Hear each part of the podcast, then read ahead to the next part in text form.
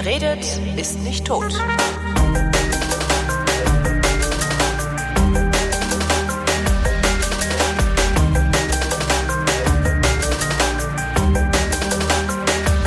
Jetzt, jetzt muss auf. Holgi, ich habe tatsächlich, ähm, ich habe Du hast? jetzt erst wirklich verstanden, warum Print. Wegen Print. Nee.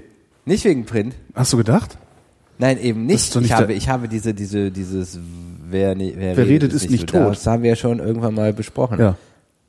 Aber warum dieser komische Satz muss doch wegen Print sein, Nee, ne? überhaupt nee, wieso? Print, Print. Okay, dann. Nee, das hat halt, das hat halt, ist das hat halt, das ist halt ein Gedicht von Gottfried Benn. Wer redet, ja, ach so. Also Gottfried Benn hat irgendwann mal sich zusammengedichtet, äh, wer redet, ist nicht tot.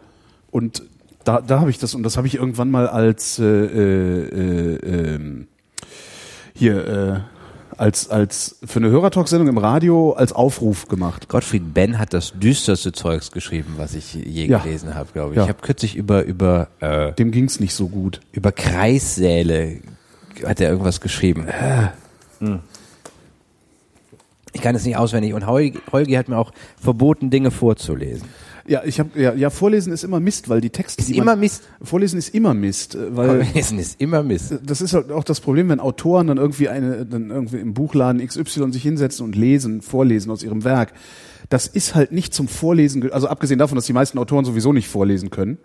Das übrigens würde ich, ne, also das wäre noch so eine Marktlücke. Einfach Autoren an mir, pass auf, ich kann das, ich mach das für dich. Holgi war mal setz so nett. dich nach, setz dich nach daneben, setz dich daneben und und guck cool oder sowas. Hauptsache, Hauptsache die Autoren lesen war mal so nett selbst. für, für äh, mich mitzulesen. Ja, das war lustig. Das war lustig. Und ähm, mein, mein Freund Aram, der Musiker ist, hat auch mitgelesen. Ja, das fand das Publikum nicht so cool. Und er hat zwischendurch, zwischendurch angekündigt, jetzt, jetzt wird's lustig. So, das, das hat den Text so ein bisschen, ja.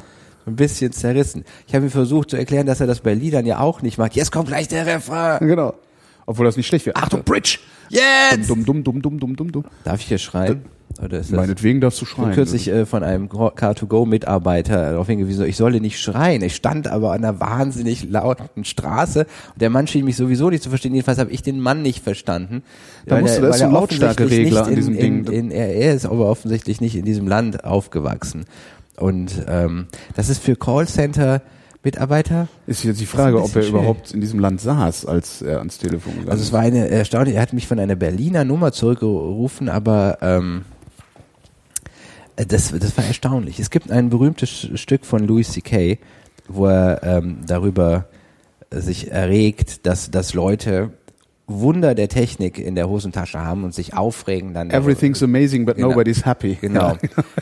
Ich sage dir, wenn du, wenn du äh, irgendwelchen Südseevölkern so ein Auto hinstellen würdest, was einfach manchmal nicht funktioniert, würden die sich auch zu Recht aufregen. Ja, darüber. natürlich. Weil alles, was die benutzen, immer funktioniert. Ja. Wenn du so einen Bogen hast und einen Pfeil und manchmal schießt der nicht, dann Ja. hast du ein richtig großes Problem. Also sind die gewohnt, dass die Dinge funktionieren. Ja. Wenn das, das neue Apple-Scheiß, hast du, hast du das mitbekommen? Was, Äh, äh, ich bearbeite mit Pages, ich schreibe mit Pages. Ich auch, aber ich habe keine alten Texte, die ich jetzt weiter bearbeiten wollen würde. Ich glaube, da gibt es irgendein fieses Problem, oder? Es gibt da, das gibt auch Probleme. Es gibt auch zum Beispiel das Problem, dass keine Zeichen mehr gezählt werden. Ich meine, wer bringt Wie was es werden Neues? keine Zeichen mehr gezählt. Das, Zähl, zählen Zeichen jetzt äh, nur noch ähm, ohne Leerzeichen. wieso, das stand doch vorher immer mit Leerzeichen, ohne Ja, Leerzeichen. das, das haben die sich aber gespart. Die haben Apple das, ist wirklich auf dem das absteigenden. Ast. Das ist Apple unglaublich. hat zum Beispiel gibt's kein kein ähm, Front Row mehr. Das heißt, du Äh, kannst, vorher Front Row- saß ich vor dem iMac und habe irgendwie mir, mir, mir Serien angeguckt. Was hat Front Row denn gemacht? Ich Du kannst mit der nicht. mit der ähm, Fernbedienung kannst du kannst du einfach Fern also so Serien oder sonst was dir anschauen mit der Fernbedienung. Das ist automatisch. Du hast die Sachen, die im Filmordner sind, guckst du dir so an. So. Mhm. Und das haben die nicht mehr, damit du dir Apple TV kaufst. So. Und Aber warum haben sie denn, warum haben sie denn, warum haben sie sowas wie Pages schlechter gemacht? Die haben es, es Damit du heißt, dir- die damit du dir das Word kaufst? Die wollten das abspecken. Ich glaube, dass i alles Warum ist falsch. Ich glaube halt Apple, einfach, Apple hat echt gerade ein riesiges Softwareproblem. Also mal davon, also das, das neue, das neue OS ist ganz okay, also dieses Mavericks, da, das finde ich prima. Aber wenn ich mir auch angucke, was sie mit dem iPhone-Betriebssystem gemacht finden. haben. Du kannst nicht, du kannst noch ordnen nach nach Größe. Also wenn ich weiß, ich habe so die, die, die Buchdateien sind die größten und dann sind die so, dann dann habe ich aber trotzdem, dann habe ich die ganz komisch in drei Kategorien irgendwie. So eins bis zehn Mbit und dann da wieder nach, nach Namen. Also es ist, es ist fürcht, also ich gewöhne mich ungern um. Aber, aber es ist, ähm, Ja. bei Pages ist es halt objektiv schlechter. Aha. Die haben, glaube ich, selbst im, im Apple Store irgendwie eins, einen von fünf Sternen irgendwie. Die Leute regen sich wahnsinnig drüber auf. Wir haben auch schon gesagt, ja, ja, sie machen es jetzt irgendwie besser. Äh, aber dieses Ich groteske. dachte mal vorher, ich, äh, man, man, man fragt sich halt, ob die vielleicht sowas wie, wie, äh, wie heißen denn diese Leute, äh, Produktmanager haben, die mal den Kunden zuhören oder die vielleicht auch mal Kunden fragen, was, kürzlich, was äh, beim, beim Umzug haben uns drei von Einzelmännchen äh, geholfen. Ähm, also hier TUSMA, also so hier Studenten. Genau, ja, okay. äh, schwerer Fall von von White Guild, irgendwie natürlich drei Afrikaner, aber alle, der eine war Informatiker, der Ja. andere war ähm, Luftfahrtingenieur und der dritte Aha. auch irgendwas in der Richtung. Und alle waren überzeugt davon, dass Firmen absichtlich Dinge schlecht machen, also mit Verschleißteilen ausstatten. Ja, diese geplante, Obsolesz ob, geplante Obsoleszenztheorie ist das, ja. Ich bin da noch nicht so geplante ganz. Obsoleszenz. Genau, so, so nennt man das. Also das, äh, das ich ist- glaube, es gibt auch sowas wie Gegenbeweise, aber Eben. es steht halt fest, dass du ähm, du kannst halt nach einer Zeit wirklich manche Sachen nicht mehr benutzen. Das, da ist schon was dran. Die Produktzyklen Wobei diese sind geplante Obsoleszenz, die betrifft ja eher Hardware. Also da geht's ja um Hardware, da geht's halt darum, dass Ja, irgendwelche ähm, Genau, aber hier ist es ja, ist es ja ein Schritt weiter. Die haben wirklich gezielt Funktionen weggenommen, weil sie, ich meine, welcher, jeder Autor gibt es so ab. Ich habe auf Ja. einmal, meinte mein, mein Redakteur, die Kolumne ist zwölf Zeilen zu lang. Hä? Kann überhaupt nicht sein, bis ich das geschnallt habe. Wir haben zehn Mails geschrieben, bis ich geschnallt habe, um Gottes Willen. das Ding hat, was, warum war das? Weil es die Leerzeichen nicht mehr zählt. Also das war einfach deutlich Das ist doch völlig absurd, ein Leerzeichen nicht als Zeichen zu zählen. Ich meine, sitzen Ja, da, aber die sitzen da Option, einfach nehmen Analphabeten? diese Option raus. Und jeder, der das, der, der das professionell nutzt, ich weiß ja, Ja. nicht, wie, vielleicht ist der Anteil für die zu egal.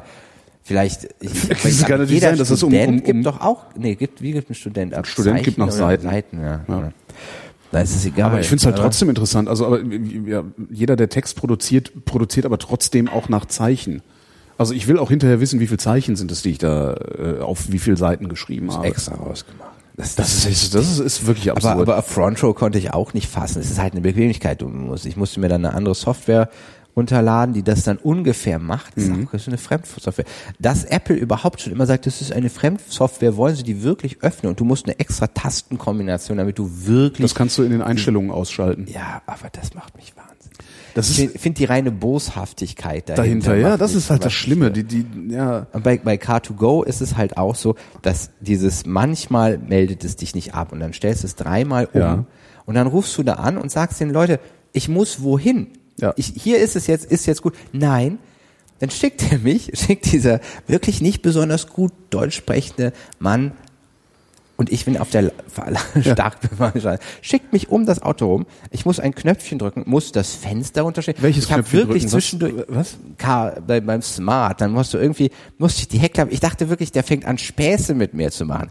Ich konnte das überhaupt nicht mehr einschätzen, ob ich noch, ob ich noch in der Realität bin. Wie Knöpfchen drücken. Ich Erzähl mal, da gibt's einen Knopf, den man drücken muss kann. Hinten muss ich den, den Kofferraumknopf irgendwie drücken Ja. und dann die Heckscheibe, das Glas Ja. hoch, wegdrücken Ja. davon und dann wieder reindrücken. Ja. Das hat sie, glaub, über, ich wusste überhaupt nicht, ob das irgendeinen Zweck noch verfolgt hat. Dann musste ich, hat er mich Also, dreimal das, gefragt, das ob ist jetzt die normale, das ist halt die normale Heckklappen. Also so macht man hinten auf. Ja. Ne? Ich weiß nicht, ob du jemals was eingeladen hast hinten in so einen Smart. Also man Ja, greift, ich hab- man greift halt in dieses Kofferraumding, dann klappt man die Scheibe hoch. Also Smart, dann klappt aber man die Scheibe hoch und dann klappt man halt nochmal dieses, dieses Metall, das Blechteil oder Plastik oder Ja, aber der ist runter. fand, ich sollte Aber das einmal auf uns zu Warum? Der konnte keinen Kontakt zu dem Autohersteller und irgendwie hat er gehofft, das würde dadurch, dass ich den Kofferraum auf und zu mache, irgendwie passieren. Das wäre mal Aber interessant zu wissen, warum man, was, was passiert. wie lange ich mit diesem Typen beschäftigt war. Ich habe, glaube ich, eine, eine Viertelstunde, 20 Minuten oder so. Aber Äh, das ist bizarr. Es ist sowieso bizarr. Ich hatte jetzt das Problem, dass ähm, ich fahre ja gerne mit, ähm, also neuerdings erst, mit Darf diesen Elektroautos. ganz kurz. Ich bitte darum. diese Leute, was ich nicht haben kann, ist dieses Permanent Beta oder wie immer sich Ja. das nennt.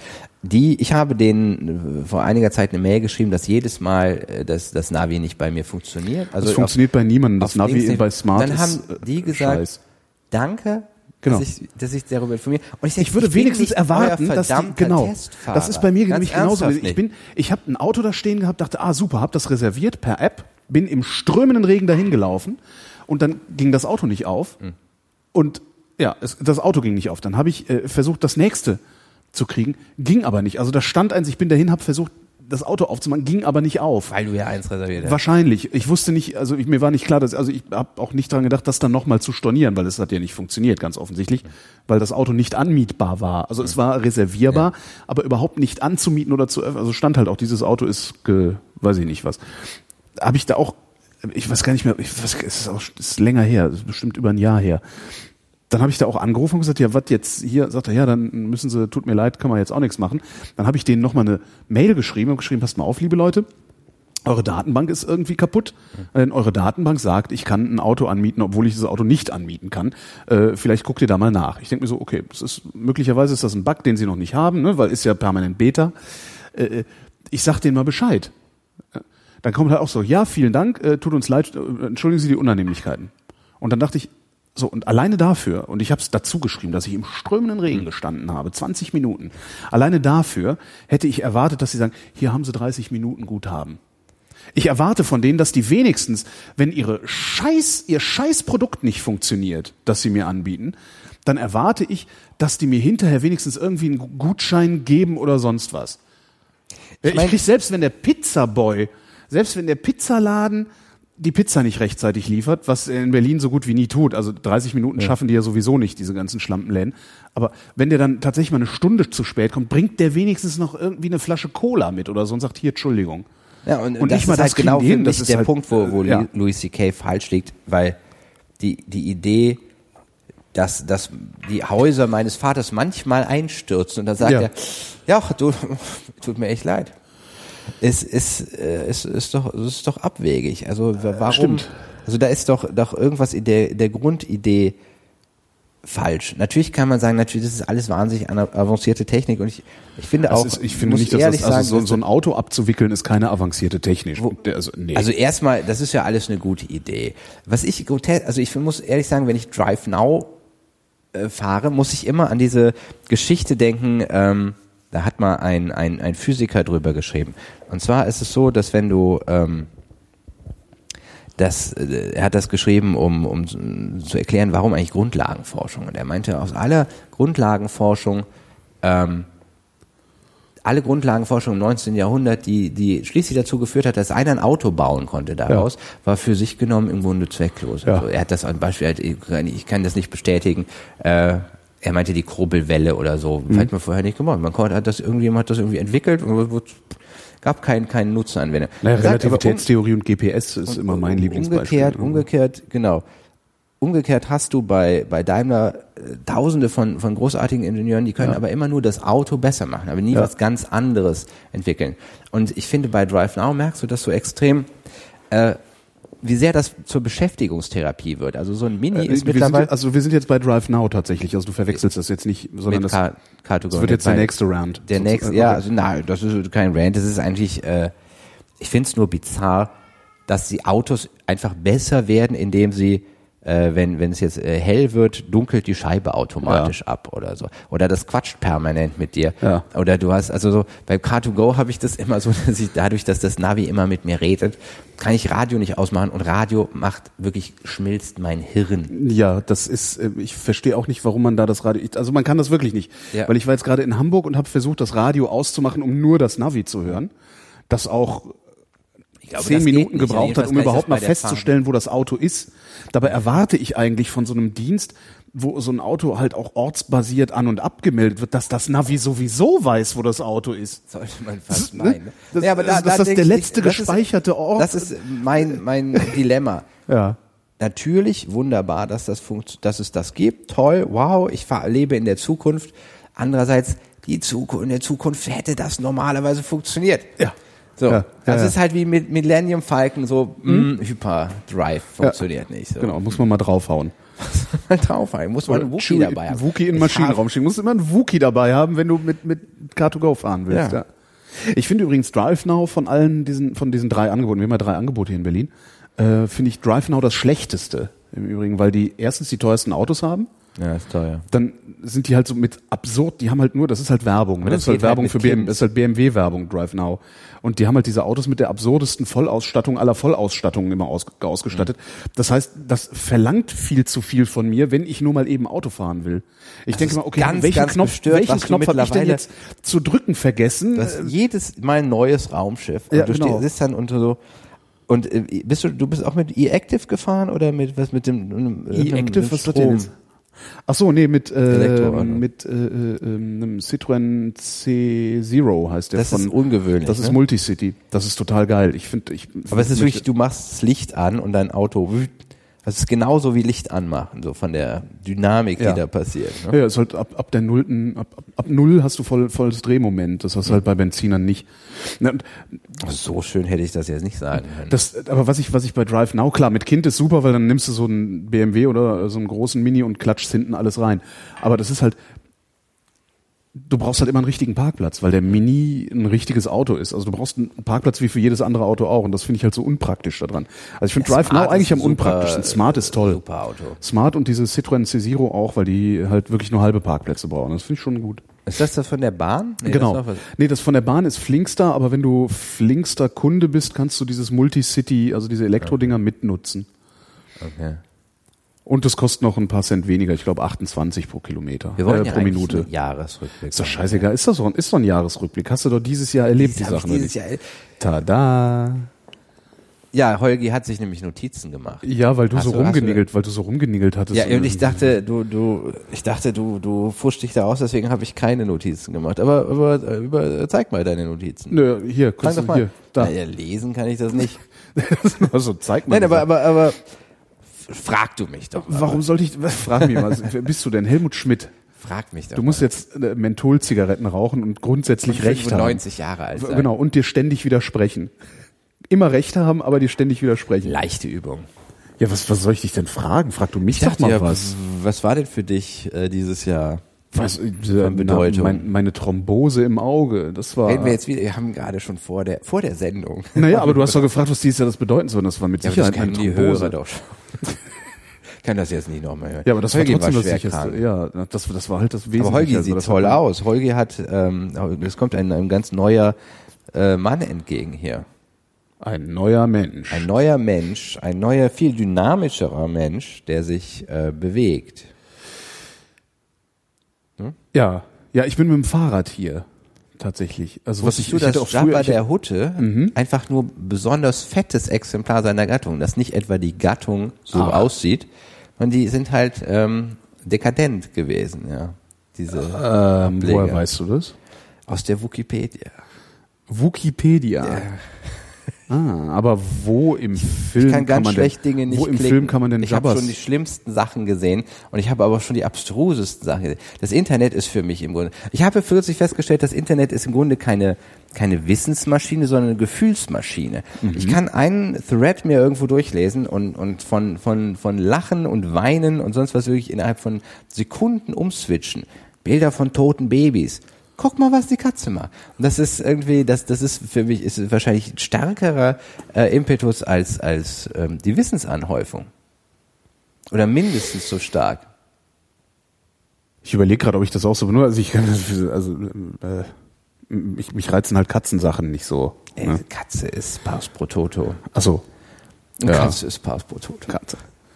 Ich habe gestern Kollegen von dir gehört, die die so dermaßen primitiv waren, dass ich dass ich wirklich nicht fassen konnte, dass das ähm, dass das, öff das war öffentlich-rechtliches Radio. Ja, das ähm, ist manchmal ist das wirklich ein bisschen unangenehm, was da Das passiert. war, ne? war äh, es war so ganz latent schwulenfeindlich und dann aber, aber so, so wie Kinder sich, äh, 13-Jährige sich über Sex unterhalten würden. Er hat Glied gesagt. Die ganze Zeit so, ja, wir haben ja, äh, ja, hast du schon mal Sex mit einer Ausländerin? Es ist, war, war wirklich, ich hab wirklich war denn nicht das für ein. Sender? Das, ja, das neben der ganzen Zeit, neben dieser, dieser Cartoon-Go-Stimme. Radio 1. Ach, wo, wo ich kürzlich war. Ja, ist ein total netter Sender eigentlich, aber die, die, das war, vielleicht war es eine Ausnahme, vielleicht waren sie, Vielleicht haben sie unter vielleicht, Niveau war, gesprochen. war es vielleicht Kunst? Also kann ja sein, dass es Kunst war. Nein, vielleicht, es war eine Äh, Satire, ja, es war eine Satire. Bestimmt, ja, alles ist ja heutzutage, ist ja heutzutage ist ja alles ironisch, damit auch aber keine Haltung lange. mehr Es haben ist, darf. Ich weiß, die Hälfte meines Lebens ist alles ironisch. Es- Irgendwann ich finde aber, es raus, wird schlimmer. Hans, Hans Rosenthal war wahrscheinlich auch schon ironisch. Hans Rosenthal hat einfach nur Unterhaltung machen, obwohl zur Unterhaltung eben auch immer, finde ich, Haltung gehört. Ne? Ach, wenn, die, wenn man Äh, jetzt äh, mein Gesicht sieht. Ja, genau, das war jetzt sehr mitleidig irgendwie. Zum, Es, hast du das jetzt, hast du das jetzt ironisch gesagt? nee, Oder? überhaupt nicht. Ich finde, also ich, ich, ich fühle mich immer dann nicht gut unterhalten, wenn es, wenn die Unterhaltung haltungsfrei kommt. Wenn Holgi also wenn es einfach nur so, Rapper wäre, wäre Holgi so Real Talker. genau. Holgi sieht mein? Kind und sagt, Brut. Brut. Ja. Und, und der Kleine äh, versucht ganz heftig mit, mit Holgi zu, zu flirten, weil Holgi aussieht wie, er sieht einfach so freundlich aus. Und ich versuche ihn Die Tage zu warnen. kommt, die Tage kommt eine, eine, eine Frau äh, mir hinterher gerannt ähm, und sagt, du bist, bist, du bist Holgi, ne? Sag ich, ja. Sagt die, darf ich dich mal knuddeln? Habe ich gesagt, ja. Hab dann noch gefragt, und wer bist du? Sagt sie, ich bin nett. Super, oder? Hat nicht jeder. Also das passiert mir nie. Ich war auf dem Chaos Communication Kongress in Hamburg. Da war das. Da sind die Menschen halt ein bisschen anders. Da sind die netter, die knuddeln sich Ich da den muss, muss, muss feststellen, um, um, um mal äh, klar zu haben, wie pubertär ich bin, dass ich, dass ich etwas betroffen war, nicht bei Blog-Empfehlungen aufzutauchen. Nicht Also das- bei ja, Blog-Empfehlungen Ich auch bin, so. werde nicht, ich bin offensichtlich nicht mehr, Was jetzt mit, du schreibst doch die ganze Zeit immer nur diese kack Facebook voll. Du bloggst doch überhaupt nicht oder bloggst du noch? Ich sehe Nee, immer nur, du, also du bringst halt immer irgendwie, also ich benutze Facebook ja nicht. Und du, du schickst halt manchmal Links zu Twitter und immer wenn ich draufklicke, verlangt Facebook von mir, dass ich mich anmelde. Das heißt, niemand kann lesen, was du schreibst, außer die Leute, die sowieso bei Facebook äh, rumhängen und lesen, was du da schreibst. Und dass du noch bloggst, habe ich überhaupt nicht wahrgenommen. Wo schreibst du? Blog. Blog. Blog. Ach, das hast du, dann hast du das nicht mitbekommen. Es gibt auf einen, Blog. einen Twitter-Account, Ach so, der Blog, Blog, also der empfiehlt Leute zu blocken. Es ist was ein, denn das denn schon wieder für Schwachsinnige? Feministen. Ja, sag ich doch. Ernsthaft? Ist das wieder, ist das wieder diese, Ja, diese die Handvoll aber Krawall, diese Handvoll Krawall-Feministen? Feministen wieder irgendwie schlachten. Das ist doch alles albern. Dass Ach du dich immer noch mit diesen, dass du dich immer noch mit diesen Schwachmaten beschäftigst. Das finde ich so. Ich, will- diese Leute Ich sind gesagt, überhaupt ich nicht, nicht diese Leute klicken. sind überhaupt nicht der Rede wert und du beschäftigst dich die ganze Zeit. Warum machst du das Die denn? ganze Zeit. Ich, das sind Immer wenn ich dich treffe, ist, vielleicht treffen wir uns zu Artikel. selten, aber Ja, das ist ja. Die, die, das ist eine Handvoll Bescheuerter. Ich meine, sie laufen überall laufen Bescheuerte rum, mit denen man sich nicht beschäftigt, weil sie nicht der Rede wert sind. Und nur weil die das Internet voll kübeln. Ich bin dieses Jahr mit viel Blog-Empfehlung. Schlimmerem Also was ist das für ein, also das ist, was war ein viel- Twitter-Account, der sagt, blockt mal Malte Welding. Eben nicht, eben nicht. Stehe ich bei denen auf der Liste wenigstens? Auch nicht. Ach scheiße, ey. Keine was muss man denn da machen? Liste. Was muss man denn da machen? Muss man denn irgendwie so wüsteste, Muss, muss, muss. Was, wie kann man Ich denen weiß- denn besonders weiß, man wehtun? weiß es ja oft nicht. Ja, man muss halt Jedenfalls, einfach was ich sagen wollte, Ja. ich bin dieses Jahr mit viel Schlimmerem konfrontiert gewesen, mit Maskulisten. Maskulisten haben noch Maskulisten sind noch bescheuerter als noch mehr Feministen. Zeit. Sie sind noch arbeitsloser. Ich weiß nicht, ich weiß nicht, ob es, es heißt ja, dass äh, Arbeitslose gestresster sind oft als als Arbeitende, weil weil kleine Tasks sie mehr mehr mehr Stress mitbringen, Mhm. mitbringen für sie und und ne, das Klingt aber, ja, klingt plausibel. vielleicht sollte man da nicht so viel twittern. Vielleicht erzeugt das dann Ja. Vielleicht ist, macht das insgesamt zu viel Stress, aber ich hatte noch in, in meinem Leben noch nicht so viele Menschen. Also es gibt da Leute, die, also vielleicht muss ich kurz ausholen. Es gab, ähm, es gab einen, einen kleinen Netzaufruhr. Kann man das so sagen? Man weiß es eigentlich, man weiß im Grunde nie, ob das wirklich mehr als zehn Leute interessiert, was, was, was da so passiert.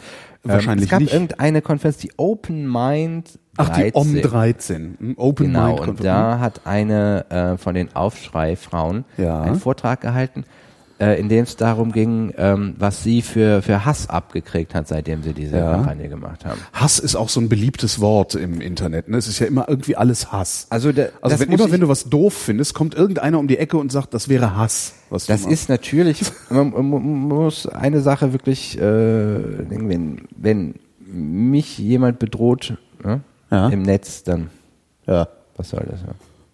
Aber bei, bei, wenn du einer Frau mit Vergewaltigung drohst, ist es natürlich was anderes. Das ist, äh, hat das ja. unter Umständen schon erlebt. Sie hat ein hohes Risiko, dass es mal passiert. Ja.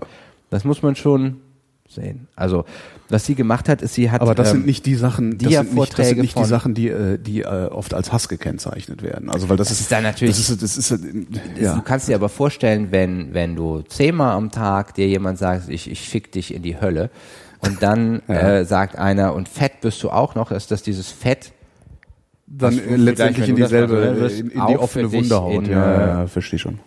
dazu gehört. So. Ja. Es, äh, sie hat also äh, Dia-Vorträge von Twitter, mit, mit einem Dia-Vortrag mit Twitter-Screenshots Mhm. Ach, war das die gemacht. Nummer, wo sich dann irgendjemand beschwert hat, dass das im, im YouTube-Mitschnitt Genau. ein Tweet mit Klarnamen zu sehen Genau, war? und dann ich dann hättest du es vielleicht die- nicht die- schreiben sollen, du die Vollidiot. Maskulisten ähm, fanden das, das dann umgekehrt, das war jetzt Pranger und äh, wiederum Hate Speech oder sonst was und ähm, haben da einen Riesenfass und eine, eine einigermaßen äh, bekannte maskulistische junge Frau hat äh, Moment, gesagt, sie Moment, wäre es, Moment, es gibt Frauen, die das, Maskulisten das sind. äh, kommt ja jetzt. Also ähm, Das wird ja immer absurder. hat dazu hat gesagt, äh, sie sie muss ihr ihr Blog jetzt schließen, weil weil sie ähm, wegen dieser Sache äh, Morddrohungen erhalten hat Aha, von wem? Von von Feministen. Feministinnen. Und ähm, Merken die eigentlich alle, habe was ich, das für eine lächerliche dann habe ich Nummer darauf ist? hingewiesen, also dieses Blog, dieses Blog war unheimlich ähm, deutlich nicht von einem 19-jährigen Mädchen. Und da gab es halt Fotos zu Ach, und war das dieses, wie hieß die denn? Domino. Domino, genau, das habe ich auch noch mitgekriegt. Und, genau. ähm, das war- doch von irgendeiner Werbeagentur, oder? Genau, ja. Und ich habe das, ich habe das dann halt äh, geschrieben, dass sie, äh, das ist ein polnisches Model. Und dann hat sie Das mich, Bild, was dabei ja, ja, war, ja. oder wie? Und dann hat sie mich äh, an, also Google Reverse Bildersuche. Bildsuche, ne? ja.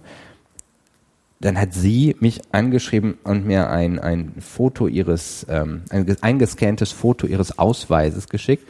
Und dann meinte ich, das nutzt mir, ist mir kein Beweis. Jeder Ja. Fotograf hat von, von irgendwelchen Models, kriegt er, ne, das ist eine, kannst du auch im Internet nachlesen, das ist eine gängige, gängige Identifizierungsmethode für, für Models gegenüber ihren Fotografen. Da haben die Fotografen, haben die Dings, ne, haben, haben dann dieses, dieses Ausweis, den Ausweis gescannt. Ich habe gesagt, schreib mir dann halt dann über deinen Facebook-Account, dann ist es für mich klar, dann nehme ich das zurück, Mhm. so, dann ist, dass du identisch bist. Das, es ging mir nicht darum, dass jemand ein Foto von der haben kann, sondern das ist die Identität zwischen Ja. Blogger und Kon ja, könnte sie irgendwie nicht, wer, wer kann von seinem Handy aus irgendeinen Scan von seinem Personalausweis schicken, aber, aber zufällig gar nicht, nicht über, kommt auf Facebook nicht.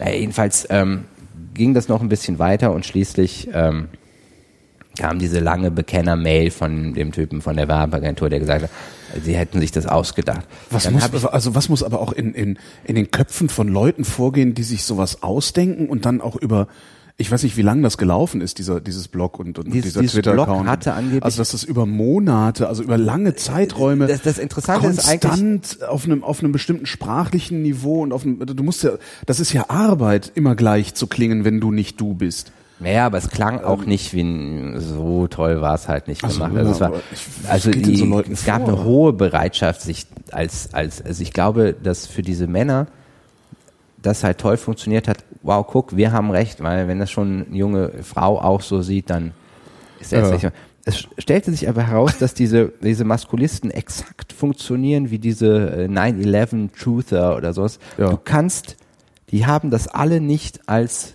Beweis empfunden. Ja, natürlich nicht. Weil, also selbst der Typ, der es gemacht hat, hat Du das, kannst, äh, du- wie willst du auch gegen Ideologie anargumentieren? Nein, die haben ja- nicht geglaubt. Die haben, also Ja, die, ja, die, die Theorie, die jetzt dahinter steckt, ist, das war alles echt. Dann hat sich der Vater dieser jungen Frau schützend vor sie gestellt und sich geopfert. Ja, klar. Das ist für die naheliegender, Als als, dass das irgendein Typ war, der nur rumgetrollt hat. Ja. Aber das ist halt normal bei Ideologen. Und diese du kannst gegen, das Leute- ist halt genau dasselbe. Diese Leute schreiben bis heute Ja. Noch, da- das ist ein halbes Jahr her. Ich meine, so Sachen, das, das ist ja ganz interessant, dass diese, äh, diese Leute erstmal sagen, ich, ich suche danach Aufmerksamkeit. Ich kann dir sagen, dass in dem, was, womit ich zurzeit mein Geld verdiene, die Leute wissen nicht mal, dass ich einen Blog habe. Mhm. Das könnte denen nicht egaler sein, was ich auf Twitter für einen Aufruhr habe. Und wenn ich irgendwo mit Produzenten mich treffe und sage, ja, ich habe da aufgedeckt, das ist, glauben die, ich bin wahnsinnig geworden. Ja. Am besten verschweige ich, dass ich, dass ich sowas überhaupt mache. Genau, nein, nein, das ist ein anderer Malte Welding. Aber diese, diese äh, Idee hörst du doch wahrscheinlich auch oft. Also diese Idee, Ja, dass sicher. wenn du einen viel kommentierten Artikel hast, dann ist jetzt praktisch dein Leben als, als Internetberühmtheit gesichert. Das ist, Das ist halt Blödsinn, ja, die-. Du siehst halt was. Aber das sind halt Leute, die, denkst, die so wesentlich weniger Aufmerksamkeit haben als du mit diesem einen Artikel, dass sie halt glauben, das wäre maximale Aufmerksamkeit. aber Also das Ding ist ja halt so, so Internet machst du was und dann halt. vergisst du das. Ja. Und die hören damit, die sind auf eine Art davon besessen, dass du Ja. denkst, Alter, das, sind haben sind mehrere halt Leute Ideologen. auch, das, aber, auch, auch aber guck mal, Malte, das, das sind ja, das sind ja dieselben. Das, das funktioniert ja egal bei welcher Ideologie. Das funktioniert beim Feminismus ja genauso. Wenn du diese diese überideologisierten Krawallfeministen dir nimmst, die, gegen die kannst du auch nicht anargumentieren. Selbst wenn die objektiv Scheiße schreiben. Das ist denen halt egal. Denen sind Argumente egal. Das, da geht's halt nur noch Derailing. darum. Genau, derailing. Da muss ich dann auch erstmal nachschlagen, wo ich dann immer denke, ja, ihr wollt ja noch nicht mal verstanden werden, sonst würdet ihr nicht Worte benutzen, die nicht jeder versteht. Ähm, Educate ist aber, yourself. Das ist, aber, das, das, das ist aber das Problem bei allen Ideologien und das ist halt nicht nur bei Feminismus und Maskulismus oder Linismus. Was ist da eigentlich richtig? Linismus, Maskulinismus oder Maskulismus? Ninismus. Ähm, äh, das ist halt genauso, ist das bei irgendwelchen, weiß ich nicht, such dir jede Ideologie aus, wie du so schon sagtest, 9-11-Verschwörer. Jede Verschwörungstheorie funktioniert genauso. Sie sind halt ein- nicht zugänglich ein- für Argumente. Die wollen ja auch gar nicht. Aus du, dem- du, wenn du, wenn du anfängst mit jemandem zu diskutieren, wenn du Argumente austauscht, machst du das doch, äh, zumindest als normaler, aufgeklärter Mensch, immer unter der Voraussetzung, dass der andere auch Recht haben könnte. Gadamer, ja. Was? Das ist, ist so ein, ja klar, das ist ein, der, ähm, dieser, der Philosoph, der gesagt hat, das ist die Voraussetzung halt für ein Gespräch. Der andere Ja. könnte recht haben. Ja, natürlich. Ist es halt so, und ich muss mich, Leute ich muss reden. mich überhaupt nicht mit irgendwelchen, darum, darum lache ich mich ja auch so kaputt über diesen Netzfeminismus und, und Maskulismus äh, noch mehr. Denn die, die wollen überhaupt nicht diskutieren. Die wollen, die haben Recht. Die glauben, sie hätten Recht und Punkt. Aber was So. ich jetzt zum dritten Mal versuche zu sagen, Ja, es, hat, es hat unter anderem einer aus, äh, ein Pirat aus dem Landtag hat Stein und Bein geschworen, Aus diese, welchem diese Landtag? Frau äh, nordrhein-westfälischen Ja. hat Stein und Bein geschworen, der, äh, die ist echt, er hätte mit denen geredet und, und auch. Ja, vielleicht ist er auch einfach nur ein festgestellt- Scamming-Opfer und hat ihr schon Tausende von Euro überwiesen. Ich habe festgestellt, ähm, es gibt, gibt halt in den Piraten viel, also ich dachte, vor- äh, ich dachte, es gibt schlimme Piraten und dann habe ich festgestellt, und darunter ist eine Brut von so schlimmen Piraten, ja, es gibt, ich glaube, dass die die, die ich Ausnahme, für schlimm gehalten haben, im Grunde die Guten ja, waren. und die Ausnahmen, die, die, die normalen Menschen da scheinen mir die Ausnahmen zu sein. Ja. Also da, da ist viel Volk zusammengekommen. Das ist, und ich glaube, das war auch äh, der Grund für die Popularität von dieser Domino-Figur, dass sie sich mit sich selbst auch nicht wohlfühlen. Die, die, die sind da ja im, die merken ja auch, dass, wie sehr sie in ihrem eigenen Saft da schmoren. Jo. Das sind halt Gestalten, das, das sind normalerweise sitzen die in der U-Bahn und quatschen da Leute an. Ne? Und heutzutage haben sie dann so, so Twitter-Accounts mit, mit, mit 80.000 Tweets und, und 10 Followern, so. Ja. hauen, hauen in die Welt. Und diese Leute, Menschen mich noch, Menschen, Menschen, Menschen mich noch bis zum jüngsten Tag. Ja. Ist wunderbar. Findest du? Ich finde sowas ja ein bisschen lästig. Also beziehungsweise, also ich, das passiert halt einmal, dann block ich. Ne? Eine also ich hab, von denen- mein, mein nein, Finger das auf ist- der Blocktaste ist da sehr. das- Eine von denen hat, ähm, äh, ist, äh, hat mir geschrieben, ich solle bitte bis um bla Mitternacht oder so ihren Kommentar löschen, der unter ihrem sehr ähm, seltenen Namen abgegeben ist, der wäre nämlich nicht von ihr und ich wäre haftbar zu machen. Das ist immer, äh, ich will jetzt den Namen nicht nennen, um hier nicht Ja. wieder noch mehr an der Backe zu haben. Aber diese halb gelernten Juristen sind einfach immer immer großartig, die Mhm. dir immer äh, schreiben, das ist Urkundenfälschung. Äh, die die wollten Zensur. die ähm, wollten wirklich das Fass aufmachen, dass ich dieser Werbeagentur geschadet hätte. Ähm, Mhm. Dadurch, dass, dass ich erwähne, dass diese Werbeagentur da halt einen riesen Trollfass aufgemacht hat. So. Ähm, Und da, da, das, Das ist halt auch, das ist halt der, der, der, der übliche Nebenkriegsschauplatz. Ne? Wenn du auf, der- dem- der wenn du große auf dem Schlachtfeld nicht gewinnen kannst, mach einen Nebenkriegsschauplatz auf, wo du gewinnen kannst, große eventuell. Unterschied äh, zwischen. Maskulisten und Feministinnen ist, Feministinnen sind immer ganz schnell ähm, dabei, dass, dass du sie ange, also dass sie, dass du sie gehatet hast und dass sie jetzt ver verletzt sind. Genau. Und die rufen immer sofort, drohen sie mit dem Anwalt.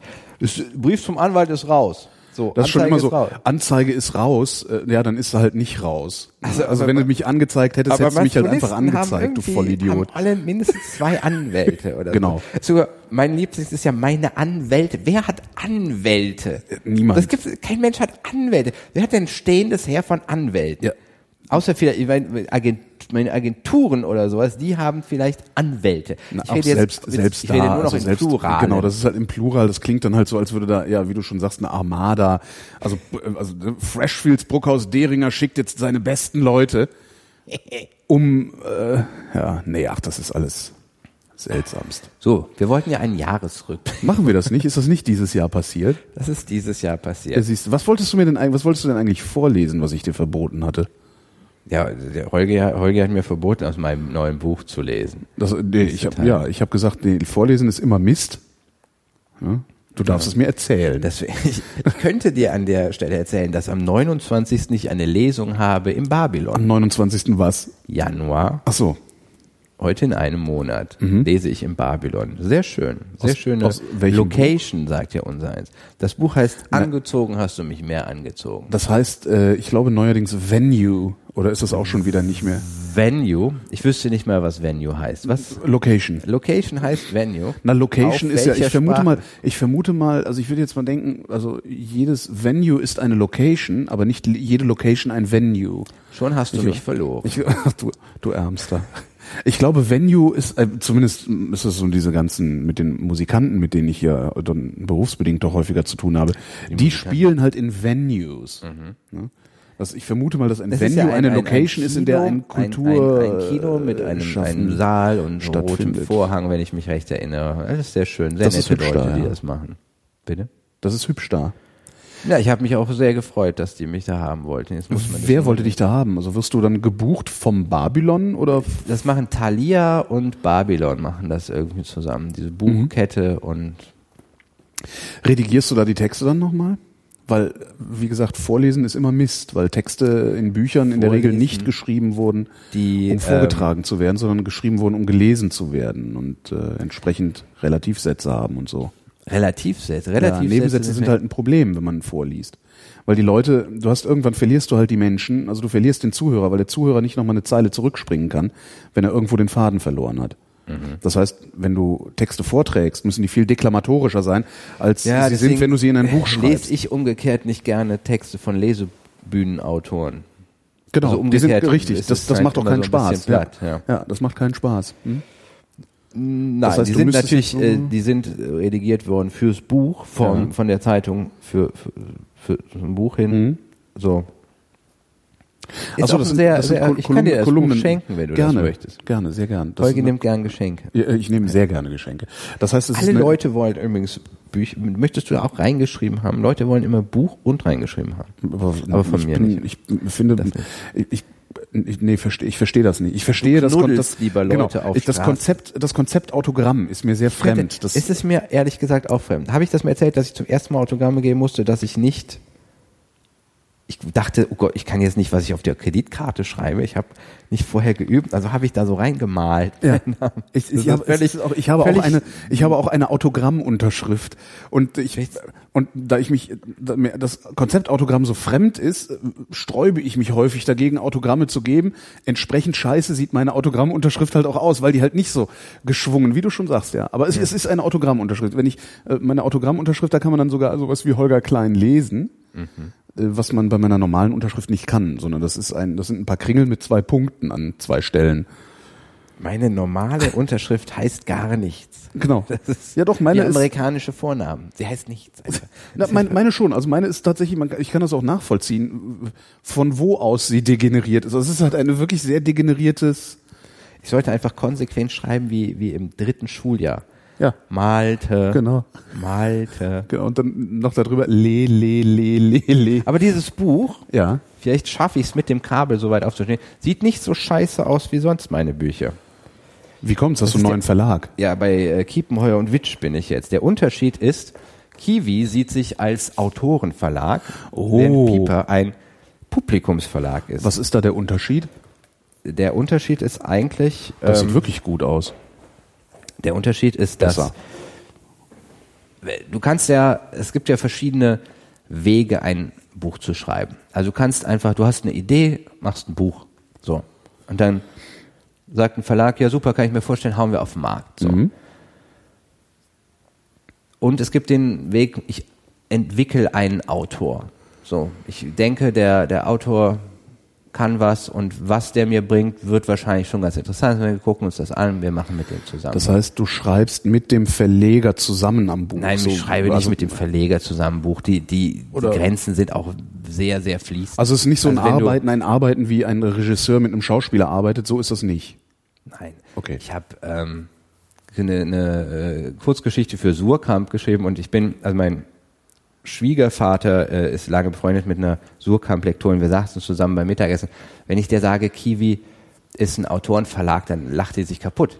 Weil Surkamp waren die, die man gekauft hat, weil die, man die so einzigen- bunt ins Regal stellen Genau, die konnte. sind die einzigen, die, na, das ist aber, nein, ich, bei, bei Kiwi ist, ist toll und was man daran gesehen hat, was die mir ganz, ganz viel entgegengekommen sind beim Cover und ähm, es ist halt viel, viel kleiner als äh, Pieper. Ist zwar auch ein bekannter Verlag, aber Kiwi ist kleiner als Pieper? hätte ich auch nicht gedacht. Ähm, Die bringen nur Ich habe 80 auch so, ich Titel auch im so Jahr das Gefühl, als hätte ich viel so. öfter Kiwi-Bücher in der Hand als Pieper-Bücher. Ich habe auch insgesamt, glaube ich, in meinem Leben mehr Kiwi-Bücher gelesen. Aber das ist, ähm, die bringen wie gesagt ungefähr 80 Titel und, und Pieper deutlich mehr. Ich weiß, also guck mal, Pieper war ich auch total zufrieden mit der Lektorin und so. Aber Das die kriegen sehr halt, die schön. kriegen halt gesagt, hier drückt es beim, bitte was? Immer sehr schön, wenn- man nichts gelernt hat, schreibt man, lässt man solche Texte schreiben. Malte Welding geboren, ne, studierte Jura in Bonn. ne. Wenn äh, du Ging das die abgeschlossen, genau, wenn du es abgeschlossen hättest, würde halt drinstehen, ist Jurist. Studiert, ja, aber das, Ich das, lasse, ich äh, lasse in solchen Fällen immer schreiben, studierte, studierte, äh, studierte Psychologie, Philosophie und Politikwissenschaften. ich, ich hab auch, äh, Manchmal auch Germanistik, Volkswirtschaftslehre, Gest- hab ich äh, Ge- Germanistik, Geschichte und ähm, Sozialwissenschaften. Du musst halt also mehr Sozialwissenschaften- als drei, mehr als drei, dann merken sie es. Aber Ich bei Sozialwissenschaften, habe ich, äh, bin ich angemeldet, kon- konnte aber keinen Kurs buchen. Geschichte war ich einmal da und habe gedacht, ich kann nicht nochmal den Zweiten Weltkrieg machen. Und dann. Das war schon ich einmal nur, anzetteln reicht. nur in Germanistik da. Und Germanistik war fast esoterisch, als ich den Kurs, den ich da besucht habe. Das war so, da ging es um Erweckungserlebnisse. Hatten Sie schon mal so einen Ruf? Haben Sie schon einen Ruf gehört? Ich habe keinen Ruf gehört, nein, nie. ich saß da und ähm, hm, nee, Tja. nee. Und dann wollte ich, also ich, ich, das schreibe ich nämlich im Vorwort. Ich habe äh, Jura studiert und dachte, ich dachte, das wäre so wie so ein ähm, Ordnungswidrigkeitenkatalog, weißt du? Ich war der Ansicht, man hätte, ähm, man, ne, du hast den umgebracht, zehn Jahre so. Ja. Bis ich dann gemerkt habe, oh, es ist im Detail ganz anders. ja, da wird doch noch So ist argumentiert. es halt wie dieses, das ist, also das weiß ja keiner. Es, es geht um äh, eine Liebeskolumne. Ich beantworte Leserfragen, Mhm. Allerdings nicht, nicht wahnsinnig straight. Es ist tatsächlich nicht ähm, wie Dr. Sommer. Weswegen ich das, eine das vorlesen. könnte man doch mal live aufführen auch. Wir, wir, Was, du, du lädst ein Publikum ein und, und, und sagst so, ich beantworte jetzt ihre Liebesfragen. Ich behaupte, Das können wir mal als Sendung machen. Die Leute dürfen Liebesfragen schicken ich behaupte, ich kann beantwortest das live besser als ein normaler Mensch. So. die. Ja, aber Aber die Kolumne ist was anderes. Also wenn du, wenn du äh, Gourmet-Kritiker bist. Ja? ja, dann kannst du wahrscheinlich selber nicht kochen. Nein, du kannst, das ist nicht der Punkt. Du kannst, äh, du weißt, das schmeckt gut, du kannst das jemandem auch sagen, aber die, warum das jemand liest, liegt in, in der Sprache dann. Ja. So. Es geht darum, das sind, sind eigentlich Geschichten Mhm. und äh, naja, es sind Analogien werden aufgebaut. So, so, das, ist, der Reiz liegt nicht darin, eine Lösung zu finden für das Problem. Ja, natürlich nicht, weil du kennst den Menschen ja auch gar nicht, der das Problem hat. Ich kenne den tatsächlich jetzt besser als, als meine Leser den kennen. Das ist, ähm, die schreiben, die, die Fragen sind im Original ja viel, viel länger. Ja, So, deswegen weiß ich schon einigermaßen, wohin der Wind weht. Es ist, ich bin jetzt nicht da total im Dunkeln. Die, die Fragen muss ich dann natürlich kürzen entsprechend so. Mhm. Aber ähm, sagen wir mal, die, die, das rein das Problem zu lösen, würde ich habe lustigerweise, ich habe das im Buch nicht verwendet, aber ich habe äh, Leser angeschrieben, äh, was mit ihnen denn dann passiert ist, so, also wie, was, was, was geschah danach. Und äh, das war wirklich erstaunlich, weil, weil äh, wirklich Leute zurückgeschrieben haben, dass sie äh, daraufhin tatsächlich wieder versucht haben, Baby zu bekommen oder dass sie ähm, äh, Du hast Leuten, Leuten Kinder eingeredet, das ist aber auch nicht in Ordnung. Nein, da ging es um eine Frau, die äh, nach einer Fehlgeburt wieder ein Kind kriegen wollte und die ähm, der, der Mann hat das Thema immer so weggedrückt und das war dann wirklich die Situation. Äh, er liest am, am Frühstückstisch die Kolumne und und merkt es so und Wow. ja, also das ähm, das Erstaunliche an dieser Kolumne ist, dass sie total rein als Unterhaltung konzipiert war Ja. und Ist ja oft so. Sagen wir, ein paar Mal jetzt- haben ja, jetzt ja, tatsächlich mir Psychologen geschrieben, dass sie das so so zum Auflockerung in ihrer Praxis Ja. manchmal so verteilen und so. Also Ich weiß auch nicht, wie also den Patienten Aber das ist mitgeben. oft so, dass du irgendwas zu, und das geht mir ja ähnlich. Also was ich, ich, ich sag ja auch mal, ich mache ja eigentlich auch nur Unterhaltung und trotzdem fällt aus dieser Unterhaltung sehr häufig hinten sowas wie eine ja eine wie auch immer geartete Lebenshilfe raus, die man vielleicht auch gar nicht so gemeint hat, wie man sie gesagt hat, äh, sondern es kommt dann irgendjemand und sagt, hey, du hast dann da und da hast du mal das und das gesagt, in deinem Fall geschrieben. Das hat dazu geführt, dass ich nochmal neu nachgedacht und äh, irgendeine Veränderung in meinem Leben vollzogen habe. Ob, und, und, und dann denke ich mir auch mal so, aber Alter, das war eine Sendung, wir haben uns gegenseitig Witze erzählt. Das Hm. Ja, ist schon ja. Das, Also äh, die- ist die, ähm, bemerkenswert. Ja. Die einzigen, die mich immer fragen, ja, wa- warum, was qualifiziert mich, sind immer äh, Journalisten. So, da kommt immer dieses Ja, weil- Leser wissen aber ganz genau, was sie davon haben. Das also, Ja. es, es ist ja, ein, ein, glaube ich, ein klassisches Medienphänomen, immer zu denken, ja, die sind alle ganz beknackt. Also die stellen mir die Fragen und die wollen dann wissen, was ich dazu, und dann machen sie das. Die nehmen das nur als Anregung und nur als Perspektiv Ja. die sagen mir, gib mir mal deine Blickrichtung darauf. Die sagen nicht, oh gut, dann verlasse ich jetzt meine Familie, wenn du Ja, das sagst. das hätten Journalisten halt gerne, dass es so ist, wenn, wenn sie was aufschreiben, dass das halt absolut. und dann muss sei. ich halt, sollte ich Und- das, und da frage ich immer zurück, was sollte ich denn dann studiert haben, um Ja. was mich dafür qualifizieren? Psychologiestudium? Nö. Also Nö. im Psychologiestudium hast du Liebesprobleme, weil ganz ja als, als Liebeswahn oder sowas ganz Ja, ne, also das Soziologiestudium, ist- es gibt Soziologen, die sich damit beschäftigen, aber jetzt nicht unbedingt für, mit dem Einzelfall. Und alle Paartherapeuten haben bestenfalls einen Kurs gemacht. Das ist kein geschützter Begriff. Ja. So. Das heißt, äh, das, was ich da mache, bin ich genauso qualifiziert wie du. Ja. Du könntest es genauso machen und wer, Mir fehlen vielleicht die Worte, die du dir zusammen, also die du dir drauf geschafft hast. Naja, die, die, die, oder mir fehlt eine bestimmte Art, mir, mir- fehlt die Sprache, sagen wir mal so dazu. Also du, du machst dann halt, was du ja machst, du wirst ja auch Sachen recherchieren, Geschichten recherchieren und gucken, äh, wo gibt's vielleicht Präzedenzfälle und schon- sowas. schon- Ähm, und dadurch eignest du dir natürlich eine bestimmte Sprache an. Und diese Sprache fehlt mir. Aber im, Prinzip würde das wahrscheinlich jeder genauso gut können. Aber Ja. der, der Anfang von allem ist, dass ich drei große Schwestern habe und von Ja. klein auf als Übersetzer, weil ist tatsächlich so, dass das viele Frauen glauben, du als Mann Ja. wüsstest ja wissen, warum, wie Männer sprechen, so, Ja. also so und äh, ich glaube überhaupt nicht da an die, diese Unterschiede, aber so ist das halt, so hat das halt relativ früh schon angefangen. Ich weiß, dass ich mit, mit 14, 15 meine große Schwester schon beraten habe in Liebesdingen irgendwie und ähm, das, ich meine, das ist ja jetzt nicht mein Beruf. Mein Beruf ist Schreiben, aber es ist, ähm, es ist halt erstaunlich. Ich habe kürzlich mit einem Nierenarzt geredet und der sagte, das Größte an seinem Beruf sei für ihn, wenn Leute ihm sagen, sie hat sein Leben gerettet. Ja. Das ist bei mir überhaupt nicht. Das löst emotional nicht, ehrlich nicht, also ich finde das toll, wenn sich das so materialisiert, Mhm. aber das ist nicht der Grund dafür, dass ich das mache.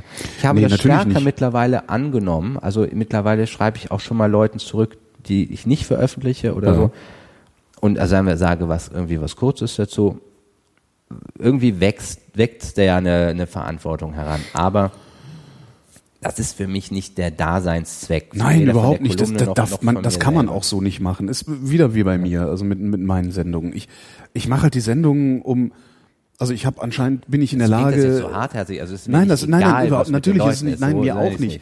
Ähm, und das ist auch, das ist ja auch immer, äh, für mich ist das dann aber jedes Mal auch wirklich die größtmögliche Auszeichnung oder die größt, das, ich bedanke mich halt gerne für die Aufmerksamkeit bei meinem Publikum und äh, wenn wenn aber über die Aufmerksamkeit hinaus ich noch irgendeine Wirkung hatte, also einen Unterschied gemacht habe, äh, und ich davon Kenntnis erlange, das, das freut mich natürlich umso mehr, aber ich lege es beim nächsten Mal jetzt auch nicht darauf an, schon wieder einen Unterschied zu machen, weil ich glaube, in dem Moment, wo man es darauf anlegt, dann kann man, dann kann man auch Journalist werden. Dann kann man auch hingehen und kann, kann so tun, als, als sei man der Einzige, der in der Lage sei, äh, äh eine, eine überkomplexe, unübersichtliche Realität so weit runterzubrechen und einzuordnen, dass dahinter die Wahrheit steht. Das ist ja was, was der Journalismus doch gerne wie so eine Monstranz auch vor sich herträgt. Der trägt das ja und, so weit, also das, und, und, und das, das geht aber, und dann wird wirst du aber, dann wirst du aber verkrampft. Ja. Ne? Und, das, und das ist halt was Journalismus ist. Journalismus ist eine unfassbar verkrampfte Veranstaltung. Ähm, und immer da, wo Journalismus sich mal ein bisschen locker macht und, und äh, eben ich sagt und ähm, auch mal den Mut hat, eine Position zu beziehen und einfach nur transparent zu machen, zu sagen, so ich beziehe jetzt hier mal eine Position, das ist nicht die einzige. In dem Moment liest es sich auch angenehm, in dem Moment macht Journalismus auch Spaß, also auch, auch aus Konsumentensicht.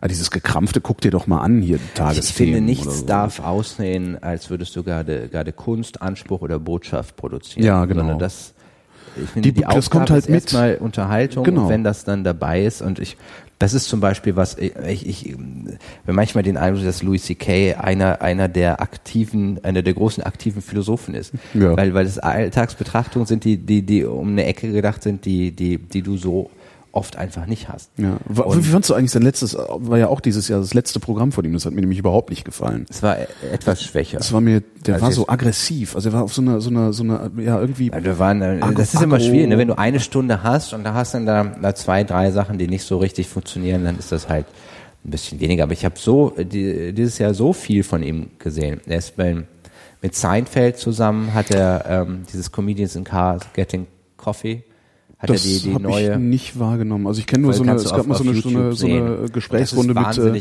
mit Jerry Seinfeld. Ähm, wer war der andere? Also, ähm, ähm, also Talking Funny oder Talking Talk Funny hieß ja. es genau. Das ist aber was her schon. Ja, das fand ich. Das, also, also das ist das Einzige, was ich außerhalb seiner seiner eigentlichen Show gesehen habe dieses Jahr von ihm. Also, Nein, der ist, ja. der ist immer noch noch noch sehr gut und der hat einfach, der hat einfach ein ähm, der, der ist un, sehr, sehr nahbar dabei geblieben. Also ich, ich funktio, ich habe nie, ich bin, bin funktioniere nicht äh, auf so einer Star-Ebene. Also ich, das, dass ich mich. Ich habe bei Louis C.K. das Problem, dass ich ihm alles glaube, was er erzählt. Also ich finde den so, der, der schafft es so authentisch zu wirken, dass ich mir denke, krass, ja, was der für Geschichten ist, erzählt, ja, ja. Äh, was der für Geschichten erlebt, krass. Ein, äh, ist, und ich muss mich immer anstrengen, um, um, um nicht. Ne, dass, dass er das, aber manchmal, ich habe die, ich habe ähm, das ist auch immer einer von denen, für die ich Geld ausgebe. Ja, absolut. So, ähm, dass ich auf der Homepage mir das genau, dann kaufe, dann kaufe ich mir Dollar, das extra. Ja. Hm. Und dann erzählt er ja, das ist gar so gar nicht passiert. Auch, auch er war der Typ, der sich aufgeregt hat über äh, also dass das so lange gedauert hat. Sein, also er hat nicht ja, mitbekommen, ja. sondern er ja. war das selber. So. Ähm, wir wollten ja einen Jahresrückblick machen. Ja, aber ähm. war doch das diesjährige Programm von Louis C.K. Äh, Zeig mir mal eine Notiz, bitte. Du willst eine Notiz sehen? Ja. Ich habe mir nicht viel. Ich habe einfach nur geguckt, was ist denn dieses Jahr so passiert. Eigentlich bräuchten wir ja noch irgendwie ein Internet. um aus der Internet Wikipedia machen. mal die, äh, die das dieses, Jahr, dieses Jahr Verstorbenen rauszu, so rauszufiltrieren. Das war das, der, äh, ich Wikipedia waren das sehr zufällige Ereignisse. Ich, ich habe Na, es, überlegt, wer so viel, der ich, ne? Nachfolger von Susanne Gatschke, Gatschke, Gatschke heißt. Das weiß ich nicht. Wie heißt denn der? Peter Todeskino. Ach, Todeskino. Ah ja, genau. Todeskino. Da, der, das ist Todeskino. Der ja, den habe ich, das, das habe ich irgendwie. Ich habe das gelesen irgendwo und habe, das war wieder so eins ich habe manchmal, manchmal lache ich mich. keine Minister mehr kennt und so. Ich weiß ja, das passiert. Also weil die sind halt auch egal geworden. Das ist, die, nee, ich glaub, die sind Elke Heidenreich geworden. hat mal gesagt. Ist die Ministerin geworden? Nee, leider nicht. El Elke Heidenreich hat mal ist gesagt. Ist sie schon tot? Nee, Elke Heidenreich habe ich kürzlich im Flugzeug gesehen. Elke ah. Heidenreich ist dafür verantwortlich, dass ich mir Visitenkarten drucken lassen. Oh. Weil ich nämlich Elke Heidenreich äh, im beim Boarding, äh, also ich stand so da und habe die, diese Bordkarte aus meinem Handy rausgepopelt ähm, und Elke Heidenreich sagte, hinter mir sagte dann eine Stimme, Entschuldigung, darf ich mal durch? Und dann habe ich mich umgedreht und sah Elke Heidenreich und gesagt, Sie dürfen immer durch, Frau Heidenreich. Weil ich, ich verehre Elke Heidenreich sehr. Und dann feigsten wir ein wenig rum und dann sagte sie irgendwann, können Sie mir eventuell nachher im Flugzeug helfen und diesen unfassbar schweren Koffer, der so einen ganz kleinen Trolley gehabt, diesen unfassbar schweren Koffer äh, hochheben. Ich habe nämlich gefuscht, das Ding ist voller Bücher. ist, eigentlich darfst du, glaube ich, nur acht Kilo mitnehmen. Und ähm, sie hat es dann aber doch alleine geschafft. Äh, und eigentlich dachte ich, ich würde gerne mal Elke Heidenreich interviewen. Ähm, würd, so wie wir jetzt hier sitzen, würde ich gerne mal mit Elke Heidenreich sitzen und mir von Elke Heidenreich die Welt erklären lassen. Ich äh, würde Ähm, mit vielen Leuten gern das- so wie hier sitzen. und das Problem ist aber, ähm, jetzt hätte ich, ich weiß nicht, welche Vorbildung Elke Heidenreich hatte. Ich hätte natürlich jetzt sagen können, Frau Heidenreich, ich mache Podcasts, das hören viele Leute, lassen uns doch mal reden. Ähm, dann hätte sie gesagt, was machen Sie? Und dann hätte ich erklären müssen, was das ist. Äh, und dann dachte ich mir hinterher, okay, das, das darf, das passiert dir nicht nochmal und habe mir Visitenkarten drucken lassen, einfach nur Vrind, wer redet ist nicht tot. Viel mehr steht da auch nicht drauf. Aber dass ich dann einfach eine Visitenkarte rausziehen kann und sagen kann, Frau Heidenreich, ich rede mit Menschen und veröffentliche die Gespräche. Bitte reden Sie mit mir und drücke ihr die Karte in der Hand und gehe. Und dann kann sie, wenn sie Muße hat, das mal recherchieren, was das überhaupt ist, was da passiert. Habe ich gemacht und jetzt war ich beim Chaos Communication Congress. Da sind echt viele interessante Leute rumgelaufen, auch mir über den Weg. Und ich hatte die Visitenkarten nicht dabei. Ich habe Na, Elke dieses Heidenreich Jahr, jedenfalls Ich habe mal- dieses Jahr Thomas Gottschalk gesehen, der Auch aus einem. Haus, in der der, was ich mittlerweile weiß, wohnt in der Nebenstraße hier. Ach, Mit Thomas, Und Gottschalk würde ich auch gerne Ich hatte zu. Thomas Gottschalk kein, ich hätte nicht gedacht, dass ich ein Fan von Thomas Gottschalk bin. Nein? Ich bin einfach nur, es war, als hätte ich den Nikolaus gesehen. Ich, Ich habe bin den ein großer Augen, Fan von Thomas seitdem ich Gottschalk. sechs Jahre alt bin Ja. und war völlig, ich habe ihn, erstmal war das wie bei diesen Dinosaurierbildern aus den 90ern. So, und jetzt stell dir mal vor- Er kam so, lass mich das kurz, lass mich das doch kurz zu Ende bringen. Ich durfte meine Heidenreich-Geschichte ja auch nicht Doch, erzählen. doch. Das, Da ich war ja noch gar nicht gemacht. fertig. Ja, Entschuldigung. Ich hatte Nee, jetzt den, mach mal weiter. Es hatte schon Längen. Es hatte schon, jetzt ich fand, es hatte Längen Okay. und dummerweise nicht am Schluss. Ne? Also du hast den Nikolaus gesehen Nee, und er sah aus wie Thomas Gottschalk. dann Nee, jetzt will ich ich nicht mehr. Dann sind wir aber wieder weg von den Prominenten, Okay, weil das ging ja um. Politiker. Gottschalk trat aus dem Hauseingang. Und jetzt kamen zwei Effekte zusammen. Ich hatte ihn nicht erwartet aus hier aus einem Hauseingang in meiner, also wirklich 50 Meter von mir entfernt. Das kommt. ist immer das Problem, Und Leute im falschen Setting. er ja. sieht viel, also er sieht als Fernsehfigur ist er ja, äh, er ist ja immer diese Supernasenfilme, Mhm. so, äh, er firmiert ja nicht als attraktiver Mann. Er ist aber eigentlich ein sehr attraktiver Mann, wenn er so Ja, das glaube ich groß auch, ja. und gut gekleidet und und frisch und er wirklich wie in diesen diesen 3D-Bildern hat sich erst so nach und nach für mich rausgesetzt. Das ist Thomas, er sieht aus wie Thomas. Gottschalk. Hast du, hast du da auch gestanden wie so ein Idiot und ich den habe total angeglotzt? wie ein Idiot. Ich habe Hat ihn er's gemerkt? angeglotzt und angegrinst und den Mund aufgemacht. Hat er's gemerkt? Und er sagt Servus. Ja, super. Und er hat, ich dachte, Aber er immerhin. erlebt das jeden Tag. das ist super. Ja. Er erlebt das immer zu. Er kann keinen Weg gehen. Aber ich habe doch zwei Minuten vor mich hingegrinst, wirklich wie, wie, wie ein Kind, Ja. das einen Osterhasen gestreichelt So geht's hat. mir bei, bei äh, Oliver Mommsen. Oliver Mommsen ist ein Schauspieler, ist ein Schauspieler, der ist, ich, ich, den, den, manchmal so Nebenrollen im Fernsehen. Ich glaube, er spielt Theater. Ich habe ihn noch nie auf einer Bühne gesehen. Ähm, und er spielt eine Rolle im Tatort, und zwar im Bremer Tatort, äh, den Kommissar Stedefreund. Ach, der war in der einzigen. Fernsehsendung, in der ich drin war, war der auch. So, hat und ich Sex bin geredet. ein unfassbarer Oliver Mommsen-Fanboy. Und ich bin eigentlich von echt Der wenig Sachen Fan. Ne? Ich weiß es gar nicht. Ich bin echt von wenig Sachen ein Fan. Ich finde Gut, Phantom dann bist du irgendwie. aber homosexuell. das ist kann sein. Das- einzige Grund, das kann ein durchaus Oliver sein. Mommsen-Fanboy Okay, sein. Ne? dann, ja, dann bin ich halt homosexuell. Das Jedenfalls, sa wir okay. saßen also in einem dieser Österreicher da am Mar-Heinecke-Platz und aßen Schnitzel und Oliver Mommsen kommt aus der Tiefe. Ja, auf, auf unseren, also wollte halt so vorbei am Meinekeplatz. Und ich sehe schon Oliver Mommsen ganz weit da hinten und lasse quasi mein Besteck fallen vor lauter Verzückung Warum und bist gucke Oliver und, und guck, ich weiß es nicht und gucke Oliver Mommsen entgegen die ganze Zeit und zwar ungefähr mit diesem Gesichtsausdruck. Ja, offener Würdest Mund, denn- däm, dämlich, grins, dämlich grinsender, offener Mund, glotze ich Oliver Mommsen entgegen und höre damit nicht auf, bis Oliver Mommsen an uns vorbeigelaufen ist. Und ich, der hat mich nicht angeguckt, aber ich bin mir sehr sicher, er hat das irgendwie aus dem Augenwinkel gesehen.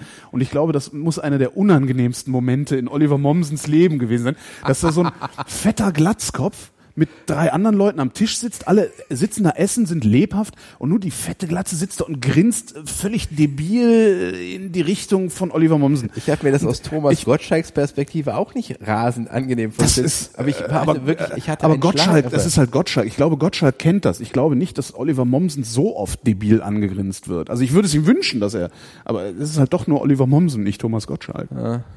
Thomas Gottschalk äh, verehre ich sehr und äh, ich habe, verstehe, habe Thomas ich Gottschalks verstehe nicht, wo das Absturz. herkommt.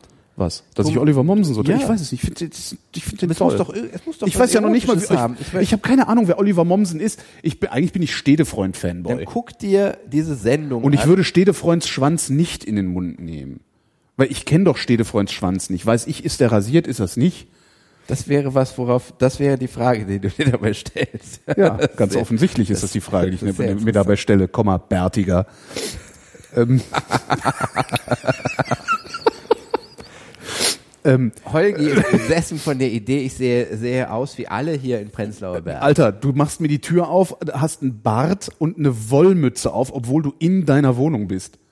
Ich war vorher runter und hab draußen und hab den Müll rausgebracht. Ah ja. Ja. Äh, Mit war einer Wollmütze auf dem Kopf. Obwohl du auch- dichtes, dichtes äh, äh, äh, volles Haar hast. Das ist ja schon mal bemerkenswert. das, damit heißt das, ich, ich muss auch, auch, auch Frisuren, ich muss Frisurentscheidungen treffen und bei Mhm. mir fallen die immer irgendwie negativ aus. Das ist schwierig. Mach dir nur eine Glatze. Dann hast du auch einen guten Grund, eine Mütze aufzuziehen. Ja. Oder einen Hut. Ich trage seit diesem Jahr Hut. Ähm, das ist mir ich, aufgefallen. ich habe Holgi äh, sieht mit Schiebermütze noch so ein bisschen Soprano-mäßig. Na, das ist eine Schieber, die Schiebermütze habe ich, wenn ich so mit dem Fahrrad unterwegs bin, weil Hüte fliegen ja gerne mal weg, wenn ein Windstoß kommt und sowas. Ähm, na, ich trage tatsächlich Hut. Ich habe mir dieses Jahr zum ersten Mal in meinem Leben einen Hut gekauft. Stimmt gar nicht. Ich habe mir letztes Jahr einen gekauft, aber nur so in so einer Urlaubslaune und Würde- dieses Jahr zum ersten Mal getragen. Würde ich jetzt Ähm, sagen, dass wir ja einen Jahresrückblick planten, würdest du sagen, das ist ja auch alles dieses Jahr passiert. Das ist dieses Aber Jahr passiert. Wir könnten ja zum Beispiel wirklich, was ist denn, ich würde mich mal, lass uns doch mal klassisch das Jahrrevue passieren lassen. Ja, das mache ich doch gerade. Ich habe mir einen Hut Du hast dir gekauft. einen Hut gekauft. Was ist denn das für ein Leben? Das ist doch ein Warum- super warum Leben. Machst du nicht kein feministisches Blog, wenn das, das dein Leben ist, dass du Hüte? Ich finde ein Leben, in dem man sich Hüte kauft und sich darüber freut, dass äh, äh, nicht nur nicht nur äh, man man eine Hutform gefunden hat, die die einem auch wirklich sehr gut steht, sondern auch feststellt, wie praktisch so ein Hut. Das ist ja auch unglaublich praktisch. Habe ich schon gesagt, dass am 29. Januar ich eine Lesung Ja, ich veröffentliche das absichtlich übrigens erst am 30. Januar. Hier, wenn das jemand hört und ist Ja, da, ja. kaufe ich ihm ein Bier. Ich weiß nicht, ob ich es mit ihm trinke, aber ich kaufe ihm ein Bier. Na, ich Gilt das auch für mich? mit ihm. Wenn, Wenn du da hinkommst, kriegt dann auch ein Bier? Trinkst du noch Bier? Oder muss ich dann Sachen Oder ist vorlesen das so von dir? Darf ich dann? Sachen von dir vorlesen? Ich natürlich trinke ich noch Bier. Ich trinke auch, ich trinke noch, ich esse auch Cheeseburger. Ich finde Cheeseburger super. Es gibt hier übrigens, bist du dir im Klaren darüber, dass du äh, fußläufig von der besten Dönerbude Berlins entfernt? Oh nein, Ja, nein, ja. nein. Ja. Jetzt weißt du es. Aber wa nee, jetzt weiß ich, jetzt, jetzt, Jetzt laufe ich hier einfach. Genau, jetzt kannst du hier die da gefällt mir nicht. Du willst ähm, Hufeland. Hufelandstraße? Ecke Hufelandstraße ist so ein äh, Neuland-Imperium. Der, der gefällt mir nicht. Da warst du schon bei Meraba, Neuland? Ja, Das, ich finde da, diese Soße. ich esse, ach echt, Isst ich, fand, pur? ich finde das Fleisch so gut, dass du es tatsächlich ohne Soße essen kannst. Das Fleisch hat wirklich einen hab ganz tollen Eigengeschmack. Gedacht, oh, ein Neuland-Döner und war fürchterlich enttäuscht von Ach Gott. Döner. Hat mir gar nicht Ich habe da aber bisher auch immer nur Döner-Teller gegessen. Das heißt, ich mische die Soße selber bei. Vielleicht liegt's da. Wir können ja nachher einen Döner-Teller essen gehen, Malte. Nee? Wieso nicht? Ich habe heute schon, ich, äh, meine, meine äh, Essens, meine Lebenszeiten Mhm. haben sich völlig verändert. Ach so, wegen des Kindes.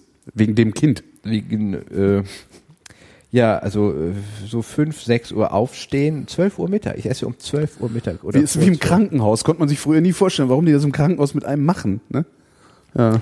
Ja, ich hatte nur nachts, äh, nicht morgens einen kleinen, kal- kalten Waschlappen ins Gesicht. Und niemand will Fieber messen und fragt dich, ob du Stuhlgang hattest. Hattest du Stuhlgang? Leute fragen mich das auch. Hattest du Stuhlgang, schon- Schatz? Hast du schon geträumt und hattest du guten Stuhl? Genau. Schön. Ich habe hab im Krankenhaus gelegen, da, hat, da hatte ich einen auf dem Zimmer, der hatte äh, über mehrere, ich weiß gar nicht, was, was hatte der denn? Hatte der die ganze Zeit Durchfall oder Verstopfung? Irgendwas hatte der, der durfte nichts essen. Der hat halt nichts zu essen gekriegt, über mehrere Tage. Und fand das auch echt scheiße. Ich weiß gar nicht mehr, was der hatte. Das fand er schlecht. Ne? Ja, der fand das halt scheiße, nichts zu essen zu kriegen. Hatte irgendwie immer so, so irgendwo zu trinken und Nähr, Nährstoffzeugs, Zeugs, aber nichts, keine feste Nahrung hat er zu sich nehmen. Und jeden Morgen kommt halt die, die Schwester rein, weckt dich viel zu früh, weil du ja ein anderes Leben lebst und fragt, da hatten sie Stuhlgang. Und nach dem zweiten oder dritten Mal hatten sie Stuhlgang, ist der Typ komplett ausgerastet und hat die angeschrien, wie sie denn glaubt, dass er kacken soll, wenn er hier nichts zu fressen kriegt. Das war eine sehr schöne Situation hatten damals. plötzlich zu dritt, Was glaubst du zu eigentlich, ich dritt Magen-Darm-Grippe. Ja, das Alle ist auch drei. toll. Ja. Und das ist so familienverbindend. Wie viele Toiletten habt ihr hier? Eine. Ja gut, das Kind kannst Ja, du, das kannst, Kind du, kann kind ja- kannst du in die Spüle setzen. Ich habe kürzlich, äh, kürzlich nochmal ähm, in komprimierter Version erlebt, warum ich äh, mit äh, dieser Frau verheiratet bin. Und zwar ähm, sind, wir, kriegen, äh, sind wir in einer neuen Kita angemeldet und ähm, dann hat uns eine Nachbarin gesagt, dass diese Kita ähm, einen, einen, einen kleinen oder äh, einen kleinen äh, Missbrauchsskandal hatte. Und zwar äh, war da ist da ein Pfleger, wie nennt sich nicht Erzieher. Erzieher, ein Erzieher und äh, ähm, es, es hieß, ein, ein Vater hat ihn angezeigt oder jedenfalls oder, gesagt, er hätte seinen zweijährigen Sohn betatscht, worauf meine Frau sagt, na, der Kleine ist auch ganz schön knackig. Okay. Wow. ich, Okay, Das hat die in der Kita gesagt. nicht in der Kita, aber Ach zu so. dieser Frau, die auch in der Kita ist. So. Was hat diese Frau gesagt? Die hat das Gott sei Dank auch, ich fand das Gott sei Dank auch lustig. Das Okay. ist die Vorsitzende des, äh, Verein, Ja. des Fördervereins und äh, das, aber dieses dieses Wabonspiel, dieses dem ins Auge sehen, okay, ich kann an dem Witz nicht vorbeigehen. Ja, hab, genau. ich, die hat es wirklich sogar vorher kurz durchgeschildert. Nee, ich muss ihm, ich muss Ja. ihm, es tut mir leid. Ja. Das ist, das ist ja, das ist der Grund. Ne? Das Sehr gut. manchmal sind diese, diese, diese Sachen. Ja, bei meiner ist das ähnlich. Allerdings ist das. Dann müsste ich jetzt wieder mich über Kinder echauffieren. Das, hast du nicht so gern. Jedenfalls hat Elke Heidenreich mal Wobei, gesagt. kann ich, ich bin kein, kein Missionar. Ähm, Äh, Du schreibst aber so Bücher. Das ist ein Liebes, ein Buch. Ich schreibe jetzt tatsächlich darüber, wie das äh, möglich ist, in deutsche Kinder zu bringen. Ich muss ja als, als Mann in Prenzlauer Berg, der ein bekommt, ein Buch darüber schreiben. Ja. Und dann habe ich versucht, eine möglichst abstrakte Form zu wählen, um Mhm. nicht, um nicht das tausendste Ich mache Windeln äh, Buch äh, zu schreiben. Und das ist ganz interessant. Das ist äh, interessant, wie unemanzipiert Deutschland ist. Trotz der vielen feministischen Blogs. Das sind ja nicht Diese viele. feministischen ist- Blogs kümmern sich übrigens sehr, sehr wenig um, wie man Kinder erzählt. Ja, komisch, ne? Ich weiß nicht, woran es liegt. Vielleicht haben die alle keine Kinder. Bitte? Vielleicht haben die alle keine Kinder, Vielleicht die sind da die schreiben. selber noch Kinder. Ich, Das kann natürlich auch sein. ähm, Also sie neigen zumindest zur gib mir doch Selbstbefriedigung. mal deine. Äh, Elke Heidenreich jedenfalls deine- sagte, ähm, Dutzend- nee, Elke Heidenreich, was hat die denn Elke Heidenreich gesagt? sagte mal, früher, da hatten Politiker Biografien. Und heute haben sie nur noch Karrieren. Und möglicherweise, weil du ja eben sagtest, wir, erinnern, wir wissen gar nicht, wie die Minister heißen, möglicherweise ist das genau der Grund dafür, dass wir nicht wissen, wie die Minister heißen, weil Karrieren sind halt beliebig austauschbar. Die kann man planen, da kann man, ist halt egal. Ist halt scheißegal, ob jetzt Dobrindt, der Brille, dem muss auch mal einer sagen, dass diese Brille einfach ihm nicht steht. Das, egal. Kennst du dieses Gefühl, das in den Gesichtern sehen zu können? Also, dass diese FDP-Leute, FDP-Leute haben auch genau wie Springer-Leute immer, immer so bestimmte Brillen, bestimmte Anzüge und so eine bestimmte Dynamik, die. Also ich äh, finde, FDP-Leute sehen immer so ein bisschen aus, als, als würden, als also sowas, die haben immer so ein bisschen was Überhebliches, als würden sie besonders gerade stehen, damit sie ein bisschen auf dich herabblicken können. Und es würde mich auch nicht wundern, wenn, wenn alle FDPler heimlich zumindest Monokel tragen würden. Das würde mich nicht wundern und äh, irgendwie in schlagenden Verbindungen sich organisieren. Das ist vielleicht schon zu brutal. Kann natürlich auch sein, ja. Und Springer-Leute kenne ich keine, also ist nicht, keine Ahnung. Springer hat übrigens, äh, um beim Jahresrückblick ähm, mal zu bleiben, Springer hat Mal dieses Jahr? Springer, Springer hat dieses Jahr ja äh, ähm, Print verkauft. Das fand ich bemerkenswert. Zeitungen verkauft und zwar auch so Titel wie Hör zu Hör und zu? hat hat dem Käufer, wenn ich das richtig in Erinnerung habe, Kredit gegeben. Kredit gegeben, damit der denen das abkaufen kann. Das finde ich schon mal sehr bemerkenswert. Also weil äh, äh, die wollten das offensichtlich so dringend loswerden. Herr Springer ist, ist ja unendlich viel größer, als man denkt. Allein wie viel Radios denen gehören, Ja. ist, ist äh, Wahnsinn. Und aber die nehmen halt, das haben wir, glaube ich, im letzten schon besprochen, die nehmen halt das Digitale tatsächlich ernst. Und Die Frage ist, ob äh, das reicht, das ernst zu nehmen. Also weil ich habe nicht den Eindruck, als wüssten sie, also als hätten sie eine Antwort darauf, wie ihr ehemaliges Kerngeschäft, das Verlagsgeschäft, ins Internet zu übertragen oder zu also übersetzen je, wäre. je länger ich ähm, mich umtue mit diesem Gedanken, stelle ich fest, dass, dass du hast eine begrenzte Möglichkeit, Texte aufzunehmen am Ja. Tag als Konsument. Du hattest ähm, auch da, ich glaube, darüber haben wir uns wirklich schon unterhalten. Das ich, merkt ich keiner. als, als Kind als Kind war die einzige Möglichkeit festzustellen, wie Alemannia Aachen gespielt hat, die, die Aachener Nachrichten zu lesen. Es gab keinen Nebenweg. Videotext. Ich kann das, Okay. ja, zweite, äh, erstmal auch nicht in den frühen 80ern, so. Äh, Heute kann ich das auf der Homepage von Alemannia Aachen, ich kann das auf Kicker, ich kann das Mhm. auf Bild.de, auf Spiegel.de, ich kann es auf äh, Reddit, Soccer. Ich, es gibt unendlich viele Möglichkeiten, das festzustellen. Und wenn jeder von denen damit verdienen will, dass er diese Nachricht an mich ranträgt, ähm, ist, ist klar, dass für jeden weniger übrig bleibt. Ja. Also die, die Welt braucht nicht so viele Journalisten wie Nein. im Moment. Nein, nein, nein. Und ähm, das, das Gebäude meiner äh, Zeitung, die meine Kolumne herausbringt, das ist ja direkt am Alex, das ist ein riesiges Gebäude. Auch dieses riesige Gebäude braucht es nicht, es braucht nicht die riesige Druckerei. Und ich glaube, äh, man wird dem ins Auge, ich sehe Ja. keinen Weg daran vorbei, dass viele Leute nicht mehr in diesem Sich andere Jobs suchen müssen. Ja, Ja, ich- ja. Beziehungsweise muss- sich andere, sich andere Jobs zum oder andere Erwerbsarbeit suchen müssen oder zusätzliche Erwerbsarbeit Ja, suchen ich sehe müssen. die nicht alle in der Arbeitslosigkeit. Also Es Nein. gibt mit Sicherheit äh, andere Berufe. Ich, ich will es weder, ich sehe das weder zynisch. Die, die Sache ist, viele entwerten sich selber ein großes Stück dadurch, dass, dass die natürlich auch, auch keine nicht unverzichtbare Qualität gerade. Also die, die Leistungen, die sie machen, sind es ist nicht so, dass sie sagen, okay, das kann ich. Sagen wir umgekehrt, wenn ich recherchiere für ein Buch und ich mache aus Versehen nämlich eine Zahl aus einer Zeitung, stelle ich immer irgendwann fest, es ist ich stelle immer fest, oh Gott, diese Zahl ist, hat der Typ entweder nicht verstanden oder erfunden. Ja. Aber es ist nie, es ist fast nie zuverlässig. Das ist Also sowieso so ein gehen, prinzipielles du, Problem des Journalismus, dass du äh, dich nicht mehr darauf verlassen kannst. also Beziehungsweise, die- dass du mittlerweile sehen kannst, dass du dich nicht darauf verlassen kannst, was sie schreiben. Früher war es wahrscheinlich genauso. Genau. Lesen. Ne? Ich Und früher war es wahrscheinlich genauso, dass wir schlecht informiert wurden. Wir haben es halt nur nicht gemerkt, weil wir kein Mittel hatten zu überprüfen.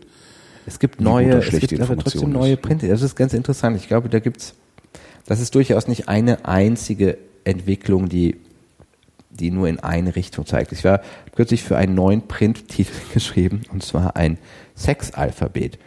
Und die haben sich sehr äh, nett bei mir äh, Analverkehr, Blasen, Klitoris die haben, so, haben sich sehr freundlich bei mir, äh, haben sich mir sehr vorsichtig was war denn genähert. C? Bitte? C? Habe ich vergessen. Kunilingus. Vermute ich. Nee? Nee. Das, ich kann das auch mal nachgucken. Die Sache war, dass ich mir angeguckt habe, wie äh, Sexalphabete funktionieren. Also der, ich habe geguckt, es gibt ganz fürchterlich viele Sexalphabete. Jede? Frauenzeitschrift, die was auf sich hält, hat zwei, drei Sexalphabete Ah ja. gemacht. Und ähm, auch international. Also es gibt eine unendliche Menge von Sexalphabeten. Mhm. Also dachte ich, naja gut, dann mache ich das halt etwas anders, mache das so wie meine Kolumne. Und ähm, dann wurde das auch so, ja, das ist total super, aber für unsere Leser funktioniert das so nicht. Das müssen wir, das müssen wir ähm, Es muss eine Liste werden, aktueller oder? machen. Und dann habe ich ihr gesagt, es gibt keine Sextrends, das wissen Sie doch genauso gut wie ich. Leute haben dieses Jahr nicht anderen Sex als, als 2010. So, aber festgestellt, zwei Dinge, die schreiben, da hast du ein bisschen dieses Publikumsverlag-Ding. Es geht nur vordergründig, es geht nur darum, was der Leser. Wichtiger ist aber, du musst Werbung daneben. Die haben wahnsinnig viel Werbung, Ja. die zahlen auch wahnsinnig gut. Mhm. Also es ist keine, also das ist ja immer der Deal. FAZ verdient wahnsinnig wenig, weil die sagen, du bist die FAZ, das rühmt, das ehrt dich, Mhm. ne? Kannst du irgendwo reinschreiben, schreibst du dann auch in deinen Lebenslauf hier. FAZ. Stimmt, steht ja auch, ne? Steht. Für die. FAZ geschrieben. Ja, ja, das Kann ich von mir nicht behaupten. Also das ist äh, Ja, aber das ist so, ne, was soll ich da sonst schreiben? Normal würde Ja. ich dann sagen, ich bin seit 400 Jahren Paartherapeut und habe mal für die FAZ geschrieben. Mhm. So. Und aber dass du für die Myself geschrieben hast, wo die Cosmopolitan schreibst, halt nirgendwo rein, kriegst aber halt einen Haufen Kohle dafür. Ah ja. So, und die, ähm, da dieses, äh, das ist ganz schwierig, wenn, wenn ein Redakteur sagt, ja, ich finde das super, aber dann ist man auf einer ganz komischen Ebene. Das ist Mhm. genau die Art von Kritik, mit der ich mich dann, dann habe ich gesagt, okay, also ich, das war wirklich kurz davor, dass sie es nicht veröffentlichen und ich jetzt Geld trotzdem bekomme. Ich habe gesagt, jetzt nehme ich das als, als Ehrgeiz. Ob das Ding noch ob ich- schön ob- zu machen, also nee, in seinem das, Sinne. Ja, ob ich das kann. Ja. Ne? Äh, aber das, sowas ist natürlich irgendwie ähm, ganz spannend, dass, weil diese Art von Kritik läuft bei mir so ins Leere. Und ich sage, der, der Typ, der es annimmt, findet super. Mhm. Also es ist zum Beispiel, es ist in dem Sinne unendlich viel leichter für die FAZ zu schreiben, weil du da kein, du schreibst so gut du kannst und dann nehmen die das so, bumm. Äh, ja. Aber zu denken, hm, welchen Sextrend hat die Leserin von Myself schon mal gelesen?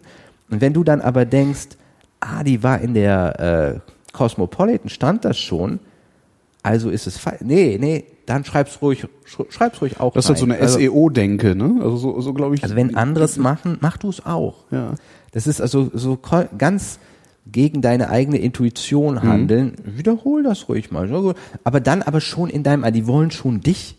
So, Mhm. das Magazin ist auch gar nicht schlecht. Das, das tut dem jetzt Unrecht. Also die haben auch ganz gut, Maike Winnemuth, die sagt auch, Claudius Seidel hat schon für die geschrieben Mhm. und so. Aber es muss irgendwie so eingetütet sein auf so ein, das Denken ist halt schräg. Also diese ganze Idee, du kannst Sex ist in nächsten, in 2014 anders als in 2013 oder so. Wo kommt das eigentlich her, dass es auf einmal in heißt? Also ich, ich lebe ich, 2013 keine Ahnung. und nicht in 2013. Ich Drinne. habe das jetzt extra gesagt. ja, ich aber auch weiß, mich wo es regt aber auch immer so auf. Ich rege mich über nichts mehr auf. Aha, das ist gut. Ja, ich, Leute, die nicht schlafen, regen sich auch über nichts mehr auf. Man kriegt äh, durch, durch Baby ist man völlig, Das ist eine Abstumpfung, ne? völlig, ähm, ja, ja. Ich würde jetzt nochmal mehr, würde ich jetzt übers Baby schwärmen, aber das äh, funktioniert hier ja nicht in diesem Kontext. Nee, das funktioniert nicht. Also du könntest höchstens noch über das Elternsein reden.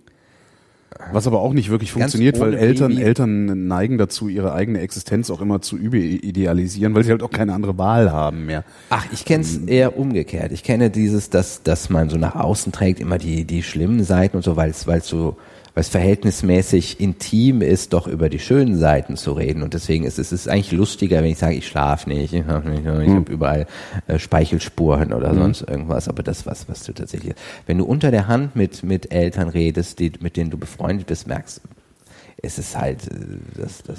Ja, mir erzählen, mir erzählen Eltern immer genau, das ist das Tollste im Leben und das ist alles ganz, wo ich dann auch mir denke, ja natürlich, das ist- empfindest es du ist- auch so, aber ähm, Eltern, ist keine- also ich habe oft das Gefühl, dass Eltern äh, mir gegenüber zumindest äh, immer versuchen wollen, mich davon zu überzeugen, jetzt auch Eltern zu werden, jetzt möglichst bald Vater zu werden, weil das die viel bessere Existenz sei. Also Eltern neigen, zumindest mir gegenüber, die Eltern, mit denen ich zu tun habe, neigen äh, zu so einem gewissen missionarischen Eifer, der Worüber ich- extrem auf die Ketten Worüber geht. ich gerade schreibe, ist, es, es wollen über 90 Prozent Kinder und es kriegt aber halt ein Drittel, 20 bis 30 Prozent kriegt keine. Und darum geht so Leute, die, die ang, ang, aufschieben, so Angst haben, das könnte irgendwie nicht funktionieren dann mit 39 dann nochmal irgendwie Panik kriegen, dann klappt es auch nicht so. Da, da, das ist Thema, so dieses, wie, wie kann man Kinder kriegen, wenn man die will. Ja. Die paar Prozent, die keine Kinder wollen, sind mir scheißegal. Ja. Wenn jemand das als, als Lebensentscheidung getroffen hat, dass er aus was für Gründen auch immer das nicht will, will ich nie, keine Ahnung, da diskutiere ich nicht drüber. Das ist Das bei ist- mir du- du bist was einer der ganz wenigen, die das nicht umgekehrt. Ich tun. wollte Also, äh, immer im Kopf ein Kind zu kriegen. Ja. Und bei mir hat es ja auch bis, bis ich 38 bin gedauert. Hm. Und ist meine, meine Frau zehn Jahre jünger. Das, das hat das einfach zuletzt verzögert. Ne? Aber interessanterweise täuschen sich die meisten Leute massiv darüber, wann es medizinisch schwierig wird.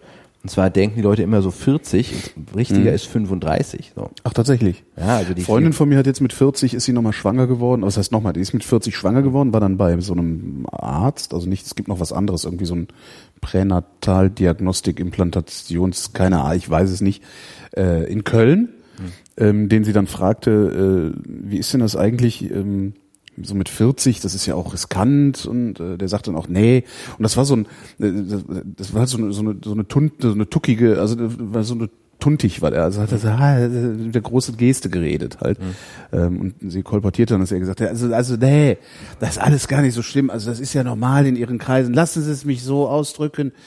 Wenn sie, wären sie 20, dann hätten sie nicht gewollt oder sie wären rechtsreinig. Ja, also natürlich. Aber warum ja mit nicht 35? Darum, Also es geht ja nicht darum, Besorgnis zu schüren. Doch, doch. Es geht Und ähm, Abstiegsängste, dazu ist diese Sendung da. Besorgnis und Abstiegsängste. Ich habe also im, ich kenne im allerengsten Freundeskreis drei Paare, wo es wo es schon schwierig wird. So. Mhm. Und wenn du ein Kind willst, das ist völlig anders als bei dir. Wenn du ein Kind willst und es klappt nicht, Ja. da, es gibt Studien dazu, das ist ähm, schlimmer, als jemand stirbt. Also die Leute sind länger auch unglücklich, also wenn es tatsächlich Ja. am Ende nicht klappt, du bist, bist, bist fertilitätstechnisch austherapiert, Mhm. sind sie länger unglücklich und zwar fünfmal so lange wie Leute, die äh, querschnittsgelähmt sind. Die sind nach einem Jahr wieder da, wo sie vorher waren. Du hast, also du wolltest ein Kind, das war ein Ziel in deinem Leben, und du hast es nicht erreicht, ist äh, also es wirklich, es gibt, soweit du sowas objektiv messen kannst, schlimmer als dein Vater stirbt. So. Und ähm, da ist es, es ist erstaunlich, wie, wie groß da die äh, Tabuisierung ist. Ja, kein Mensch geniert sich großartig über seine Leberwerte, aber so Ja. ein Spermiogramm, uh, das, ist, das geht sehr an, äh, an, an die Identität und bei, bei Frauen natürlich erst recht. Ich habe das selbst bei Lotte erlebt, bei, bei der Fehlgeburt, dieses Gefühl, du hast jetzt kein Leben hervorgebracht. Und Lotte hatte das dann ähm, in, in dem Zeitpunkt, wenn sie irgendwo Kinder sah und süß fand, dass sie immer dachte, sie ist jetzt creepy, weil Ja. sie die ja die ist, die, oh, das ist das Kind tot und jetzt findet sie, oh. Also es ist, ähm, es geht wahnsinnig an die Identität. Wie wie gesagt, wenn es gar nicht in deinem Lebensplan ist, dann ist es halt so. Jo. Mein, mein äh, Drehbuchagent hatte irgendwie so, das Kinder machen alt. er hat diskutiert, der hatte eine Katze, die hat er so als Kind gesehen. Was an Kindern halt wirklich problematisch ist, oder was heißt auch, es ist, allerdings auch mein Problem. Ähm, ich verliere halt nach und nach meine Freunde an ihre eigenen Kinder. Naja, Das und das, äh, das ist tatsächlich auch was, was bei mir einen gewissen Leidensdruck äh, erzeugt. Also ich- ich habe, ich habe meine hab, beste wenn- Freundin jetzt an ihren Sohn verloren und das hat schon, das, äh, an da ihren werde ich auch, oder die hat ihren Sohn verloren. Nein, ich habe die Also- an ihren Sohn verloren. Das äh, und das ich, das merke ich, weil da ist nicht ne, man hat nicht mehr dieselbe, es ist halt ganz normal, du hast halt nicht mehr dasselbe Maß an Aufmerksamkeit, das die Menschen entgegenbringen. Sobald sie Kinder haben, spielt da halt jemand anders die erste Geige und die zweite und die dritte und die vierte. Das ist auch okay.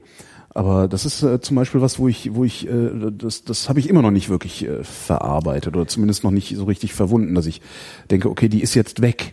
Es sind, äh, Das ist schon, du trittst äh, in eine andere Lebensphase ein. ja. Deswegen ist es auch, ähm, ich finde auch, dass man die Dinge, die man vorher machen konnte, nicht, nicht vermisst. Also so, äh, wenn ich, wenn ich mit äh, sechs gewusst hätte, ich kann immer Sesamstraße gucken, den ganzen Tag. Es Ja. gibt Videokanäle, da könnte ich, ich könnte immer zu was gucken. Und dann sagen, ja, machst du aber nicht. Ich Das ist so verrückt. So ein Unsinn. Oder pff, ich stelle mich jetzt zum Beispiel, also ich schon länger nicht mehr nachts um drei im Kalten vor einen Club und hoffe reinzukommen. Oder Nee, das ist ja auch würdelos. Ja, ja, und das ist und ähm, du, du hast ein, also die, die erste Trennlinie ist, ist dieses, wann sind die zu Bett geht Zeit für dich? So, also das ist so, ist es eine. Das andere ist so dieses, ähm, ich habe das bei meinem Freund Aram ganz extrem erlebt. Da darfst du, wenn ich als das Wort Geburtsvorbereitungskurs, das ist für ihn alles Schlimme. Wie? Das ist, ist spießig und und, uh, und, und, und komisch und, und Ach Gott, Kunst- also das heißt, der, der ideologisiert seine Kinderfreiheit. Ja, ja. Ach, furchtbar. Und ähm, also es, es gibt Leute, die können das nicht. Also die, die Idee, dass eine Brust nicht nur sexuell besetzt ist, sondern auch nähert, ist, ist, ist ganz abscheulich für, für, für viele. Aha. Das sind so Sachen, die ich erlebe. Dann Das ist finde ich aber auch- jetzt seltsam, Habe ich in How I Met Your Mother mal gesehen, da ist wirklich was dran. Wenn du gerade irgendwie äh, dein, dein Kind hat zum ersten Mal wie 40 Fieber gehabt und so. Und dann erzählt dir jemand, ja, und die schreibt auf Facebook gar nicht zurück, dass das für dich wahnsinnig schwer ist, das richtig toll wichtig zu finden, so, ne? Also, Ja, das fällt mir ja so schon schwer, da brauche ich ja keine Kinder für. ja, aber, aber da- das, das verstärkt das natürlich, ne? Und da, da musst du das natürlich für dich auch wieder irgendwie reduzieren. Ähm, aber äh, diese, dieses, dass, dass Freundschaften auseinandergehen, wenn Leute in neue Lebensphasen kommen, hat man ja im, im Grunde oft. Ne? Eigentlich also da- dauernd, ja. Ja, also da- das ist ja jetzt nicht das Wobei, Einzige. aber es gibt halt so Freundschaften, die überdauern das, ne? Also die, die Total, schaffen das ich bestehen zu bleiben. Und es ist jetzt auch nicht so, dass meine, meine beste Freundin ganz weg ist. Aber es ist halt so dieses. Ja, die kommt ja ähm, auch wieder. Also das, Das, das mag ist ja sein, auch natürlich, am, am das mag sein. Aber ist das ja es ist halt so dieses, ähm, ähm, ja, Ich sehe den, was ich sehr schön sehe, ist so, in, in Familien ist es so, dass man für Streitigkeiten viel länger Zeit hat. Man kann sich fünf Jahre streiten, weil man sich ja sowieso irgendwann, weil man sieht sich später bei der Beerdigung wieder. Ja. Du? Und bei Freundschaften denkt man immer, das muss alles jetzt passieren oder bei Beziehungen. Beziehungen Ja. müssen irgendwie nach drei Tagen wieder hergestellt sein, sonst trennt man sich so. Ja. Anstatt dass man sagt, nee, wir sind jetzt zusammen. Ne? Das, das ist auch das Schöne, wenn man selber eine Familie gründet, das fängt man auch an, sich gegenseitig wieder mehr Zeit zu geben. Dass man der andere kann man halt mal zwei Monate länger brauchen, um, um auf denselben Stand zu kommen. Es muss nicht alles so. Ich, äh, wenn, wenn ich die meine meine Fragesteller wenn ich in zwei große Lager unterteilen müsste, ich sagen, da gibt's diese, diese Leute, die diesen Supermarkt erleben, diesen sexuellen Supermarkt, so äh, lernen sich in der Online-Börse kennen, der Typ meldet sich da gar nicht erst ab, so, so bleibt da. Also das, das höre ich gerade von, also ich höre das sowohl von Jüngern als auch jetzt immer mehr von, von, von so ab 60, so dieses. So ein Ding habe ich ja noch nie Berlin probiert. ist so, so ein Shopping-Ding, weißt du, so jeder wartet immer auf den nächstbesseren, so. Du Ja. wirst immer so warm gehalten. Aber das hast du eigentlich, das, das hast du eigentlich schon immer, oder? Dieses, dass, dass Menschen ständig darauf warten, dass es noch was Besseres gibt. Ich war in Berlin nie Single. Ich kenne, glaube ich, das ganz harte neoliberale, den ganz harten neoliberalen Sexualmarkt gar nicht. Also ich habe das, das Gefühl mit diesem Warten auf was Besseres, das habe ich, das, das habe ich eigentlich schon immer und das habe ich auch nicht nur aus Berlin diesen Eindruck, sondern ich habe oft das Gefühl, dass also immer wenn so, wenn Beziehungen sich langsam auflösen, sind in meiner Wahrnehmung immer die Männer, die sich, also selbst, selbst wenn die, also Männer verlassen ihre Freundin oder ihre Frauen, halten die sich aber trotzdem noch warm und zwar so lange, bis sie was gefunden haben, was stabiler, sicherer, also besser ist als die alte Beziehung. Also das beobachte ich eigentlich mein Leben lang schon, Also wenn ist ich mir Beziehungen nicht angucke. zu halten. Wer, wer Ist sich nicht zu halten. Trennt ist die, die Frauen häufiger, also gerade also Scheidungen. Dass die Frauen sich häufiger trennen, das denke ich auch. Aber und- wenn und Männer sich Frauen- trennen, dann ich halten die habe sich immer das den Eindruck, dass, dass Frauen viel länger Listen machen. Sag ich, oh, das höre ich mal. Also, na, wenn also vor allen Dingen, wenn Frauen sich trennen, dann trennen die sich, dann ist auch Schluss. Ja, also das ist eine, eine, eine, eine endgültige Entscheidung. bei einer Standard bei einer Trennung ist eigentlich, dass der, ähm, da gab es mal eine Doktorarbeit über verlassene Väter. Da hat, die, die haben fast alle gesagt, das kam für sie völlig aus heiterem Ja. Himmel. Und wenn du mal genau hinguckst, waren das ganz zerklüftete, zerstrittene Ehen, wo die Männer aber nicht realisiert haben, Ja. dass sie es wirklich jetzt echt dann geht. Also Ich haben, behaupte, ich behaupte, das ist Ich- immer so. Ich ich behaupte, es ist erlebe- immer so, dass das für Männer äh, komplett aus der Kalten kommt. ich erlebe manchmal jetzt, ich erlebe jetzt im, im Umfeld Paare, wo ich sagen kann, Ja, das geht in den nächsten Jahren kaputt. ja natürlich. Und ich müsste den Typ eigentlich mal zur Seite nehmen und sagen, hey, wenn deine Frau sagt, kannst du bitte mal aufstehen und das Kind dem Fläschchen geben, dann sag bitte, bitte nicht, nee. Wenn deine Frau dich überhaupt um was bitte, mach es. Ja. Ich habe noch nie, ich bin echt in vielem schlecht, aber wenn, wenn ich um was gebeten werde, mache ich es immer. Ich käme überhaupt nicht auf die Idee zu sagen, nö, ich falte die Wäsche nicht. Ja. Ich bin ganz schlechter, ich sehe, ich bin genau wie alle, also ganz, ganz ist ein Männerproblem, Schmutz nicht zu sehen. Hm? Ja, ja, zu das- sehen. Okay. Aber wenn mir dann jemand sagt, hey, mach das mal, Ja. dann einen Weg zu finden, mich da rauszulotsen. Also wenn, ist- wenn, wenn Männer sagen, Ich, es ist ja vor allen Dingen ist die, die Vermeidung, die, die Aufwandsvermeidung ist ja in der Regel schon wieder au aufwendiger als den Aber Aufwand um auf, zu auf, treiben. Auf die Und das- Beziehung gerechnet ist, du kannst in der Beziehung keine Streitigkeiten gewinnen. Nein. Es nutzt dir einen Scheiß. Du kannst tausendmal sagen, ja, ich bin als Sieger da rausgegangen und dann Na, bist du verlierst halt du den ganzen Genau. Krieg, weil sie dann halt geht. Ja. So. Und das ist halt was, was oft passiert. Du kannst dich, ich glaube schon, dass immer noch es so ist, dass Männer mehr auf Wettbewerb gepolt sind und es gibt viele Punkte, wo du sehen kannst, dass Männer es schaffen, sich gegen Frauen durchzusetzen in der Beziehung. Und die Frau sagt, okay, dann gehe ich Ja. irgendwann. Und da, da, also wenn du das siehst, also wenn du dir das anguckst, in dieser Phase, in der wir jetzt sind, wie alleingelassen viele Frauen mit ihren Kindern sind, das ist der Wahnsinn. Also äh, du kannst da Und wie Mutter- schwierig, es ist, wie schwierig es für die auch ist, nicht mehr allein gelassen zu sein, weil du hast natürlich dann, wenn du von außen, wenn du nicht auch allein, alleinerziehender Vater bist oder überhaupt Kinder hast, ähm, und du eine alleinerziehende Mutter kennenlernst und dich möglicherweise sogar in sie verliebst und eine Beziehung mit ihr eingehen willst, hast du immer das Problem. Und ich das ist zum Beispiel also ich weiß nicht ob das empirisch belegt ist aber das das ist was ich hatte zwei äh, also zwei Ex-Freundinnen waren alleinerziehende Mütter. Und äh, bei der ersten habe ich äh, nicht verstanden warum mich da was stört und was mich da stört. Bei der zweiten habe ich es verstanden. Ähm, du musst als Mann auch wenn du eine alleinerziehende Mutter dir, dir zu, zu, zum Weibe nimmst musst du dir immer darüber im Klaren sein, dass du nicht die erste Geige spielen wirst. Unter keinen Umständen spielst du die erste Geige, sondern das Kind spielt die erste Geige und es ist nicht deins. Das ist doppelt schwierig und das musst du erkennen. Und ich behaupte, dass die wenigsten Männer das so durchdrungen haben, sondern sie sind dann in so einer Beziehung und wundern sich, dass die Beziehung nicht so funktioniert, wie sie es eigentlich erwarten würden von einer Beziehung, in der sie glaube, die erste Frauen Geige spielen beziehungsweise deutlich, gleichberechtigt deutlich schwerer sind. ist, mit einem Kind einen Partner zu finden. Ich glaube, dass es für Frauen fast unmöglich ist, mit einem Kind einen Partner zu finden. Also das ist, das mag sein, dass ich Das da zu kann ich gnadenlos nicht bin, sagen, aber das ist so meine Wahrnehmung. Das ist immer wieder, es gibt dann auch so diese Sprüche unter, unter, es gibt ja diese, diese komische Szene, aus der sich dann auch irgendwann diese Pick-up-Artists rekrutieren. Da gibt's halt immer mal wieder so Sprüche, ja, eine alleinerziehende Mütter sind halt total super, weil die sind dankbar, dass überhaupt einer kommt und nehmen es dir auch nicht so übel, wenn du sie verlässt. Das sind so Sprüche, die man gerne mal hört in so, so, so Kreisen. Ähm, das, es ist ja auch ich schwierig. glaube, also dass das ich- ein, ein ganz fürchterliches Leben ist als es, es, alleinerziehende es gibt ja mehrere Mythen, die du, die du, wenn du ein Kind hast, ent, entschlüsseln kannst für dich. Das eine ist zum Beispiel dieses, ähm, ich habe keine Grundsätze, ich, ich, ich hab, finde Kinder grundsätzlich okay, so, sie haben mich nie groß gestört, aber ich habe keinen enormen Bezug zu Kindern.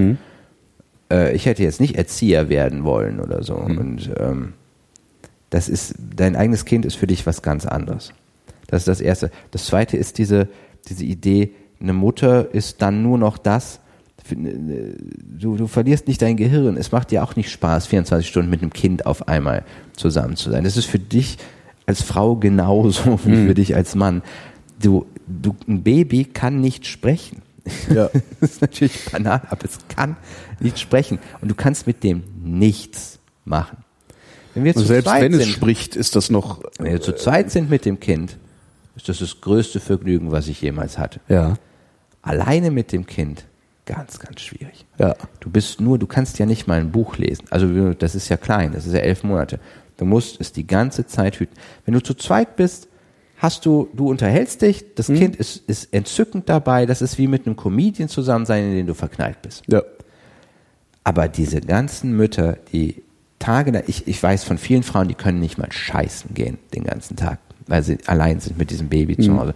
Und die westliche Gesellschaft ist die einzige in der Geschichte der Menschheit, die das so organisiert hat, dass man sagt, hey Mütter, ihr seid doch total glücklich damit, jetzt kriegt ihr das Kind und jetzt seid ihr allein mit diesem Kind. Ist Ja. das nicht toll? Das ist das Beste, was dir passieren kann. Das ist So. deine Erfüllung. Und dann, Ja. dann drehst du langsam durch und denkst, was ist mit mir los? Also warum bin ich das Ja, warum bin ich unglücklich, obwohl ich glücklich zu sein habe?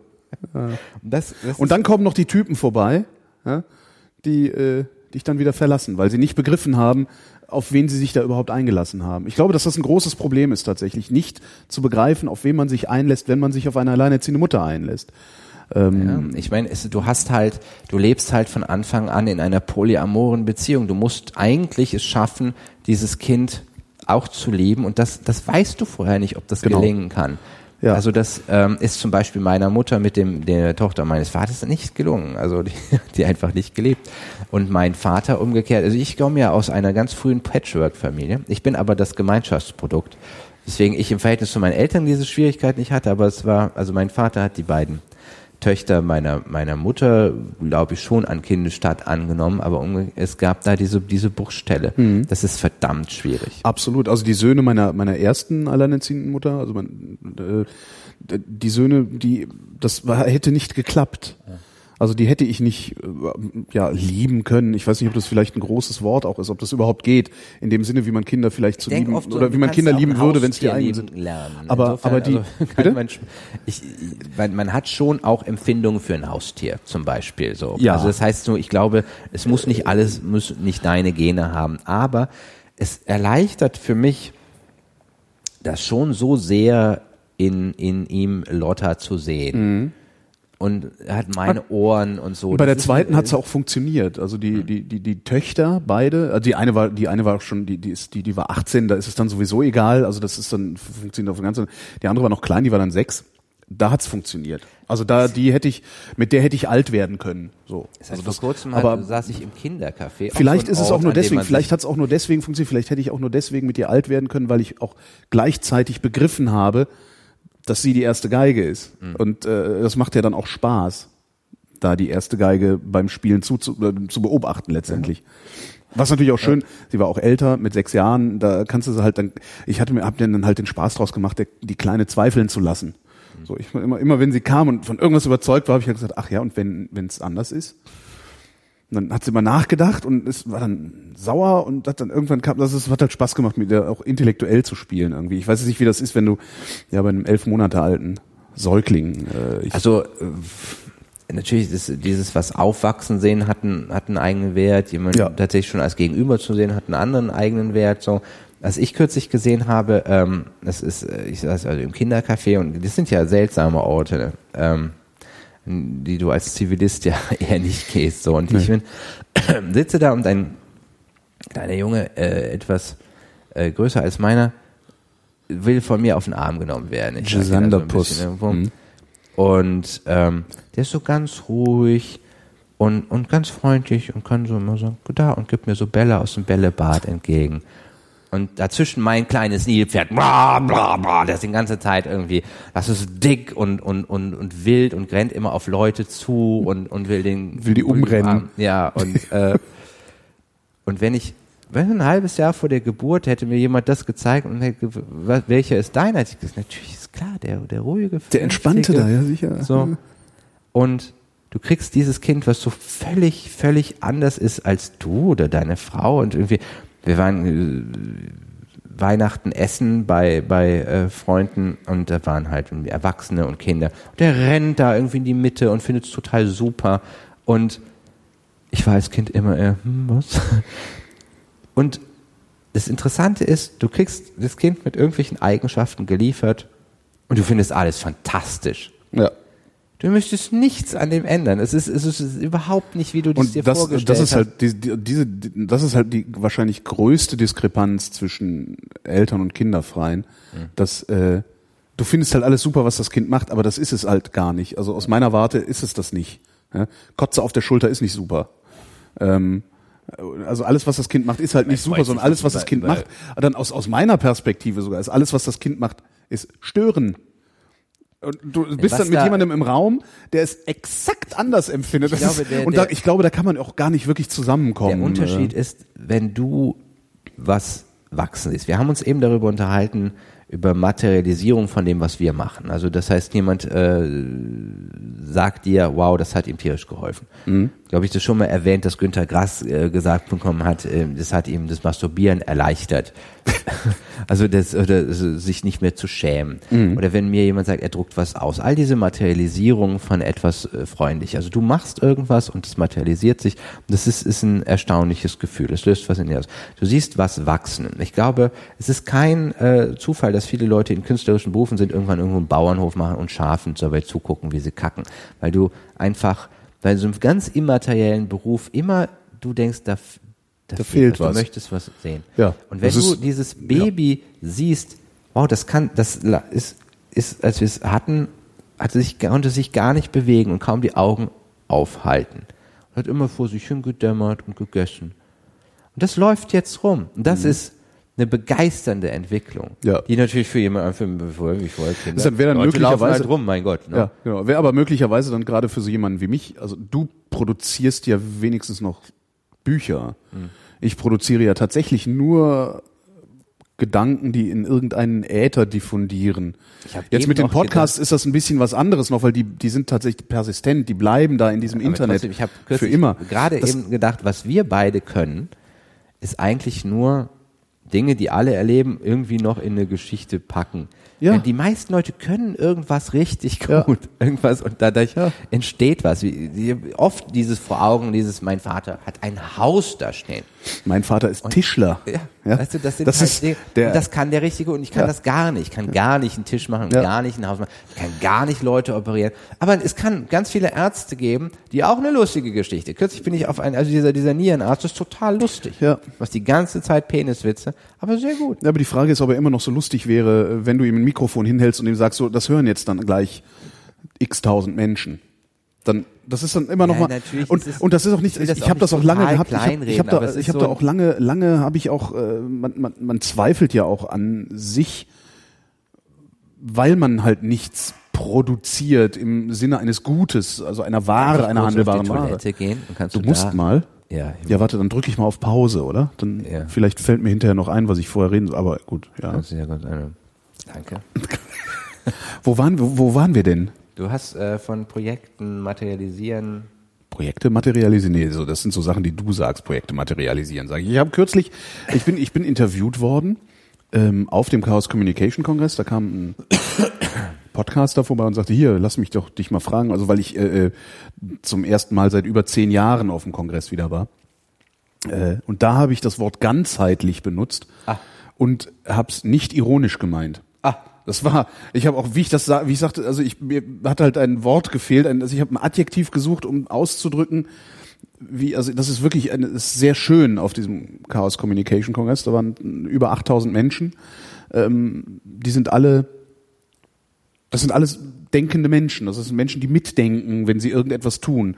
Äh, manche von denen sind natürlich Soziopathen und rennen dich einfach um oder laufen zwischen zwei Leuten durch, die sich gerade unterhalten oder bleiben auch da stehen. Selbst das ist mir passiert. Das ist halt irgendwie so ein Typ mit einem Rucksack auf. Also man geht auch nicht in Menschenmengen, da nimmt man seinen Rucksack ab, weil man grundsätzlich Leute damit anrempelt. Es gibt halt Leute, die wissen das nicht, weil sie sozial halt nicht so kompetent sind. Ähm, Und es ist mir halt passiert, wir standen, haben uns unterhalten und auf einmal steht jemand zwischen uns, weil die Lücke halt zu groß war und das, der hat es aber auch nicht gemerkt. Das passiert halt, ne? Also es sind, es sind halt so, sozial gestört, aber das, das ist das eine. Das andere ist aber das, wenn du ihm dann sagst, Alter, du stehst gerade, wir unterhalten uns gerade, dann merkt er das und sagt, oh, Entschuldigung. Und ich bin aus diesem Kongress raus, der ist in in Hamburg im CCH, direkt daneben ist der Bahnhof Dammtor, das ist der ICE-Bahnhof, mit dem ich dann nach Berlin fahre. Ich bin halt da raus, habe meine Zeit verbracht mit 8000 Menschen, die mitdenken und selbst wenn sie sich nicht mögen, immer noch respektvoll auf Distanz bleiben zueinander. Also das ist wirklich bemerkenswert. Also es gibt halt Leute, die finde ich, da waren auch Leute, die ich, die ich total scheiße finde. Und ich weiß, da waren auch Leute, die mich total scheiße finden. Ich weiß, dass die mich scheiße finden. Und wir sind uns halt aus dem Weg gegangen. Das kann man auch machen. Und man kann sich halt trotzdem guten Tag sagen. Das ist schon eine sehr, auf, auf, auf der einen Seite so- was soziopathisches, auf der anderen Seite aber ein sehr erwachsener Umgang miteinander. Und ich bin dann in den Zug eingestiegen, da raus, in die reale Realität, äh, ICE, äh, habe mich auf meinen reservierten Platz gesetzt und äh, dann waren wir am Hamburger Hauptbahnhof, dann stiegen ganz viele Leute ein, der Platz neben mir war, war frei. Ähm, Also ich saß am Fenster, der Platz neben mir war frei, dann kamen kamen irgendwie drei oder vier Mädels, die äh, weiß ich nicht wohin gefahren sind, hatten viele Koffer und äh, die eine kam halt zu mir und sagte, äh, ist der Platz hier noch frei? Sag ich, ja, der ist noch frei und sie stellte ihren Koffer dann so da rein in, in, diese, in diesen Sitz ähm, und sagte, würden Sie den für mich frei halten? Sag ich, ja, natürlich, gerne. Und dann ging sie irgendwie noch ein Stück nach vorne, um noch irgendwie was anderes zu verstauen. Und dann kam eine andere Frau und will diesen Koffer da wegnehmen und sich hinsetzen. Sag ich, äh, entschuldigen Sie, der Platz ist besetzt. Dann wurde sie irgendwie fahrig. Äh, ich habe dann meine Kopfhörer wieder aufgesetzt, weil ich depriviere mich gerne, wenn so viele Menschen um mich rum sind, auch vor allen Dingen so eng um mich rum wie im Zug. Und dann will sie wieder diesen Koffer nehmen und sich hinsetzen. Nehme ich wieder meinen Koffer und sage, entschuldigen Sie, der Platz ist, ist, ist besetzt. Und dann sagt die, warum? weißt du, du kommst gerade, äh, hast gerade 48 oder noch mehr Stunden mit nur mit intelligenten Menschen verbracht und dann steht da so eine Tante, so Anfang 20 und an, äh, stellt eine Gegenfrage, also stellt eine Frage auf die, dieser Platz ist besetzt. Warum? Und ich war wirklich, das hat mich so entsetzt, dass ich ungefähr in dieser in dieser Sprechweise gesagt habe, ja, weil da schon jemand sitzt. Woraufhin dann eine von diesen anderen Mädels kam und sagte, das ist schon okay, das ist unsere Schwester, die gehört zu uns. Sag ich, ja, Entschuldigung, ne? Entschuldigung kann ich das wissen? Und dann sagt diese, diese dämliche, dann sagt, ja, ja, und setzt sich hin, wo ich echt dachte, so, entschuldige mal, äh, pöbelst du mich gerade an, weil du nicht in der Lage bist, dich unmissverständlich auszudrücken, du dumme Sau. Habe ich gedacht, habe ich jetzt nicht gesagt, sondern habe dann da gesessen und vor mich hingefeixt. Äh, weil, also, aber das sind so, wie kam ich da jetzt hin? Ich weiß es. Genau, ich wurde interviewt und habe das Wort ganzheitlich benutzt, weil diese ganze Atmosphäre auf diesem Kongress Das ist, obwohl so viele Menschen da sind, ähm, hat das was unglaublich Bin ich zu weit vom Mikrofon? das kann ich dir nicht sagen, weil ich keinen Kopfhörer aufhabe. Ähm, das hat so, das hat was sehr, ist- was, das, hat was ist, sehr, Dieser Kausalsatz war keiner. Du Doch. kannst mir das nicht sagen. ich kann dir nicht kannst sagen, ob du nah genug am Mikrofon so, bist oder nicht. Ich höre dich Okay. natürlich gerade nicht. Ich höre dich ja nur so über den Raum. vielleicht. Du Nein. hast, hast ein, eine, Ich habe hier eine Anzeige, die das äh, macht, Okay. aber das wird hinterher sowieso noch äh, gemischt. das wird noch geme- Ähm, also ganzheitlich, ganzheitlich. Genau, du hast, Warum du hast halt so eine, du hast so eine, so eine, so eine, so eine Atmosphäre, in der alles stimmt und in der du völlig aufgehen Space kannst. gehabt du hast, in der du auch sehr, in der du völlig aufgehen kannst. Also du, du, du läufst da rum und irgendwie ist alles äh, seltsam. Menschen laufen da rum, sind äh, seltsam kostümiert. äh, wo du unter in, der normalen Welt oder so in der, wo Frauen warum fragen, wenn du sagst, ein Platz sei besetzt, in dieser Welt, ähm, würdest du halt irgendwie feixend in der Ecke stehen und sagen, guck dir mal den Bescheuerten da an, wie der rumläuft. Gedacht, Aber jetzt läuft Frau der da. hat doch da einfach nur den Koffer ihrer Schwester gesehen. Genau. Hat gedacht, und hat, wollte sich da hinsetzen anscheinend, aber war nicht in der Lage mit zu sagen, das ist schon okay, ich gehöre dazu. Ah. Was das Einfachste gewesen Das wäre. wäre ja? gewesen, Stattdessen fragt sie, warum? Ja, warum ist wohl ein Platz besetzt? Hm? Jetzt denken Sie sich mal was aus. Warum könnte denn hier besetzt sein? Eigentlich müsste man, naja. Das, es, es hat so was wirklich sehr, sehr, sehr, sehr, sehr Friedliches. Also da laufen halt vollkommen verrückte Leute rum, die vollkommen verrücktes Zeug machen. Aber es ist, es hat nicht so eine, es hat halt nicht so eine, so eine, so eine, so eine abgrenzenden Moment. Es ist sehr schade, es ist etwas, was, was mir häufig geschieht beim über die Liebe schreiben, dass ja man, man ständig auf Vokabeln stößt, die, die unbenutzbar geworden sind. Ja. Ja, ganzheitlich haben halt die Esoteriker kaputt gemacht. Ja. ja. Das ist so ein bisschen, ja, wie, weiß ich nicht. Man klingt schnell so, wie ein so. Hippie. Man muss- Ja, du hast halt das, äh, eigentlich, wahrscheinlich müsste man sowas wie LTI schreiben, nochmal für Worte, die von, äh, nicht von Nazis kaputt gemacht wurden, sondern von Menschen, die äh, es gut gemeint haben. Die Sprache der Wohlmeinenden. Die Sprache der Wohlmein, genau. L, L, ja, wie auch immer. Naja, da habe ich jedenfalls das Wort ganzheitlich benutzt, weil das ist tatsächlich so ein Effekt. Du, du bist da, du bist ganz da drin und komplett aufgesogen von diesem Ding und äh, schwimmst so mit diesem Ganzen um dich rum und da, da gibt es auch Hektik, da gibt es auch Aggression und, und, und, ja. Aber nichtsdestotrotz ist das ein sehr warmes, wohliges Gefühl, das du hast, wenn du da unterwegs bist. Das war eine sehr neue Erfahrung für mich. Und, ähm, eine Freust so, du dich auf eine, irgendwas 2014? auf den Kongress. Auf den nächsten Auf den nächsten Chaos Communication Kongress freue ich mich so sehr, dass ich äh, jetzt So schon sehr? Ich, ich, ich habe ähm, jetzt schon ein Zimmer gebucht für diesen Kongress. Ich habe weder, ich weiß weder, ob meine Einkommenssituation 2014 es zulässt, dass ich dieses unfassbar teure Zimmer, was direkt neben der Kongresshalle in einem Hotel ist, ich weiß nicht, ob meine Einkommenssituation es zulässt, dass ich dieses Hotel überhaupt bezahlen kann. Und ich weiß auch gar nicht, ob ich äh, abkömmlich bin im Dezember. Also zwischen den Jahren 2014, weil ich, ich weiß überhaupt nicht, was ich beruflich mache äh, in einem Jahr. Ist das so?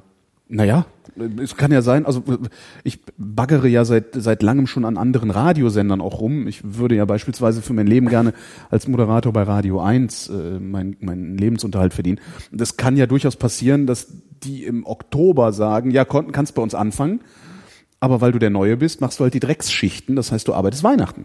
So, und das mache ich dann halt auch. Also ich viele wollen das nicht. Ich gehöre zu den Leuten, die sagen, okay, wenn ich irgendwo neu bin, mache ich halt ein paar Jahre lang die Scheißschichten. Dafür mache ich sie dann aber nie wieder, sondern die, die nach mir neu kommen. Wenn das passiert, kann ich nicht zum Kongress. Aber ich habe halt trotzdem dieses Zimmer gebucht, äh, weil ich mich da sehr drauf freue, ja. Oh, und ich freue mich auf meinen Winterurlaub, den ich auch hoffentlich machen kann. Im Januar jetzt oder redest du Äh, nee, auch wieder vom Dezember? Das wird auch wieder November, Dezember werden, also Ende des Jahres. Anfang des Jahres gibt's jetzt nichts großartig. Doch, wir fliegen nach Venedig im, im April ein paar Tage. Urlaub. Venedig, Venedig ist nett. Nee, das ist kein Urlaub. Nein, ihr verreist. Wir verreisen, genau. Wir, ja. Also das ist halt, ja. Da, da freue ich mich drauf. Venedig ist ganz Freust du schön. dich auf die äh, Fußball-WM? Bist du, du bist doch kurzzeitig Fußballfan gewesen. ich bin nicht kurzzeitig Fußballfan gewesen. Ich Du hast dich über St. Pauli gefreut. Ich- Genau, ich bin auf, äh, ja eben, ich habe es mir leicht gemacht und bin dann, äh, habe für St. Pauli eine Sympathie empfunden, die ich für keinen anderen Fußballverein bisher empfunden habe und habe mir eingebildet, das sei sowas wie Fan sein, was es natürlich nicht ist. Ähm, aber das weiß ich ja schon länger, seit du die Geschichte erzählt hast, wie du denn überhaupt Fußballfan geworden bist. Ähm, da wusste ich dann, okay, das kann ich gar nicht sein. So, nein, äh, äh, ja, äh, freue ich mich auf die WM. Ich, mir war gar nicht klar, dass nächstes Jahr WM ist. Ah, okay.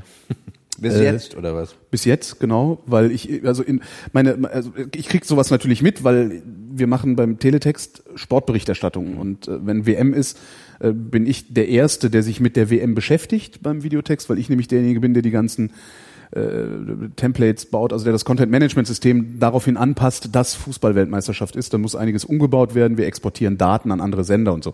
Das heißt, ich bin der Erste, der sich darum kümmert, aber äh, im Moment ist noch Sochi auf, bei mir auf dem Schirm, also die Olympischen Winterspiele.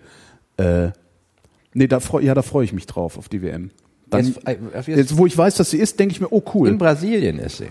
Also, eigentlich will man da hinfliegen, ne? Das wäre ja noch mal geiler. Wollte ich als Kind immer. Kannst Aber das ist also das ist los? tatsächlich so, dass ich gerade also als du sagtest, freust du dich auf die WM, dachte ich, oh cool, WM. Ja. Weil das ist auch ein schöner Fußball, der da gespielt wird. Das ist ein, ein anregender Fußball. Und ich habe, das ist dann, das hatte ich ja auch schon mal erzählt, dass ich äh, der, der, die Arbeit beim ARD Videotext und das ständige Zusammensein mit Sportreportern äh, oder Sportjournalisten äh, hat dazu geführt, dass ich verstanden habe. Ich habe Fußball verstanden. Also ich verstehe ein Spiel. Ich sehe das und habe einen, einen, einen, ja, einen Überblick darüber. Also mein, mein Leben lang war das halt 22 Leute laufen dem Ball hinterher und ab und zu geht der mal ins Tor. Aber dass das auch tatsächlich, dass es Spielzüge gibt, dass es da Strategien gibt, dass es eine Taktik gibt, dass Züge auch schief gehen. Also ich, ich es, irgendwann gab es einen Moment, ich glaube, es war sogar auch eine WM oder was die EM, wo ich da saß und ein Spiel gesehen habe und ein Spielzug ist schief gegangen und ich habe gedacht, ja, das ist schief gelaufen. Ich weiß und und habe in dem Moment gewusst, was sie gemeint haben, aber was nicht geklappt hat. Und das war der Moment, wo ich dachte, jetzt jetzt habe ich Fußball so weit durchdrungen, dass es mir Spaß macht, Spiele anzugucken, wenn es schöne Spiele sind. Du kannst heute so qualitativ hochwertigen Fußball Ja. sehen, dass du dass du andere Sachen dir nicht mehr gut, also du kannst dir schlecht zwei, also ich kann mir keinen Zweitliga-Fußball. Es gibt, Ich es gibt fand es auch, Leute, also die, dieses- äh, die das, die sich wirklich alles, alles angucken, die sich für alles interessieren. Und und ähm, ich habe da kürzlich auf Facebook drüber gepostet, dass du ähm, ja in vielen Bereichen denkst, okay, da kenne ich mich ein bisschen aus. Und also besonders durchs Internet, aber auch so, du, du merkst eigentlich, es gibt das nicht. Ich, ich merke immer, es gibt diese Bereiche nicht, in denen ich mich richtig auskenne. Ich hätte zum Beispiel gedacht, das war für mich der, der Punkt, wo ich das gemerkt habe, dass ich viele Serien in den letzten Jahren geguckt habe und, und da mir ein bisschen ein Urteil erlauben kann. Und äh, Emily Nussbaum hat in der äh, im New Yorker geschrieben über die Serie dieses Jahres und das war, da kannte ich nicht mal ein Viertel von.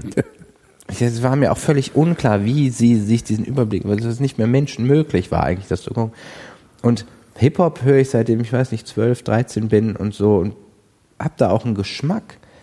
Aber ich kenne selbst aus einer besten Liste von den ersten 100 berühmtesten, klassischsten Hip-Hop-Stücken nicht viel, nicht die Hälfte wahrscheinlich. Und so, so geht mir das in ganz, ganz vielen Bereichen, dass ich denke, um Gottes Willen, den literarischen Kanon nicht. Also ganz viele, die ganzen Russen fehlen mir. Ja. Die, die, die großen Franzosen des 19. Jahrhunderts, eine einzige Lücke. Und ähm, dann so diese, diese großen Romane, die jeder mal gelesen haben muss, immer die ersten 100 Seiten dreimal gelesen und dann ab, wieder weggelegt. Und, und so ist das in so vielen Bereichen. Und da reden wir von den Seiten, Sachen, wo ich zum Teil mein Geld drin verdiene. Ja. Selbst da haben wir keine Ja. Ahnung. Ja. Also so, so Geht mir ja nicht anders. um, gar nicht halt zu reden von den Sachen, wo ich keine Ahnung habe, da habe ich sie dann richtig nicht. Also es ist beschämend, was ich von Physik und Chemie weiß und Mhm. ähm, also de, Leute denken ja oft, man rühmt sich das. Nein, aber es ist einfach eine. Ich wüsste, Das ist dem, dem Bildungsbürger, im, im Bildungsbürgertum äh, gibt es schon so eine Tendenz, sich dessen zu rühmen, dass man von Mathematik keine Ahnung hat, aber allen Goethe gelesen. Ja, ja, das ist schon, oder zumindest in den Kreisen, die sich gerne für Bildungsbürger halten Ja, aber würden. Goethe hatte ja tatsächlich auch die Naturwissenschaften seiner Zeit auf der Palette, deswegen gäbe es da ja gar keinen Grund, sich zu rühmen. Aber die, die Sache ist, nein, es ist halt, ähm, du musst eigentlich glasklar eine Entscheidung treffen, entweder nur Rap, und das war's dann, oder nur zeitgenössische Malerei. Und damit gehört man dann aber auch ganz schnell zu einer sozialen Problemgruppe. alle äh, Großen gehören zur sozialen Problemgruppe. Im Grunde, also wenn du, ähm, du, die können dann meistens ja nur genau das, aber das halt dann richtig gut. Während ich eine Million Sachen ein ganz kleines bisschen kann. Aber so das reine Verständnis, dieser, dieser Ozean von Nichtwissen, der jeden Tag größer wird, jeden Tag mehr, Belastet dich das? Nein, mich belastet wenig im Grunde. Ja. Deswegen Leute, der, der Satz, den ich am häufigsten in meinem Leben gehört habe, ist, du denkst so viel nach. Leute denken immer, wenn man irgendwas Ja. thematisiert oder auch problematisiert, genau. das würde man, man würde leiden darunter. Das das, ist, aber äh, Leiden an was ist eine psychische Voraussetzung. Sich keine- aufregen. Also Ja. mir wird immer unterstellt, ich würde mich aufregen. Ich reg mich so gut wie nie auf. Das ist, also, das, wenn du meine Twitter-Timeline anguckst, das ist so oft, dass Leute mir dann äh, irgendwie replyen oder sogar auf privaten Kanälen dann ankommen und sagen, ist alles in Ordnung mit dir, du regst dich in letzter Zeit immer so auf. Und ich sitze da, bin entspannt wie nie, hab das Gefühl, dass ich mich so viel amüsiere wie noch nie. Und Menschen denken, ich würde mich aufregen. Also es, das ist mein, also mein, du denkst zu viel ist, du regst dich auf. Dabei sieht's ganz anders aus, wenn ich mich auf, wenn ich mich aufrege, dann wird das richtig, richtig hässlich. Dann, ja. You don't want that. Ich habe mich kürzlich in einem japanischen Restaurant aufgeregt, weil Lotta das Kind abgelenkt hat, indem sie zwei, dreimal mit Essstäbchen aufeinander geschlagen hat. Und dann kam die Kellnerin und hat ihr die weggenommen und gesagt, das sind keine Trommelstöcke. Was? Keine, keine, keine, ne? also Drumsticks. Ja. Wie ist eigentlich das deutsche Wort? Ja, keine äh, Drumsticks. äh, Drumsticks. Gibt es ein deutsches Wort für? Ich kenne das auch nur unter Drumsticks. Und da habe ich nach, was, was haben Sie gerade zu meiner Frau gesagt? Was? Und dann hat sie, äh, so, naja, also ich würde das ja, man würde das ja auch nicht mit, mit Messer und Gabel machen. Das wäre eine, eine kulturelle Anmaßung. Wa- wahrscheinlich war es auch noch eine Deutsche, die das Nein, gesagt nein, das hat. war in Japan. Also Okay. mein in Japan lebender äh, Freund Robin sagt, das müssen Chinesen gewesen sein. Es ist unmöglich, dass ein japanischer Kellner sich so verhalten würde. Weil ich gefragt habe, ob, ob vielleicht wirklich da irgendwie einen, einen fürchterlichen Fauxpas gemacht hat. Tatsache ist halt, du kannst ein Kind in dem Alter nur relativ begrenzt, du kannst es ja über Vernunft nicht erreichen. Das heißt, Kannst, Erziehungsmaßnahmen. kannst du es überhaupt erreichen? Also du kannst es erste- doch nur ablenken eigentlich, oder? das erste, was jetzt passiert, du hast das ja eben auch gesehen, es fängt seit einiger Zeit gibt's dieses ähm, Ah, weinen, wenn ich weine, werde ich getröstet. Genau. ich Also weine ich jetzt einfach auch mal so. Das merkst du aber als Eltern eigentlich sofort. Also Echt? Ich kriege sehr oft Eltern mit, die das genau nicht merken, sondern Also ich- genau. Ich kann problemlos ein Glas Orangensaft vor ihm austrinken und er weint bitterlich, weil er auch gerne Orangensaft hätte. Also weil ich, das will ich gar nicht erst. Ich erlebe sehr oft Eltern, die auf wo selbst ich merke, dass das Kind gerade einfach nur Aufmerksamkeit haben will und deswegen weint. Ähm, Ja gut, was du als Außenstehender nie weißt, vielleicht kriegt wirklich zu wenig. Das kann ja sein. Also äh, unser kriegt so kriegt wirklich Nein, aber was, was, ich, genug was, und was, dann mich immer, er was, halt. was mich immer äh, wirklich irritiert, ist, wie, obwohl das Kind eigentlich nur Aufmerksamkeit haben will, wie Eltern dann auf, äh, sofort dem Kind beispringen, als wäre tatsächlich etwas Schreckliches passiert. Ähm, wo selbst hast ich, wo selbst, selbst ich da sitze und denke, nein, das ist doch, man sieht doch, dass das Ja, Kind gerade. Kinderkriegen ist total unnatürlich geworden. Also du hast wenig Beispiele dafür, wie das geht. So, Ja. dann kriegst dein Kind sehr spät und bist wahnsinnig glücklich, dass es überhaupt noch geklappt hat. Und dann ist dieses Kind und das ist dann halt natürlich dein Augenstern. Und jede, du musst auch, auch man muss zugestehen.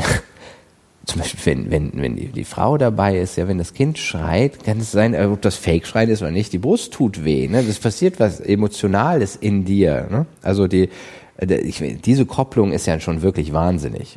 Ne? Das Kind schreit, deine Milch schießt ein. Ich meine, bitte, das ist, ist ja, ich wüsste nicht, was irgendwie, wo so eine direkte Körperreaktion zwisch, zwischen zwei Menschen durch irgendwas passieren kann.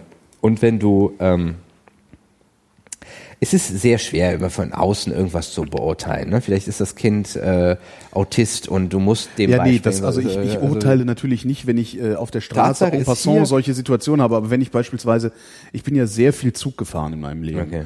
Ähm, und wenn ich vier Stunden lang mit anderen Menschen in so einer Röhre sitze, beobachte ich die natürlich auch und äh, maße mir dann noch tatsächlich ein Urteil an. Und wenn jedes Mal, wenn das Kind plärrt, die Mutter sofort äh, es behandelt, als wäre ihm irgendetwas auf den Fuß Also gefallen. die ja so. doch recht Das verschrien Prenzlauer Bergkinder Ja. sind zu über 90 Prozent unfassbar reizende Kinder. Mhm. Und es gibt immer, es gibt diese, diese, diese Spezialfälle, dieses Brüllen, das will ich haben!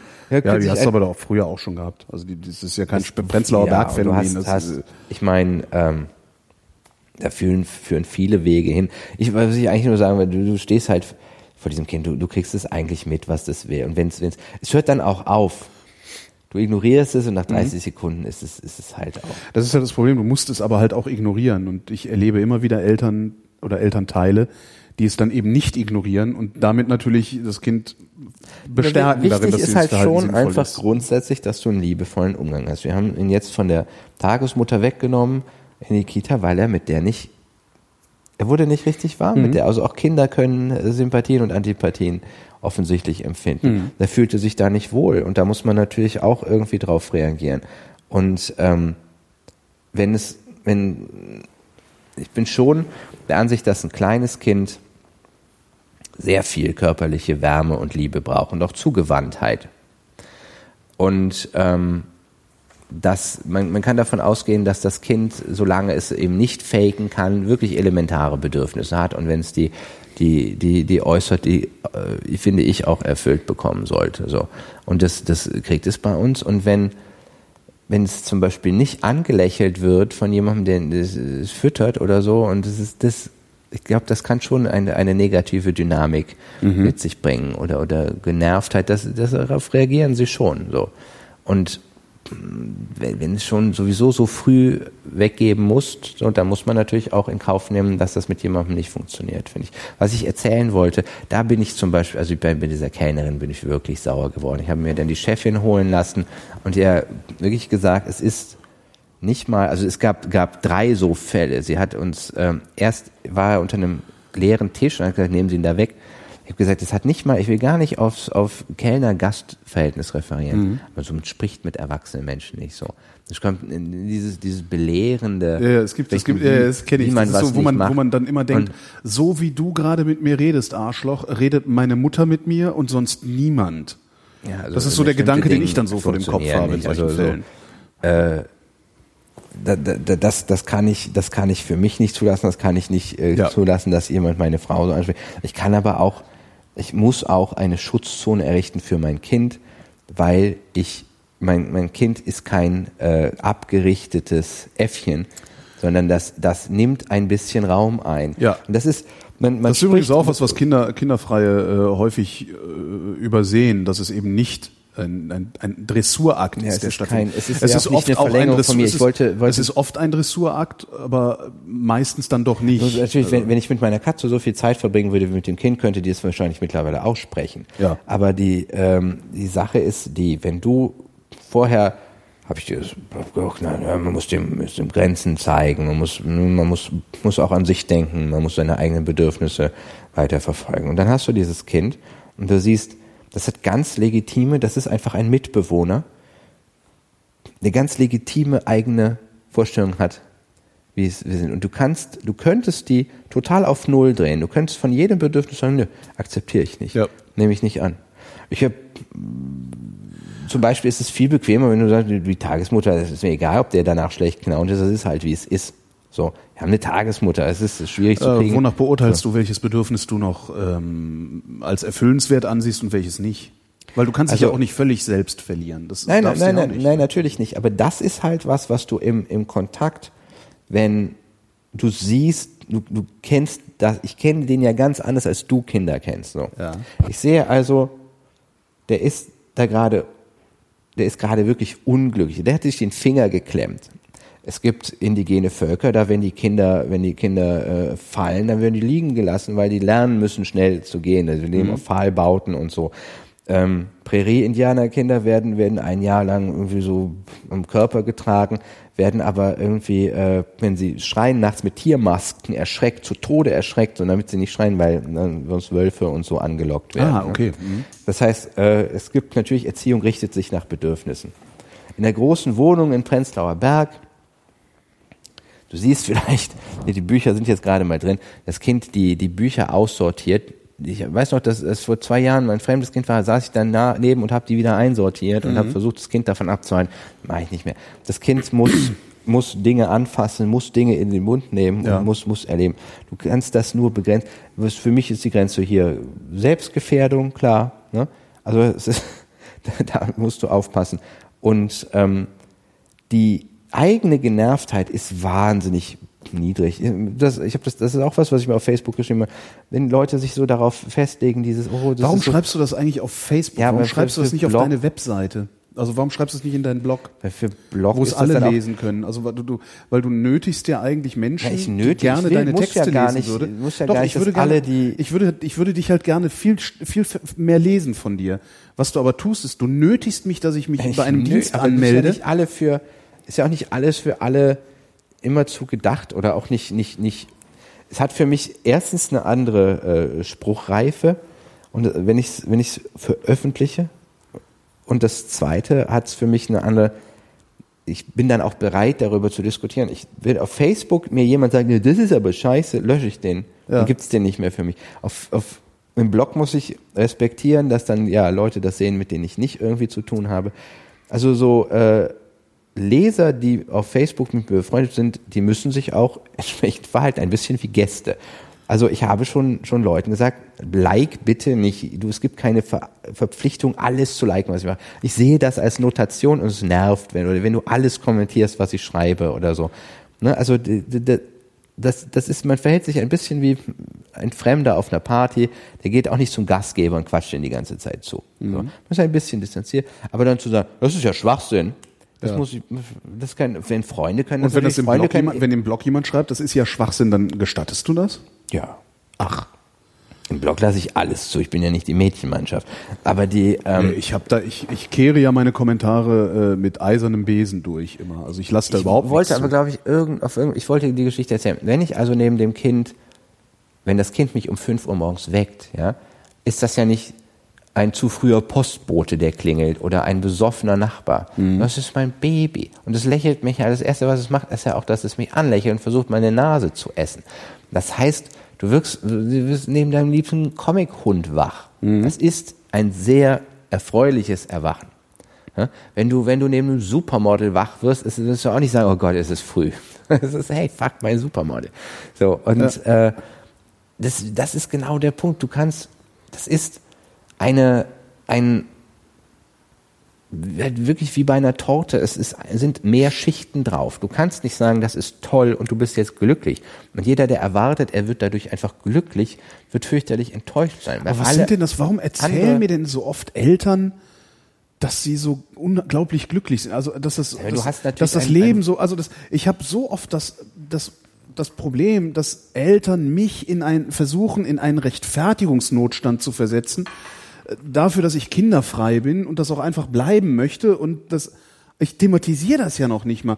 Und trotzdem kommen Eltern zu mir und erzählen, also das musst du unbedingt, du musst unbedingt Kinder kriegen, das ist so toll, Kinder zu haben. Das ist, äh, als wäre man den ganzen Tag verliebt. Da, das ist so super, das ist äh, viel besser Ja, als das. Ich, ich verstehe nicht, warum mir das die ganze Zeit passiert. Ich will einfach nur meine Ruhe haben. Also ich, Ich habe mal zu einer Bekannten von mir gesagt, ah, ich finde find Indien so geil und Ja. äh, schade, dass ich da nie hinkomme. Und dann, dann habe ich gesagt, naja, ich habe also mit die, ich kann mit diesen hygienischen Gegebenheiten nicht leben. Ja. Und das ist für mich nichts, was ich.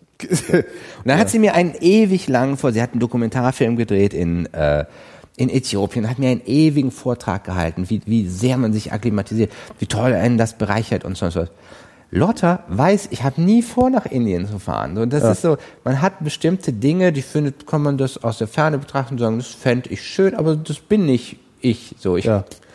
Deswegen mache ich das sowieso. Jetzt stell dir vor, ständig, stell dir vor, ab jetzt, wo du das erzählt hast, würde ständig jemand zu dir kommen, der schon mal in Indien war und dir erzählen, wie toll es in Indien ist und dass du da unbedingt mal hinfahren Ja solltest. eben, also da, das, deswegen mache ich das nicht.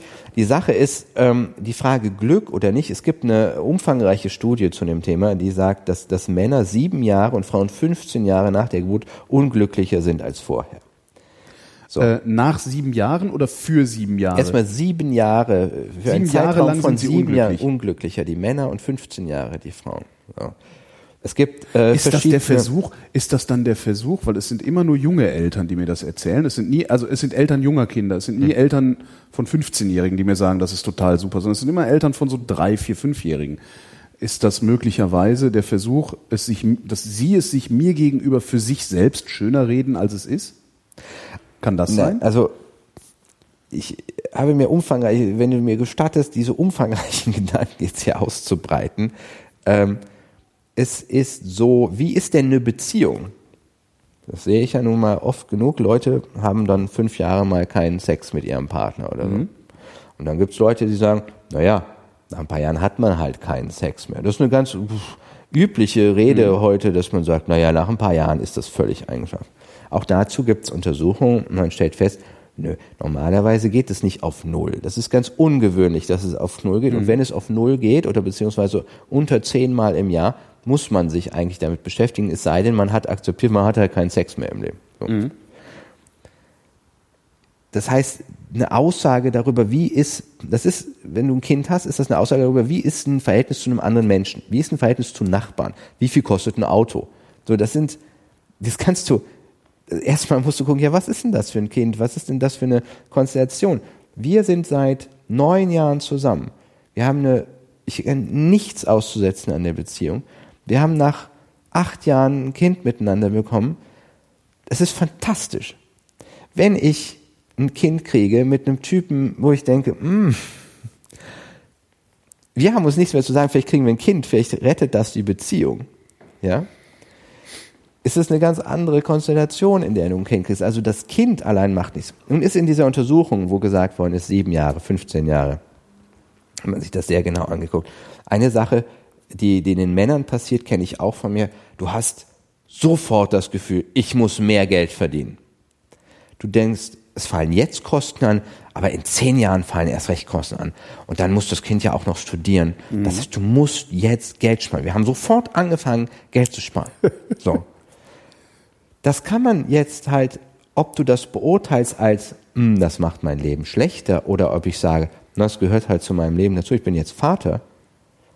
Erst in dieser Beurteilung wird das ja eine Frage von, bin ich glücklicher, bin ich unglücklicher. Mhm. Wenn mich das total stresst und ich sage, oh Mensch, vorher war ich so laid back und jetzt muss ich die ganze Zeit arbeiten. Oh Mensch. So. Es kommt aber ein, beim Kind ein drittes hinzu und das ist die Sache, die ich wirklich kenne und auch, auch wirklich von guten Freunden. Ich, es ist eine Belastung insofern, als dass du zum Beispiel, ich bin in allen Bereichen jetzt defizitär. Ich mache zu wenig mit dem Kind, ich mache zu wenig in der Arbeit, ich schiebe, ich habe ja nicht einfach irgendwo ein Reservoir von 24 Stunden, die mir jemand geschenkt hat jeden Tag, sondern ich muss in jeder Zeit, die ich mit dem Kind verbringe, müsste ich eigentlich arbeiten. Ja. Und jeder Zeit, der ich arbeite, müsste ich eigentlich mit dem Kind verbringen. Mhm. Trotzdem macht meine Frau viel zu viel, viel mehr mit dem Kind. Dann bin ich eigentlich ein schlechter Vater. So. Jeder, den ich kenne, erlebt das. Jeder sagt, er würde es nie umtauschen wollen. Das ist diese Sache, wo ich sage, der Begriff Glück kann das nicht fassen. Unsere Vorstellung von Glück ist genau wie unsere Vorstellung von Freiheit. Und da hat Antje Schrupp mal was sehr Interessantes zugeschrieben. Unsere Vorstellung von Freiheit ist so sehr damit verbunden, an niemanden gebunden zu sein. Ich kann in jeden, jeden Tag, wenn ich will, in ein Flugzeug steigen und bin weg. Und dann habe ich mal gelesen von einer Frau, einer äh, orthodoxen Jüdin, die hat ähm, 2000 Nachkommen gehabt, als sie gestorben ist. Was? Die, die hat 14 Zwei? Kinder bekommen, ja, okay, jedes das, von den ja. Kindern hat 14 und dann waren so sieben mhm. Urenkel jeder. Es waren 2000, sie ist mit über 90 gestorben. Und da habe ich gesagt, ist das nicht totaler Punkrock? Ich das habe Dorf, 2000. ich habe dieses Dorf gezeugt. Ja. Eine kleine Stadt. I'm in the Empire Business. Und da habe ich gesagt, ist Haare färben so viel freier? Ist, was, unsere ist was so Haare färben. Haare ist unsere Idee von Freiheit und von Nein, Glück. Haare färben ist ja auch nicht Freiheit. Also nee, da ist, das ist was, da habe ich nämlich gerade in, in, in dem, fürs nächste Buch drüber geschrieben und ich finde das ganz interessant. Unsere Idee von Freiheit ist, ist ein bisschen wie, wie Pornografie. Weißt du, wenn du Pornografie dir anschaust, ist das ja sexuelle Fantasie von anderen Leuten. Ja. Also andere Leute haben diese sexuelle Fantasie, filmen das und dann zeigen sie und sagen, ja, ja, ach, das finde ich auch gut. Und so ist diese Idee von, von Fernreisen und von äh, luxuriösen Restaurants äh, und von, von leeren Stränden und von äh, Powerboat fahren und Dings. Sind, sind das wirklich deine Fantasien von Freiheit? Und das muss man sich sehr genau fragen. Wenn meine Fantasie von Freiheit aber ist, viel zu früh von einem Baby geweckt zu werden, das meine Ohren hat, ne, dann muss ich natürlich, muss ich, all diese Sachen muss ich wirklich für mich definieren. Ist das, kann das ein Freiheitsbegriff sein, ein Baby mit einem Kinderwagen zu fahren, irgendwo rumfahren zu müssen, Kinderwagenmodelle vergleichen zu müssen? Kann das eine Form von Glück sein, ständig Rotze irgendwo zu haben? So? Ja, offensichtlich kann es das. Ähm, das aber, ist ja mit Sicherheit, sagen, das ist, ist ja mit Sicherheit auch eine, eine, eine äh, hormonelle Notwendigkeit, diese Rotze als Glück zu empfinden. Aber also ich, ich, nein, ne? ich empfinde ja nicht die Rotze als Glück. Ich, ich empfinde dieses, dieses Leben, das da entstanden ist, als Glück. Aber trotzdem ist der Begriff Glück so besetzt mit hedonistischen Freunden, die nur auf mich zielen. Ja. Den Orgasmus, Koksen, Ja. Yes, Party, Ja. Woo! Dass ich sage, okay, dann vielleicht muss ich dafür ein anderes Wort. Und da bin ich wieder bei, bei so Begriffen, wenn du sagst Ganzheitlichkeit und Nachhaltigkeit. Und ich bin, äh, ich habe zum Beispiel die Dimension in meiner Familie gesehen, mein Vater, der mich so spät bekommen hat, war halt über 70 und, und konnte Techno von Elektro und Hip-Hop und so unterscheiden und war halt nicht so ein Rentner, der irgendwie beige und weiß nichts mehr. Äh, von wie alt war Welt dein Vater, so. als ich- als- also ich war 53, Ah, also ja. von 1921. Und ich habe dadurch immer so eine, eine sehr weite Perspektive aufs Leben gehabt und gedacht, ich hatte zum Beispiel nie Panik, dass meine Karriere nicht in Schwung kommt, weil mein Vater erst mit 26 aus dem Krieg kam. Ja. Dessen Karriere hatte gar nicht so richtig angefangen. Du? Der kam aus, der hat in Kriegsgefangenschaft erfahren, dass seine Eltern verbrannt sind auf der Flucht. In dem Sinne ist mir auch noch nie was Schlechtes passiert. Es ist praktisch kaum möglich, dass mir was ähnlich Schlimmes passieren kann. So, ich habe nicht im Krieg gekämpft, wo ich nicht überzeugt war für und keine Kriegsverletzungen gekriegt. So, wenn du diese Perspektiven aufs Leben hast, so, dann siehst, ähm, das Glück, Glück. Mein Vater, also wenn, wenn du diese Rechnung aufstellst, was für Autos du dir kaufen kannst in den 18 Jahren, die du für dein Kind bezahlst, du zahlst ja in Wirklichkeit 30 Jahre für dein Kind. Ja. Dann kannst du, für die Süddeutsche habe ich in der Zeit auch 20.000 Euro ausgegeben. Ne? Und dann könnte ich mir was anderes kaufen dafür. So, wenn du jetzt meine Mutter fragst, wenn sie mit Krebs im Bett liegst und sagst, möchtest du lieber einen Porsche vor der Tür haben oder mich, der dir die Scheiße wegwischt? Ne? Und, und Wenn du die Scheiße wegwischst. Mache ich. Ja. Mache ich natürlich auch. Nein, aber wir, die, es, es gibt natürlich beschissene Familien. Und es gibt liebevolle Familien. So. Und ich glaube, eine liebevolle Familie ist wahrscheinlich das Beste, was es gibt. Aber einfach zu sagen, die, die, sagen wir, der psychologische Gewinn von einem Kind ist nicht im, im Zeugungsakt, sondern es gibt den, es gibt ja diese, diese, dieses Psycho, Entwicklungsmodell, die Generativität, dieses was weitertragen in die nächste Generation, dich auch ein bisschen auslagern und, und weg von dir kommen. So. Das kann, gelingt ja auch zum Beispiel in, in, in dem du erziehst. Wenn du, äh, wenn du dein Leben siehst, so bis du, bis du 90 bist und äh, hast keine Kinder, sieht das natürlich auch nochmal was anderes. Also, Jetzt klingt es doch, als wollte ich dich überreden. Ich glaube wirklich, wenn man in seiner Beziehung dieses Bedürfnis nicht verspürt, und es ist, glaube ich, kein biologisches Bedürfnis, sondern es ist ein Bedürfnis, was in deinem Kopf wächst oder nicht. Ich glaube, es gibt keinen Fortpflanzungstrieb, es gibt einen Sexualtrieb und, und früher war es einfach, da hast du zufällig Kinder bekommen. Jetzt musst du dich entscheiden, die Pille abzusetzen und so. Wenn du das also äh, als Idee in deiner Beziehung nicht hast, dann hast du das nicht.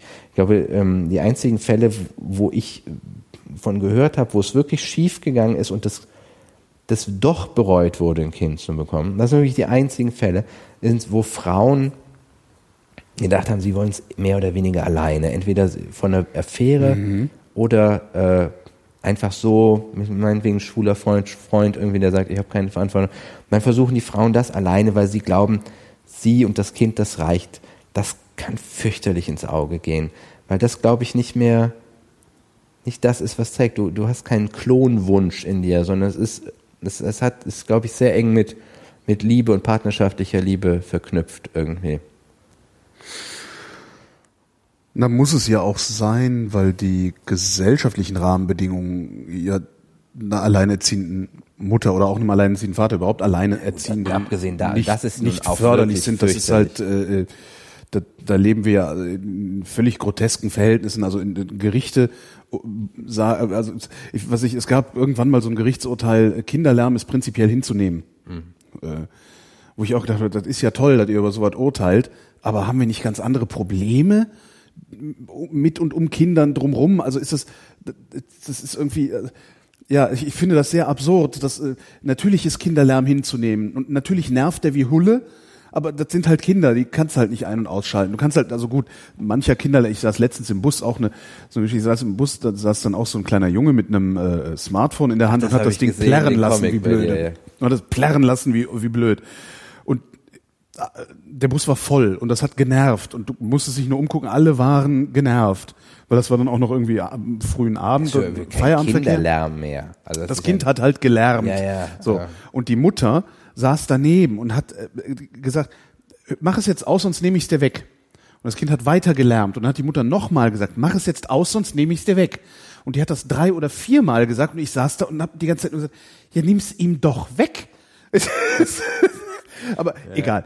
Ja gut, also Kinder, ja Kinder machen so halt Lärm, das ist der- prinzipiell der hinnehmbar. In so einem, Erziehung. in so Also einem meine- Fall kann man halt auch sagen, Kind, hör auf Lärm zu machen, sonst nehme ich dir weg. Aber was ich äh, so, so irre finde, ist, dass wir, also ob ein Kind jetzt Krach machen darf oder nicht, oder ob irgendjemand hinzunehmen hat, dass ein Kind Krach macht oder nicht, finde ich, ist was, das sollte keine Gerichte beschäftigen. Viel eher sollte es Gerichte beschäftigen, dass du in unserem Land dass es, dass es ein Armutsrisiko ist. Alleinerziehend zu sein, ist das größte Armutsrisiko, das du hast.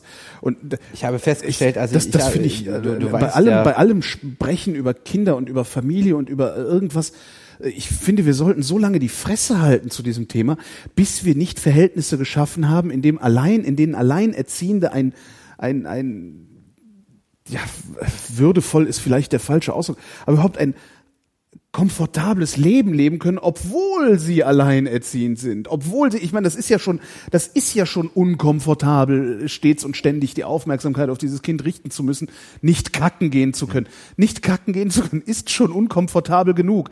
Da musst du nicht noch finanzielle Sorgen haben müssen und weiß der Geier, was für, also Ich das, habe, äh, habe für, für das Buch, du weißt, ich habe dir schon mal erzählt, dass ich eigentlich immer überrecherchiere. So. Ja. Ich habe für das Buch festgestellt, dass ich habe mich ein bisschen mit der chinesischen Ein-Kind-Politik beschäftigt. Kannst du denn nicht mal übrigens kurze Zwischenfrage noch die Überrecherche aufschreiben oder zumindest Notizen Ah, zur Überrecherche machen, dass wir hinterher diese Überrecherche mal versenden können? Das wäre doch mal was. Das können wir auch. Aber hier, ähm, der Punkt ist, dass die chinesische Ein-Kind-Politik Ja. mehr Kinder hervorbringt als die angebliche deutsche Familienpolitik, die, Ja, die- ich deswegen konsequent die Kein-Kind-Politik nenne. Ja. Weil die, die kein, in der, du, du glaubst es nicht. Es gibt ganz viele Regelungen in Deutschland, die wirklich darauf hindeuten, dass in der deutschen Politik Kinder schlicht überhaupt nicht mitgedacht werden. Ja. Deutsche Alleinerziehende stehen steuerlich beschissener da als in allen vergleichbaren Ja. Familie ist halt nicht da, wo Kinder Frauen sind, sondern werden Familie ist da, wo wirklich komplett aus der Karriere rausgeschossen. Ja. Es gibt keinerlei Regelungen, die, die dich irgendwie schützen Ja. in deinem, in deiner finanziellen Integrität. So. Du glaubst ja vielleicht, man wird irgendwie steuerlich bevorteilt, sobald du ein Kind hast. Das ist so. Nein, du wirst steuerlich bevorteilt, wenn du verheiratet bist, nicht wenn du ein Kind hast. Ja, ja, also die, dieses Kind spielt keine Rolle. Da gibt es Das- ein bisschen Kindergeld, aber das ist halt auch für einen hohlen Zahn. Das Kindergeld ist halt genau so eine Sache. Ich habe, das ist, was ich mich, worüber ich mich mit dieser Soziologin unterhalten habe. Dieses Kindergeld ist, klar, wenn du, wenn, wir, wenn du bist arm, dann freust du dich darüber. Aber jetzt, das, das spielt überhaupt keine Rolle. Dieses Na, in der Entscheidung, ein Kind zu kriegen oder nicht, spielt es natürlich keine Rolle. aber Nein, ich aber denke mal, wenn Sache du die, ist doch, die Sache, die- das Wesentliche ist doch, natürlich, wenn du die Leute fragst, findest du ja Kindergeld gut, ja klar, Geld. So. Ja. Aber wie wesentlicher wäre doch, du bist irgendwie geschützt in der Vereinbarkeit von Beruf und Familie. So, du bist irgendwie geschützt. ein Rechtsanspruch auf den Kita-Platz. Weißt du, das, also das sind Sachen, die, die ich die, da, da erst rausgefunden habe. Also Die einen kommen- durchsetzbaren Nein, die Rechtsanspruch auf den Kita-Platz. Die Das- Tränen, die kommen wirklich die Tränen, wenn du hörst, was in Finnland möglich ist. Dann sagen Leute immer, ja, Finnland ist ja auch ein kleineres Land. Klar, das ist ja Finnland. Quatsch, ja, ist ja egal, wie groß die Einheit ist, die du da, Ja, das das ist ja, ist ja das ist ja vollkommen hirnloses Aber die, Argument. der ganze Ansatz ist komplett anders. Das ganze Leben in skandinavischen Ländern wird auf Solidarität, Gerechtigkeit und Familie gedacht. Ja. Und hier, seltsamerweise, obwohl Deutschland zutiefst sozialdemokratisch ist, Nein. es ist, es ist aufgewachsen neben der DDR und, und hat viel, eine hohe Staatsquote. Du zahlst viel Steuern in Deutschland. Nö. So viel du hast, Steuern du hast, zahlst du hast du eine relativ, finde ich nicht. du hast Nein. lustigerweise eine höhere Staatsquote als in Finnland. Also ähm, das, das Geld wird hier nur tatsächlich es nicht also das Geld wird ja auch doof ausgegeben. Ich weiß, Im Einzelnen kann ich es auch nicht beurteilen, warum das alles nicht passiert. Es ist sehr schwierig. Wir haben eine höhere Staatsquote als Finnland. Ja, ähm, also du hast, du hast hier relativ, dieser Spitzensteuersatz ist gesenkt worden, klar. Aber du zahlst ja zum, du zahlst ja immerhin auf alles 19 Prozent Mehrwertsteuer. Das kommt ja auch schon, musst du ja auch schon mal dazu rechnen. Ne? Naja, aber Mehrwertsteuer hat äh, der Finne ja auch. Der Finne hat auch Mehrwertsteuer. Und der hat auch mit Sicherheit eine höhere Mehrwertsteuer als wir. Also das, es würde mich wundern, wenn ich habe Finnland- das wirklich mal, ich habe das in Tabellen, ich kann ich habe mir diese Tabellen Ja. nicht auswendig. mehr. Es war äh, Deutschland hat Deutschland hat traditionell der Staat schon die Idee, dass er auf in vieles eingreift. Also wir haben keine amerikanische Selbst, kein amerikanisches Nee, nee. Libertarismus ist noch fern, ja. So. Du hast aber gleichzeitig in den Köpfen irgendwie drin, du müsstest so sein. Also du hast so, so ein bisschen amerikanische Köpfe gegen ihren Willen in sozialdemokratischen Gefügen. Also du wärst erstaunt, wie viele Eltern ja auch denken, sie dürften ihr Kind gar nicht in die Kita. Also wenn wenn du dir die Debatten zu dem Thema anguckst, ist es schon oft so, dass man das Gefühl bekommt, da will der Staat dir deine Kinder entwinden, wenn du so eine Kita hast. So, und dann wird werden Ja, das ist ja, das ist ja der, der Popanz, den äh, die wenn- Konservativen damit ihre Herdprämie Genau, dann, aufgebaut dann, dann werden haben. sie erst. indoktriniert oder sonst Genau. was. Dann habe ich mir mal die Freude erlaubt zu gucken, wie waren denn die, die so verruchten äh, sowjetischen Verhältnisse. Und in der Sowjetunion war es tatsächlich so, äh, dass, dass durch den Krieg wahnsinnig großes Männerdefizit war und der Staat gesagt hat, okay, wir müssen an diese Stelle treten, damit Ja. überhaupt noch Kinder in die Welt gesetzt kommen. Und dadurch ähm, ein, ein, ein Programm eingesetzt wurde in einem, im Land, was völlig rückständig war, was es geschafft hat, dass bis in die 80er Jahre die, die Frauenerwerbstätigkeit unheimlich hoch war und diese, diese Kindertagesstätten in der Sowjetunion eben nicht einfach nur totaler Horror waren. Ich habe das in äh, Blog von einem Exil-Ukrainer in den USA gelesen, dass er da total gerne war und das, das war auch nicht, viel, nicht, nicht schlimmer, vielleicht karger als hier im Kindergarten früher in den 70ern war. Also. Ähm, das heißt, diese ganze Idee vom, da ist das Reich des Bösen und wenn wir das machen, dann sind wir auch so, dann sind wir im Grunde auch wie die, wie die Sowjets. Äh, das, das im Grunde ist, also du hast diese, diese Abartigkeit hier, dass, dass du ein, ein, ein, ein Maß von äh, Verantwortung auf eine Person, auf die Mutter ablädst, Ja. was unstemmbar ist. Ja. Du kannst ein Kind nicht alleinerziehen und dabei ist fast jede Mutter sowieso alleinerziehend. Weißt du? Und wenn dann Leute sagen, ich, ich und dann Ja. darüber zu diskutieren, wenn die Leute kriegen ja schon keine Kinder. Nochmal, ich rede nicht von dir, ich rede von den Leuten, die eigentlich gerne Kinder hätten, Ja. weil sie die toll finden und weil sie ihren Partner lieben und es gerne hätten. Und ich sage, Wer weiß, vielleicht Jahr wäre, vielleicht wäre es ja auch, das, das ist ja das auch nochmal eine interessante Frage, ob nicht vielleicht sogar ich die Option, Kinder zu kriegen, viel realistischer einschätzen würde, wenn ich in Skandinavien leben würde, wo die halt einfach rennen, die halt rum. Ich habe Die, das, kürzlich das, in- da ist das halt so. Da, da Erstmal ist, kümmern, ist, ist was Normales, ist für ist dich halt normal. was das Normales das und eine. äh, genau. Also Aber ich habe, ich habe viele, seit, seit Monaten sammle ich Stimmen dazu. Und jetzt gerade nochmal auf Facebook, was ähm, schon vor, vor acht Monaten angefangen haben, Leute dazu zu fragen, was, was hält sie ab? Ja. Was sind Gründe, was kriegen sie mit? Und zum Beispiel wird manchmal genannt so die Ästhetik. Also Frauen haben Angst, so ihre, ihre Silhouette zu verlieren und so. Und dann musst du wirklich sagen, okay, wenn, und das hat mir mein Soziologe gesagt, wenn alle Faktoren in eine Richtung zeigen, dann sind auch die banalen Dinge manchmal wichtig. Ne? Also der, wo du sagst, ja Gott, mein Gott, dann ist halt ein bisschen, hast du einen fetteren Arsch. Aber die Sache ist, wenn du, du verlierst deine Kohle, du verlierst deine Zeit, du verlierst alles deine und Freunde dann kriegst du auch noch und einen dann fetten Arsch. einen fetten Arsch. So, Ja, verstehe. Und so Ja. ist es halt auch. Also Sehr gut der- möglich, dass es bei mir auch äh, ja, solche Gründe ich, gibt. Das, deswegen, ja. ich denke, das ist oft mit der, wie, diese Freiwilligkeiten in diesem Bereich sind eben immer sehr, sehr schwierig zu definieren. Die, die Schröder tritt freiwillig zurück, um Zeit mit ihrem Kind zu verbringen. Ja, wenn ich Berichte von selbst Leuten wie Sonja Kraus, der Fernsehmoderatorin, lese, die sagen, ihr Mann nimmt ihr nichts ab. Wenn dein Ja. Mann dir nichts abnimmt. Und die, alle gesellschaftliche Anforderung ist, du musst bei deinem Kind sein und alles mitkriegen. Da muss man natürlich sagen, na ja gut, und in deinem Ministerium kannst du deine äh, Kinder nicht mitnehmen. Es gibt eine EU-Abgeordnete, eine italienische, die nimmt ihr Baby einfach mit in die EU. Äh, Wobei ich gerade Schröder genau die Geschichte nicht glaube. ne, aber, der, der, der Punkt ist ja, diese ganzen Freiwilligkeiten oder ich will was nicht oder ich blockiere mich was, die kannst du ja gar nicht nehmen, wenn die alles dir entgegensteht und dann lese ich den Koalitionsvertrag und denke, ach, das klingt doch alles gut. Engagierte Väter sollen gefördert Elterngeld plus und hm.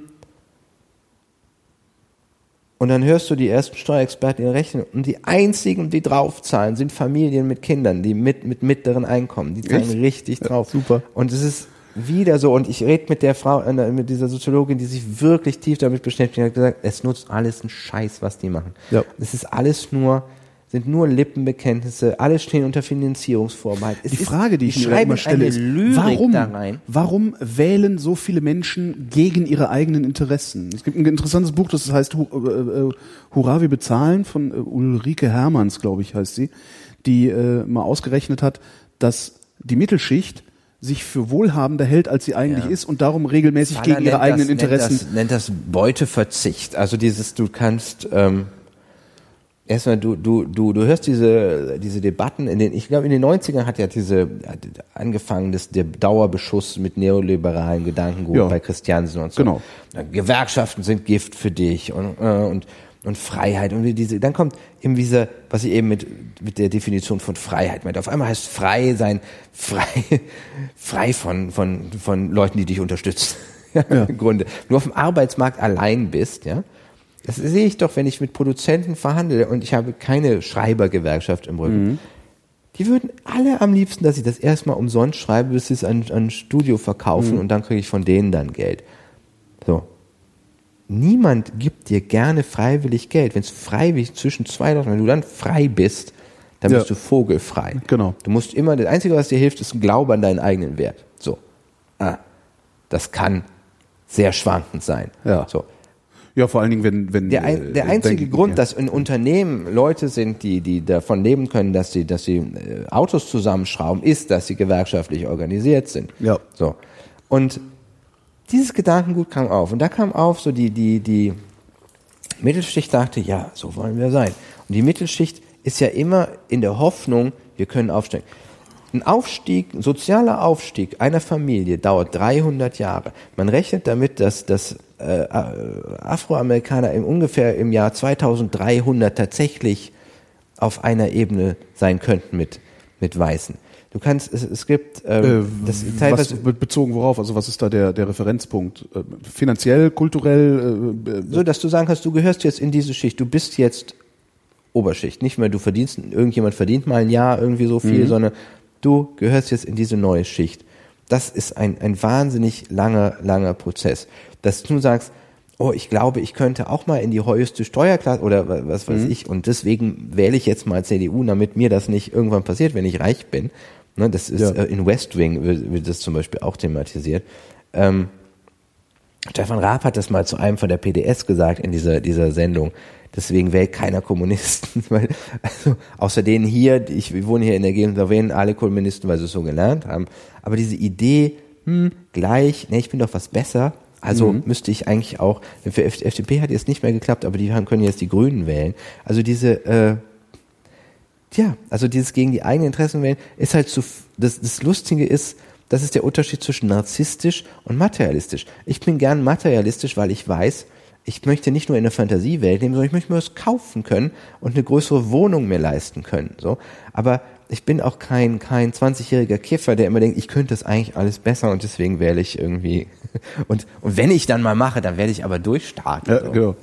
Äh, das das wird, wird leider oft verwechselt, aber seine eigenen Bedürfnisse äh, artikulieren und, und auch fordern. Zwischendurch, ich hatte mal überlegt, das Buch zu nennen, äh, Seid fruchtbar und beschwert euch, weil es halt wirklich wichtig ist, dass, dass diese Generation sagt, verdammt, wir wollen eine Politik für Alleinerziehende. Wir wollen, äh, dass, dass, dass Fruchtbarkeitsdings äh, bezahlt werden für schwule Paare, für lesbische Paare oder sonst was. Wir wollen überhaupt, dass du nicht verheiratet sein musst, um eine Fruchtbarkeitsbehandlung zu machen. Wir wollen, die SPD hat die Zuzahlung für, für diese Fertilitätsmaßnahmen und so äh, halbiert. Und in dem Jahr sind irgendwie zigtausende Kinder nicht zur Welt gekommen. Von Leuten, die es total wollten, aber Ja. das nicht leisten konnten, auf einmal 10.000 Euro auszugeben. Die SPD Ja, naja, das also, Macht sowas. Und es wird überhaupt auch nicht erklärt. Das wird in irgendeinem Krankenkassenblag-Änderungsgesetz versteckt und auf einmal stehen die Leute. Na, aber dass die SPD das, das eigentlich böse ist, das haben, das Ja, begreifen die Leute das ja so langsam. ne? Gute? Also- das eigentlich Gute ist halt, weiß ich nicht, das müsste man sich dann halt nochmal angucken, aber im Moment ist ja, weil, weil du so sagtest, die SPD, also es ist halt immer die SPD. Also die SPD Gut, tut ich- halt, ich haben halt, ich die haben halt vordergründig immer so getan, als würden sie etwas für die kleinen Leute tun. Und damit meinte Gabriel wahrscheinlich auch nur sich selbst, weil er ja nicht gerade groß gewachsen ist. Also das, ja. Ich bin- das ist, das ist ich aber genau das, so was ich nicht leide, verstehe. Ich verstehe nicht, warum, kleinere also Übel, warum, es macht warum, mich völlig warum wahnsinnig. wählen die Leute überhaupt noch solche Aber Parteien? wen Also, wählst du denn? Also du hast, Parteien sind, auch das habe ich rausgemacht. Also raus ist ja kein Geheimnis, aber Parteien sind in ihrer Struktur noch älter als unsere eh schon wahnsinnig alte. Wir sind das fünftälteste Land der Welt. Sind wirklich älter, sind nur noch irgendwie so eine, äh, so eine Insel vor Kanada, eine französische Überseekolonie, wo die Leute fliehen von, weil Fisch fangen sie nicht mehr von leben können. Ja. So. Japan, Hongkong, diese ganzen Stadtstaaten und Monaco. So. Ja, das, so alt sind wir schon, aber unsere Parteien sind noch älter, sind im Schnitt 60, ja, nee, über, Ja. nee, über 50. Dann guckst du dir an, glaubst du, dass Schäuble, der ist irgendwie 73, Seehofer 5, 66 und, und, Und vor allen Dingen sowas die meisten- die glaubst meisten- du, dass die eine zukunftsorientierte Nein. Politik, die sich in 20 Jahren auszahlt, natürlich so, nicht. Aber da gut, das ist ja nun, das, das, das ist Politik ja nie. Politik äh, handelt ja nur äh, auf, auf die nächste Wahl hin. Ja, aber deswegen muss man, man muss halt, glaube ich, also auf gesellschaftlicher, politischer, staatlicher Ebene musst du Dinge verlangen und privat musst du halt ganz massiv dein Leben nach deinen Bedürfnissen und wirklich für dich gucken, was ist wirklich das, was ich brauche in meinem Leben. So. Da weißt du ja, dass ich kein Handy habe, wie oft ich Leute mich auslachen, deswegen, dass ich kein Handy habe. Aber du bist doch blitzschnell erreichbar. Also ich habe noch nie Probleme nie gehabt, dich zu erreichen, Problem. ich aber, erreichen muss. aber mich nervt's halt vor allem. Also Mich würde nerven diese, ich brauche das total draußen sein, da ist jetzt nichts. Und das ist auch ein bisschen Selbstschutz, weil ich dann würde ich drauf gucken. Das ist dann, Mhm. dann viel schwieriger. Mich nervt aber schon wahnsinnig dieser, dieser Moment des Vertragsabschlusses mit den, dass die, du weißt nicht, was das kostet.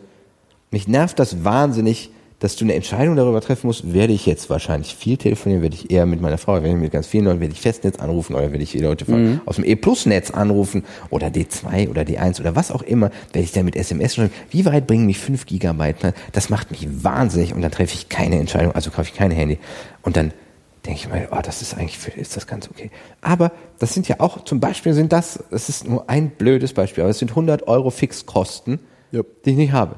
So. Und wie du eben, äh, weißt du, diese, Wohnung, die jetzt 200 Euro mehr kostet als die andere Wohnung, die für uns ah, richtig nicht funktionierte mit Kind, dann denke ich, okay, die, diese Überlegung von vielen Leuten, sie können sich ein Kind nicht leisten, die ist zum Beispiel, die ist, was das rein finanzielle angeht, nicht was die Schwierigkeiten in der Berufstätigkeit ausgeht, aber was das finanzielle, das ist Quatsch. Das kriegst du wirklich gespart durch Verzicht auf teurere Nudeln. Ja.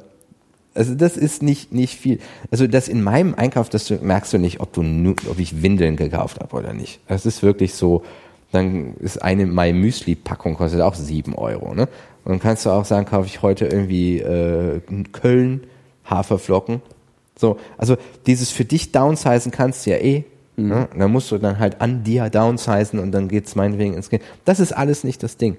So, aber aber Und das ist aber genau das, was die Politiker anscheinend auch missverstehen, dass es darum nicht geht, weil sie wollen ja, dass du Kinder, sie wollen ja nicht, dass die Unterschicht sich vermehrt. Ja? Das da ist haben die ja keinen Bock auch- drauf. auch- Das, das ist sagen sie ja auch, das sagen sie ja auch oft genug. das ist auch, aber eine, auch, eine, eine, ja? übrigens eine Und- fiese Geschichte, die Und sie versuchen aber, was sie ja versuchen, sagen ist, Sie das? Ich finde nämlich, dass sie meinen das. Also wenn man genau hinhört, sagen sie, sie wollen nicht, dass die Es ist Unterschicht immer die, sich die vermehrt. Rede von den Akademikern, den Kinderlosen. Genau. Weißt du, wer genauso wenig Kinder kriegt wie Akademikerinnen? Berufsausbildungslose Männer. Können sich auch nicht fortpflanzen, finden keine Partner. Doch genauso oft Singles. Und das ist, das ist das Brutale, dass man sagt, so, pff, das interessiert nie. Niemand will, niemand will, dass sich, äh, dass Leute ohne Berufsausbildung Kinder dass sich die unter, die wollen, dass sich die Unterschicht nicht vermehrt. Darum Ja, kaprizieren sie sich so sehr auf die Vermehrung der Akademiker, äh, dass sie überhaupt den, aus dem Blick verloren haben, was möglicherweise dazu führen könnte, dass Menschen sich überhaupt vermehren. so muss kommt mir das hier vor. aufs Klo. Das ist so entsetzlich. Warum, was machst du denn immer? Pinkel. Ja, aber warum denn? Weil sonst die Blase platzt. Dieses Jahr war das Wissenschaftsjahr demografische Chance im Übrigen. Ähm, Okay.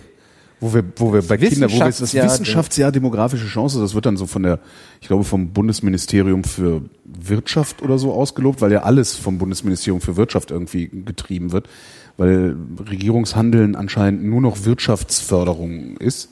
So sieht's halt aus, wenn man drauf, also wenn man so flüchtig drauf guckt wie ich. Nein, aber dieses Jahr war, wo, wo wir es ja bei Kindern hatten, dieses Jahr war äh, Wissenschaftsjahr demografische Chance. Vorher hieß es immer demografischer Wandel. Okay. Ne? Also wir werden alle älter. Krise als Ähm, Chance.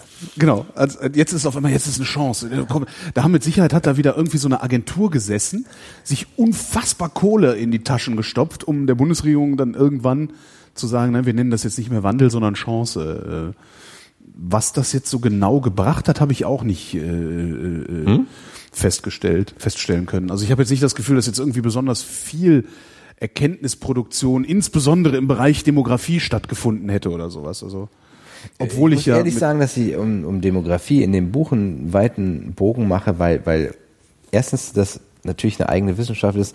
Zweitens geht es mir auch gar nicht so sehr darum, ob wie viele Deutsche es in 50 Jahren gibt. Es ist halt auch scheißegal. Ja. Das ist halt auch immer das, kann- wo ich ich denke, wenn mir, wenn mir irgendwelche Politiker sagen oder, oder sonstige äh, Nationalisten, wir stürben aus, denke ich auch immer, äh, nee. Guck mal, von uns gibt's mittlerweile siebeneinhalb Milliarden. Hier stirbt halt nix aus. Ja, ja. Sie meinen halt was anderes, ne? Also, äh, aber das, äh, Ach. Ja, das, der Punkt ist nicht so interessant. findest du einen uninteressanten Punkt. Ja. Das, das, jetzt fange ich hier endlich mal an, Ja, die, die, die, mal, was- was die Themen auch ab, abzulesen, die ich mir hier rausgeschrieben habe. Ich fand es lustig, dass die Kirche, die Kirche hat, glaube ich, mehr Ärger gekriegt, weil irgendein Bischof verschwendet hat, als, als für alle Thebarts von. Elst, genau. Es ist offensichtlich schlimmer, einen verschwenderischen Bischof zu haben, als 100 Irgendeiner Kinderschänder. aus meiner Timeline, ich weiß jetzt, Das was, ist was schon Janis, bemerkenswert. Irgendjemand hat darauf mich aufmerksam gemacht, dass das wirklich im System Kirche wirklich das Schlimmste ist, Geld zu verschwenden, schlimmer als alles andere. Und diese, äh, Allein das diskreditiert dieses System Kirche schon so, so sehr, dass äh, ich finde, dass das, Also- äh, es ist, ist überhaupt, also Religion, ich, vor allen Dingen, ich, meine, Religion triggert gibt, mich. Ich habe gerade- Prunksucht manifest wird, ist es Kirche. Ich habe ein, Das ein, ein, ein, ein Buch bekommen Mann, Mann, ähm, Mann. von einem, es ging um einen Philosophieprofessor, der, der beschreibt, warum er nicht Christ ist. Und ich habe mir Amazon Buchbesprechungen dazu angeguckt und ich je, lege jedes Mal flach, was für unendlich gebildete Leute da ihre ganze Grütze im Kopf zusammennehmen, um was zu rechtfertigen und zu erklären, was einfach völliger wo du halt sagst, okay, ich kann das gar nicht auf diesem Niveau mit dir diskutieren, aber du redest halt scheiße. Es tut mir leid. Ich bin nicht klug genug, dir in deinen Worten zu antworten, Ja. aber es ist großer Unfug. Das ist, ich glaube, Karl Kraus hat mal gesagt, manche Dinge sind so falsch, dass nicht mal deren absolutes Gegenteil richtig ist. Und das ist in solchen Diskussionen sehr oft der Fall. Also, also War das Karl Kraus? Die Bibel, Ich zitiere so gern Karl Kraus, weil habe klingt immer gut. Karl Kraus, Karl Albert Kraus. Einstein.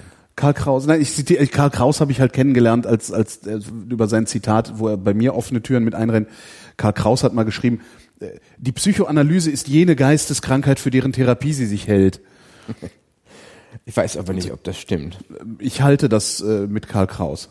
Ähm, ich wollte, was wollte ich gerade? Ja, ich habe ein, Buch gelesen von einem ähm, ähm, Folkloreforscher, der halt da wirklich haarklein darlegt, dass die Bibel einfach äh, Folklore sind. Ne? Das Ja, sind na ja. halt so Geschichten, die Leute sich erzählt haben. Ja, man weiß ja noch nicht mal, ob es Geschichten sind, die die Leute sich erzählt haben, oder ob es Geschichten sind, die im dritten oder vierten Jahrhundert mal ein Bischof wollte, dass wir heute glauben, dass die Leute sich das erzählen. Das ist, selbst das ist ja unklar. Also Das ist äh, eine sehr tragische Sache für die Es Bibel, das, ich. das Hübsche ist ja, dass wenn, wenn Leute sagen, also die Gemäßigten und die sagen, ja, der historische Jesus ist belegt, man kann das gerne nachlesen, es lässt sich sogar in der Wikipedia nachlesen. Die einzige Quellenangabe ist ein, ein chronisch ähm, vager und ausschmückender äh, römischer äh, Historienschreiber. Ah, Flavius Josephus meinst du? Irgendwie so über, Ja, aber der, der, also die Flavius Josephus ist meines Wissens aber sogar als äh, nicht seriöse Quelle längst entlarvt. Also ich weiß, ich das- kann, ob der das war, ich hab mir das Also und alle, gemerkt, oder sagen wir mal so, immer wenn ich Historiker und sowas ähnliches kennenlerne, die nicht religiös sind äh, und sie frage, ob die historische Figur Jesus belegt sei, antworten sie mir, nein, ist sie nicht. Also ich habe mal einen, einen das sagen hören in den sehr schönen Worten, alles, was man über Jesus weiß, ist ja, ist er oder sein Bruder. Also die, dieses, was als, als, wenn das Kondensat, was wäre so, okay, da ist irgendwas, da ist irgendjemand geboren worden, der irgendwas getan hat, mit Sicherheit nicht am Kreuz gestorben für unsere Sünden und mit Und Sicherheit er war auch nicht garantiert nicht der Sohn Gottes. Ja. Äh, ja.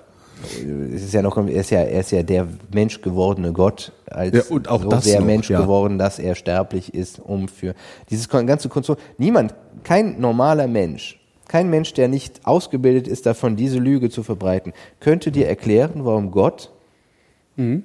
einen, diesen Handel mit der Menschheit macht, indem du tötest dann Das ist Gott, auch damit vollkommen er unsinnig. nicht Überhaupt alle, alle diese, diese, ähm, das, das ist auch, es, warum, ne, es gibt ja immer diese, warum kann ich, warum, warum gibt es so viel Leid auf der Welt? Äh, warum lässt Gott das zu? Ja, er hat dir einen freien Willen gegeben. Ähm, warum hat er mir diesen freien Willen gegeben? Er will geliebt werden. Da steige ich dann aus. Ja, was? Ich woher willst erstens, woher willst du eigentlich wissen, dass er geliebt werden will? Äh, zweitens, also warum? er- in der ganzen, sagen wir mal, sagen wir mal, ich nehme alles weg und sag, okay, meinetwegen Uhrmacher Gott, ja, bin Deist. Es gibt irgendwie irgendeine Intelligenz. Die hat vor- das geschaffen, weil sie es konnte, aber hat auch weiterhin keinen vor Einfluss. dem. Also, das ist, das wäre noch, sagen wir mal, das, das ist auch großer Bullshit aus, aus verschiedenen Gründen, weil ja, also, auch da fehlt ja wieder die Ursache, aber das, das ist, sag mal, wo du sagst, ja, ja, da steige ich noch nicht von vornherein.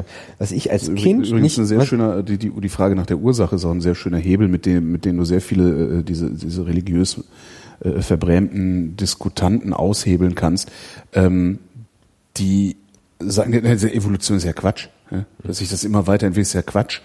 Ähm, das hat halt alles Gott geschaffen und dann musst du ihn halt fragen, also die Frage ist dann halt auch, okay, wer hat Gott geschaffen? Ja. Ähm, die Antwort lautet halt, na, der war immer schon da. Ja, das und ist- dann das ist halt die Frage, da- daraus ist resultiert, halt daraus folgt dann halt die Thomas Frage. von Aquin, dieses, Ist es? dieser Auslöser Ja. und bla. Aber daraus, daraus folgt dann halt auch die Frage, warum kannst du akzeptieren, dass das, was du Gott nennst, schon immer da war, aber nicht, dass das, was du siehst, wenn das du, wenn du den, schon immer den, den. Gedankengang mal so fasst und sagst, okay, du, du nimmst echt, du bist größtmöglich naiv. Mhm. Wie ich halt als Kind. Und dann sagst du dir, okay, da hast du eine Einheit, die das Universum geschaffen hat und alles da drin. Die interessiert sich nicht für deine Vorhaut. Ja.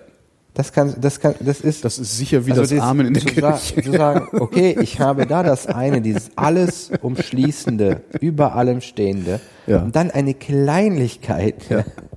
Nein, die, also das, das kann ich, das finde ich ist wirklich auch für ein Kind erkennbar, bis begriffsunmöglich. Ja. Dieser Mensch, dieses, nicht mal mein Vater hat sich dafür interessiert, was, was ich unter der Bettdecke mache. Gott, mit Sicherheit. Hm? Wirklich nicht.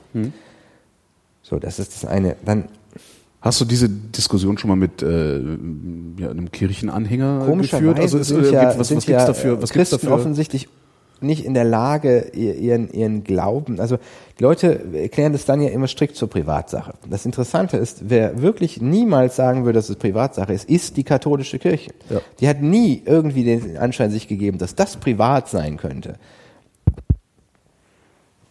Und ähm, immer da, ich bin auch zum Beispiel kein äh, Anhänger des neuen Papstes, weil ich kein Anhänger irgendeines Papstes. bin. Wenn der Papst irgendwie den ganzen Tag Gänseblümchen pflücken und kleinen Kindern schenken würde, würde ich immer sagen, aber du bist der Papst. Ah, genau. Was willst du eigentlich? Das ist, doch, das ist doch alles total idiotisch. Ähm, ich gehe gern in Kirchen und ich feiere auch gern Weihnachten. Also ich bin kein Bilderstürmer. Ich kann nur nichts, ich kann das alles nicht glauben. Was in, wahnsinnig unbefriedigend ist, weil ich auch an die Stelle nicht irgendein anderes gängig, also ich kann, mein Erklärungsmodell wäre dann so ein, naja, äh, Urknall, hm.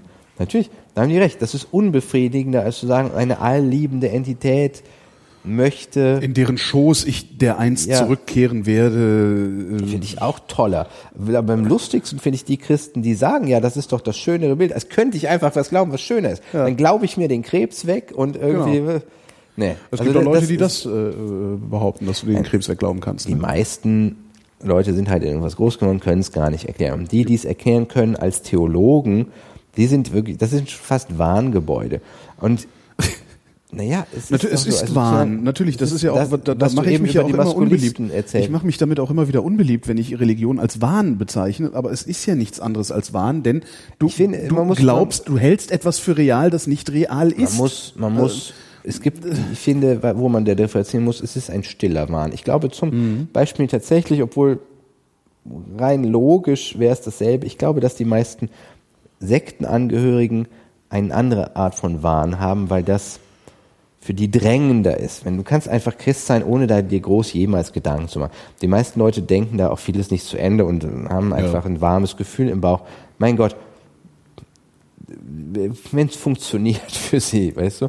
Ich habe, ich rede zum Beispiel Wenn auch es denn Leuten dann auch ihr Privatsache- nicht, nicht um aus. Gottes Willen. Aber Du musst, also das, das ist das ich würde Schlimmste, was zum du machen Beispiel. Also. wirklich nicht, nicht wollen, dass mein Kind wie ich Religionsunterricht hat. Weil ich, du musst dir vorstellen, was für mich Religionsunterricht hat Folgendes bedeutet. Ich habe dann eine Lehrerin, von der lerne ich äh, die Zahlen, von der lerne ich die Buchstaben. Ja? Aber alles, es war wichtig, dass alles stimmt, was sie sagt. So. Und dann erzählt sie mir vom, vom Volk Israel, das durchs gelobte Land 40 Jahre zieht. Und das Volk Israel hat bei der ersten besten Gelegenheit Gott Gott sein lassen und ein goldenes Kalb aufgebaut. Und ich dachte, was ist mit dem Volk Israel nicht in Ordnung? Denn in meinem Leben, also ich fand das immer so greifbar, dass in meinem Leben war nun mal keine Wolke, die mir den Weg zeigte. Es war so, es war, war wirklich, ich war sieben, acht Jahre alt und habe gedacht, na gut, vielleicht, das hat es mal gegeben, aber es ist in sich so unglaublich unlogisch. Die sehen Gott. Das ist ja keine Glaubensfrage. Gott hat zu denen gesprochen und hat, hat, hat Stöcke in Schlangen ver, verwandelt und, und Manna regnen lassen. Ne? Ja, nee, In den glaube ich nicht. Ja, holy shit, der steht doch vor dir. Das Genau. ist, so, also diese Geschichten rein und dann denkst du, hm, hm, erzählt meine Lehrerin Unsinn. Das ist ja ganz komisch für dich. Also zu sagen, ich, mir war das peinlich, nicht an Gott zu glauben. Wenn meine Lehrer, die und dann in, der- in der auf dem Gymnasium dann auch eine Religionsstelle, ich dachte, wie, oh Gott, die dürfen das nicht merken. Das ist mit dem Gebet Ach nicht. echt? Ja. Nee, das hatte ich nie. Also ich hatte auch so ein Erweckungserlebnis. Ähm, das war auch Religionsunterricht, der ja in Deutschland nicht Religionsunterricht, sondern Religionserziehung ist. Ähm, Bei uns auch, war auch wenn, das noch Bekenntnis. Ja, ja, das ist ja auch heute noch so, dass du, dass, dass da nach Konfession getrennt wird und sowas. Und wenn es tatsächlich religionswissenschaftlicher Unterricht wäre, dann bräuchte man diese Trennung nicht vollziehen. Ähm, aber auch da gibt es dann wieder äh, genug Anlass zur Diskussion. Bei mir war es halt so, dass ich, äh, das war in der Grundschule, da hat das sogar noch ein Pfarrer gemacht. War bei den Katholiken. Äh, ja, ich bin gar nicht katholisch, aber war eine katholische Grundschule oder so. Ich weiß es gar nicht mehr genau. Also es war halt dieser Mann mit so einem schwarzen Hut und Zeug. Und der erzählte diese Schwarzer Geschichte von dem, diese, diese, diese Geschichte von diesem Typen, der in diesem Das Fisch war der Zorro-Sekte. Genau, der, diesem Typen, der in diesem Walfisch äh, äh, Jona, Jonas da, ja, ja, war, ja, ja. Jona, genau. Ähm, und da habe ich mich erdreistet zu fragen, wie das denn gehen soll, weil der verdaut den ja. Verdauungssaft. Genau, der verdaut den ja so. Das kann man ja gar nicht überleben. Und da hat er mich zur Sau gemacht, dieser Mann. Der Aha. hat mich zur Sau gemacht, was mir denn überhaupt einfiele. Ich weiß nicht mehr wie. Ich weiß nur noch, ich bin zur Sau gemacht worden.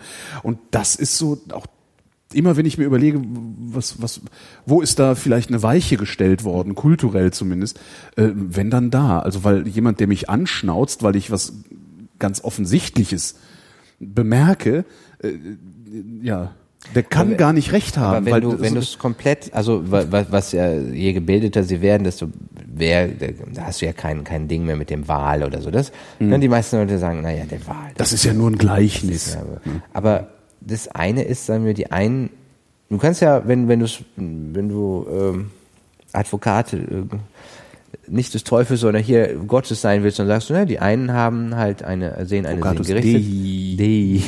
Dei. Sehen eine Sinngerichtetheit in ihrem Leben oder, oder spüren die Anwesenheit eines, eines, eines Plans, einer planvollen Intelligenz und die anderen nicht. Und dann bin ich natürlich eigentlich der Benachteiligte, weil nochmal, ich kann wenn übermorgen jemand sagt, es gibt Polyversen und äh, ja, wir sind, äh, wir sind ein, ein Hologramm oder, oder sonst irgendwas, dann würde ich mal sagen, ja gut, dann glaube ich jetzt das und hab da ja auch keine Ahnung von, ob das stimmt.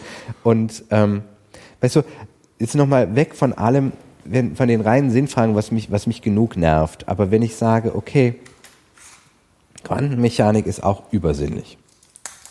Aber Quantenmechaniker wollen auch nicht, dass ich auf vorehelichen Sex verzichte. Ja. Also auch wenn ich da sage, gut, habe ich keine Ahnung und ja gut, GPS funktioniert, dringen die halt damit nicht in mein alltägliches Leben ein. Mhm. Und du wärst erstaunt, das ist auch eben was, die Kirche verhindert hier eine Menge. Die Ja, Kirche natürlich. Das ist- verhindert, dass diese, diese Politik für Alleinerziehende, das- sind diese, diese, das ist die fest vorgesehene Rolle der Frau. Die, die Kirche, Ges- obwohl sie so wenig sind ja, sind ja eigentlich viele Gesetze, die, die wir als alltäglich ansehen, haben einen kirchlichen Hintergrund, also das christliche Abendland, von dem da immer so viel die Rede ist. Das prägt natürlich auch Gesetzgebung. Deutschland ist da halt so komisch dazwischen, weil Frankreich, das, das, das äh, ist halt laizistisch, aber deutlich katholischer, ähm, hat halt trotzdem hat ein ganz anderes Nationalgefühl. Deswegen können die pronatalistische Politik machen. Deutschland hat aber nicht diese, diese, ist nicht so weg von Gott wie, wie die skandinavischen Länder und haben auch nicht Solidarität an diese Stelle gesetzt. Und hier bist du halt vom Staat wirklich alleingelassen obwohl der Staat hier dir problemlos vorrechnen kann, dass er 150, 200 Milliarden im Jahr für Familien ausgibt, trotzdem. Das ist immer die Frage, für welche? Ja, es ist, Vielleicht ist aber einfach dazu. die Frage dieses, dieses, wie also das ist ein Unterschied zwischen Kindergeld und einem Kita-Platz. So, der Kita-Platz ermöglicht, dass deine, deine Frau beruflich Erfüllung findet und, und normal zum Familien, man kann man, der Kindergeld gibt ja 100 Euro im Monat. So, das ist, das ist immer die, die Frage, gibst du ein, also das sind hier der, der Staat, und das meine ich eben mit so sozialdemokratisch, der Staat geriert sich hier immer als Almosengeber, ne? der gibt dir eine Pendlerpauschale. Also ich das ist ein, ein, ein kleines Detail. Du bist Vater, du bist geschieden, du, deine Frau wechselt den Wohnort, du pendelst am Wochenende zum Kind. Keine Steuerermäßigung. Nein. Du pendelst zum Arbeitsplatz, Steuerermäßigung. Und das sind diese tausend Details, wo du sagst, der Staat denkt hier überhaupt nicht mit, was ist die Wirklichkeit von den Leuten. Wo kannst du den Leuten helfen? Wo kannst du den Leuten dabei helfen, Kinder zu kriegen? Was du in ursprünglichen Strukturen immer hast, also wird immer die Familie mitgedacht und, und Dinge ermöglicht, dass du Kinder bekommen kannst. Es ist jedem, jedem Menschen, der im Urwald lebt, möglicher, in seiner Struktur ein Kind zu kriegen, als dir hier. So. Und das wird immer aufs Individuum runtergebrochen und immer auf ein individuelles Versagen abgestellt. Das mit Geld reparabel wäre. Weil so aber wird ja dann auch immer wird aber, gleichzeitig. Aber ne? Geld, Geld, also die, das Ding ist halt, dass man dann immer sagt, ja, jetzt haben wir Kita. Kita-Plätze sind am Ende der Kette ein Punkt. Mhm.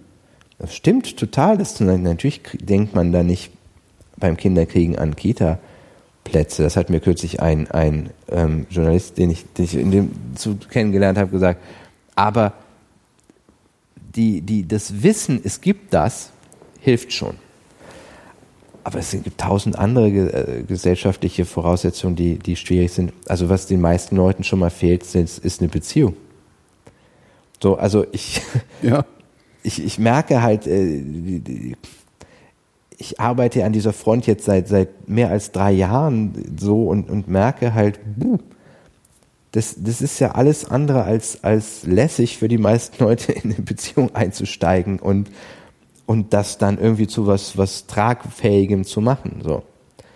Und ähm, da siehst du halt, dass ich, ich, ich klinge wie ein Kulturpessimist, aber es ist, ich halte es mittlerweile für denkbar, dass eine ganze Gesellschaft sich falsche Werte angewöhnt hat. Ja. Und dass, Ich- dass das- das Leute ist halt zwar denkbar, sagen, wenn glaube, sie einen wir- Liebesfilm sehen, sagen, ja klar, ist mir lieber am allerwichtigsten, aber nicht danach leben. Ja. Und wenn du ganz wenig Zeit nur für deinen Partner hast oder ganz wenig Zeit überhaupt mal irgendwie dir jeweils zu suchen, weil du irgendwie einfach äh, Jagd nach anderen Dingen, die man dir für die Nase gehalten hat, dann ist es halt schwierig. Und du kannst noch so oft sagen, dass materielle Werte dir nicht wichtig sind. Wenn du ein iPhone für 800 Euro hast, musst du auf andere, du musst dafür wenigstens so viel gearbeitet haben. Du? Ja, du halt- verzichtest immer auf irgendwas, also und wenn es ja. dann eben Zeit es ist Zeit, auf es ist du Zeit. verzichtest. Ja. Es ist ganz viel ist Zeit. Zeit geht drauf, um Ja. dir Dinge zu kaufen. Und das ist, ist der eine Wert. Das andere sind, sind Ideen von, von, von Selbstverwirklichung und sonst was. Und die Idee, sich ähm, in einem anderen, in einem anderen sich zu finden, äh, es wird natürlich ist auch eine. Wir sind ja kein, wir sind ja kein totalitärer Staat, aber ist doch zurückgetreten mit mehr und mehr hinter allen möglichen anderen Bedürfnissen, die die, die Leute Na, das, das, das möglicherweise ist das sogar eine Zwangsläufigkeit des Kapitalismus. Ich habe dass für das das erste alles, Buch dass das alles hinter Ich habe mir Werbebotschaften fürs erste Buch angeguckt. ja. Und wirklich gesehen, wenn du mit der Penetranz, die, mit der die vorgetragen werden, für eine Partei oder eine Kirche oder sonst was werden, du würdest, gewerben würdest, würdest du immer sagen, das ist Gehirnwäsche. ja. Die, diese Idee Wer- Werbung von ist Gehirnwäsche. Das extremste, die, es gibt mehrere Kernbotschaften von fast jeder Werbung. Die ist immer, du brauchst das jetzt. Ja. Du bist der das wert. Das ist dein Wert wird gesteigert. Du kannst Ja. ihn jetzt steigern. Die einzigen Leute, die eigentlich jetzt sofort was brauchen, sind Babys. Und wir werden auf einer geistigen Ebene angesprochen wie Babys. Ja. Du bist das Wichtigste auf der Welt. Du kannst alles. Wenn du es jetzt willst, kannst du es jetzt haben. Hm? Das ist völlig Unsinn. Das ist nicht. Du Dinge, Dinge entwickeln sich über 10, 20 Jahre. Du sagst, du, das ist eben was, ganz viele Leute wollen meine Beziehung haben, sofort. Hm? Aber unsere Beziehung war auch erst nach vier Jahren ungefähr da. So. Hm? Muss ich sagen, ey, du, du lernst nicht jemanden kennen und bist bester Freund mit dem Ja. und verstehst dich total in jedem Bereich. Weil man, was ist mit aus Zusammenraufen? Man streitet sich am Anfang über Scheiße und damit es besser wird. So, nö, es ist jetzt nicht total super, dann trenne ich mich jetzt. So. Und andererseits gibt's halt die. Das ist halt die Verkürzung, eben das ist die Verkürzung der Produktzyklen letztlich. Gibt aber es gibt eben auch die, auch bei, bei Dings gibt es dieses Sunk Cost Fallacy, dieses, ich habe schon zehn Jahre in den reingesteckt und jetzt kann ich den ja nicht aufgeben. Mhm. Also es gibt, gibt schon auch nicht nur dieses äh, weg, sondern auch, äh, ich bin so allein. Mhm. Ich muss an dem jetzt festhalten, auch wir haben keinen Sex, wir finden uns auch nicht besonders nett. Und wir haben uns wirklich nichts zu sagen. Aber der kommt jeden Abend wieder und sonst wäre ich allein. Ja. Weißt du, das ist natürlich auch, wenn es einmal Kacke ist, dann ist heute auch Kacke. So, also das, wenn dieses, der Mensch ist am wenigsten von allem geschaffen fürs Alleinsein. Eine Depression ist für deine körperliche Gesundheit auch noch 30 Jahre später gefährlicher als Rauchen und Fett sein. Und Alleinsein ist ganz, ganz schädlich. So. Und das, das ist das, was, was, was, was ich am meisten gemerkt habe, dass uns, glaube ich, am meisten fehlt, ist Verbundenheit und Gemeinschaft. So. Ja. Und wir können gar nicht mehr uns das vorstellen, weil wir immer denken, ah, aber wenn ich beim Familientreffen bin, Weihnachten, ist es immer Kacke. Das ist was, was ich auch nicht verstehe. Das habe ich auch dieses Jahr zum ersten Mal, äh, ist mir das, ich weiß gar nicht, ist, dieses Jahr ist mir es zum ersten Mal wirklich auch sauer aufgestoßen. Du guckst dann halt in, in die sozialen Netzwerke und liest ständig, dass die Menschen sich an Weihnachten mit ihrer Familie äh, versammeln und sich dann streiten. Das ist mir ein, das ist mir wirklich ein Rätsel, wie das geht. Das, das verstehe ich nicht. Man, also man streitet sich doch nicht. Das, das liest sich, als würde man den suchen. Also dann ist Tage vor Weihnachten kommt schon. Ja, und dann gibt's gleich, äh, dann gibt's wieder Braten und Zoff. Das sind Leute, so, das- die wenig Kontakt zueinander haben, die sich wahnsinnig stressen wegen dieses Tages. Das sind ja im Grunde alles Fernbeziehungen. Ja. So, und da, das, da fängt das Dilemma halt an. Also die Nähe macht dann ja, würde dann ja auch entspannen. Wenn du echt, sagen wir, mal, du hast Ja. eine echte Nähe. Weißt du, wie oft mir Leute sagen, wie, die glauben, dass man in der Beziehung wahnsinnig eingeengt ist. Und ich gebe dir sofort zu, hey, ich kann hier nicht morgens aufstehen und die Musik so laut aufdrehen, wie ich will, weil meiner Frau das auf den Sack geht vielleicht. Ne? Aber Ja, aber dass ich die Frau da ist, ist ja auch ein Wert Ich habe an aber sich. keinen Streit. Ich habe über ganz viele Sachen eben eben einfach keinen Streit, weil weil man von vornherein Rücksicht nimmt und Ja. Dinge nicht überbewertet und aus dieser Nähe entsteht halt dann eine große Entspanntheit und dann ist eine Familie halt die kann eben auch deine Geschwister und deine aber das muss nicht sein, aber es kann dass du einen großen Rückzugsraum hast, wo du dich wohlfühlst. Das kann eine große Familie sein, aber es ist genau wie mit dem Babys, das muss es nicht.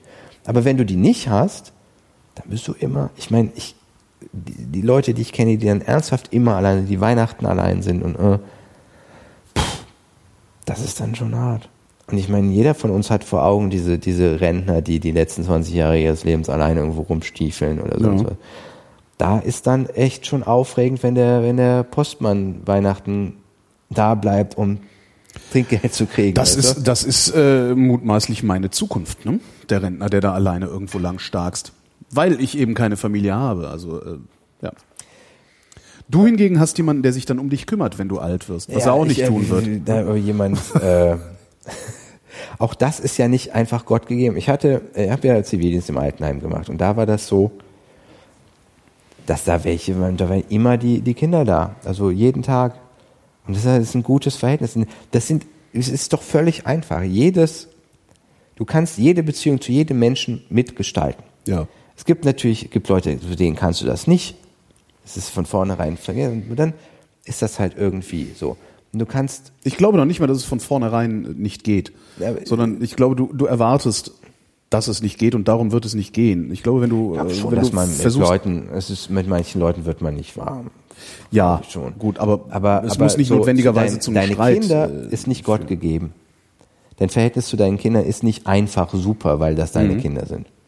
Da die ersten Jahre ist was anderes, aber dann kommt die Pubertät. Das, das ist schwierig. Mhm. So und die, die Kinder sind haben biologisches Programm laufen, was sie wegdrückt von den Eltern. Also es ist auch ein, ein, ein Gegen-Inzest-Programm und Ja. gegen du musst weg, neu gründen. Das ist alles Scheiße, was die sagen.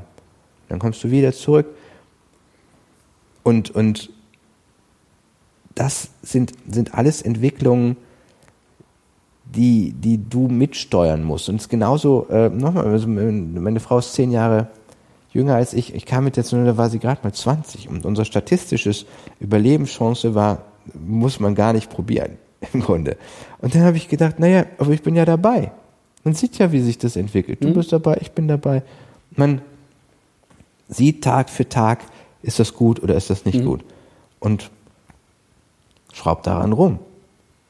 Ich, äh, ich mag den Begriff Beziehungsarbeit nicht, weil der Be- Begriff Beziehungsarbeit immer impliziert, dass man da was zum Laufen bringt, was im Grunde Ja. nicht läuft. Ich Arbeit ist immer Arbeit ist immer verbunden mit mache ich eigentlich also der Begriff Arbeit äh, ist bei ich- mir auch mal mache ich eigentlich nicht gerne muss aber sein dann, Aber- dann ist es Arbeit alles ich andere habe ist keine trotzdem Arbeit den, den Begriff, was ich mag, ist Wartungsarbeiten. Da ist auch zwar das Wartungsarbeiten? Warten, äh, das Ja. Arbeiten drin. Ich finde, rein begrifflich ist da, auch wenn es totaler Schwachsinn ist, auch Warten drin. Ich warte auf jemanden. Aber vor allen Dingen ist da drin, du musst täglich mal so eine Schraube nachziehen und ein bisschen ölen und so. Und das ist was total anderes als was Grund, Grund auf, sondern ich, was, es muss im Grunde am ein, Anfang ist man, mag man sich so und dann gucke ich, mag ich mich immer noch.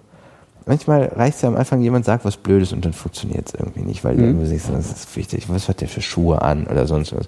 Aber dann, wenn du ein paar Jahre zusammen bist, nochmal, wenn mir Leute schreiben, ich darf seit fünf Jahren nicht mehr mit meinem Partner, was soll man denn da machen?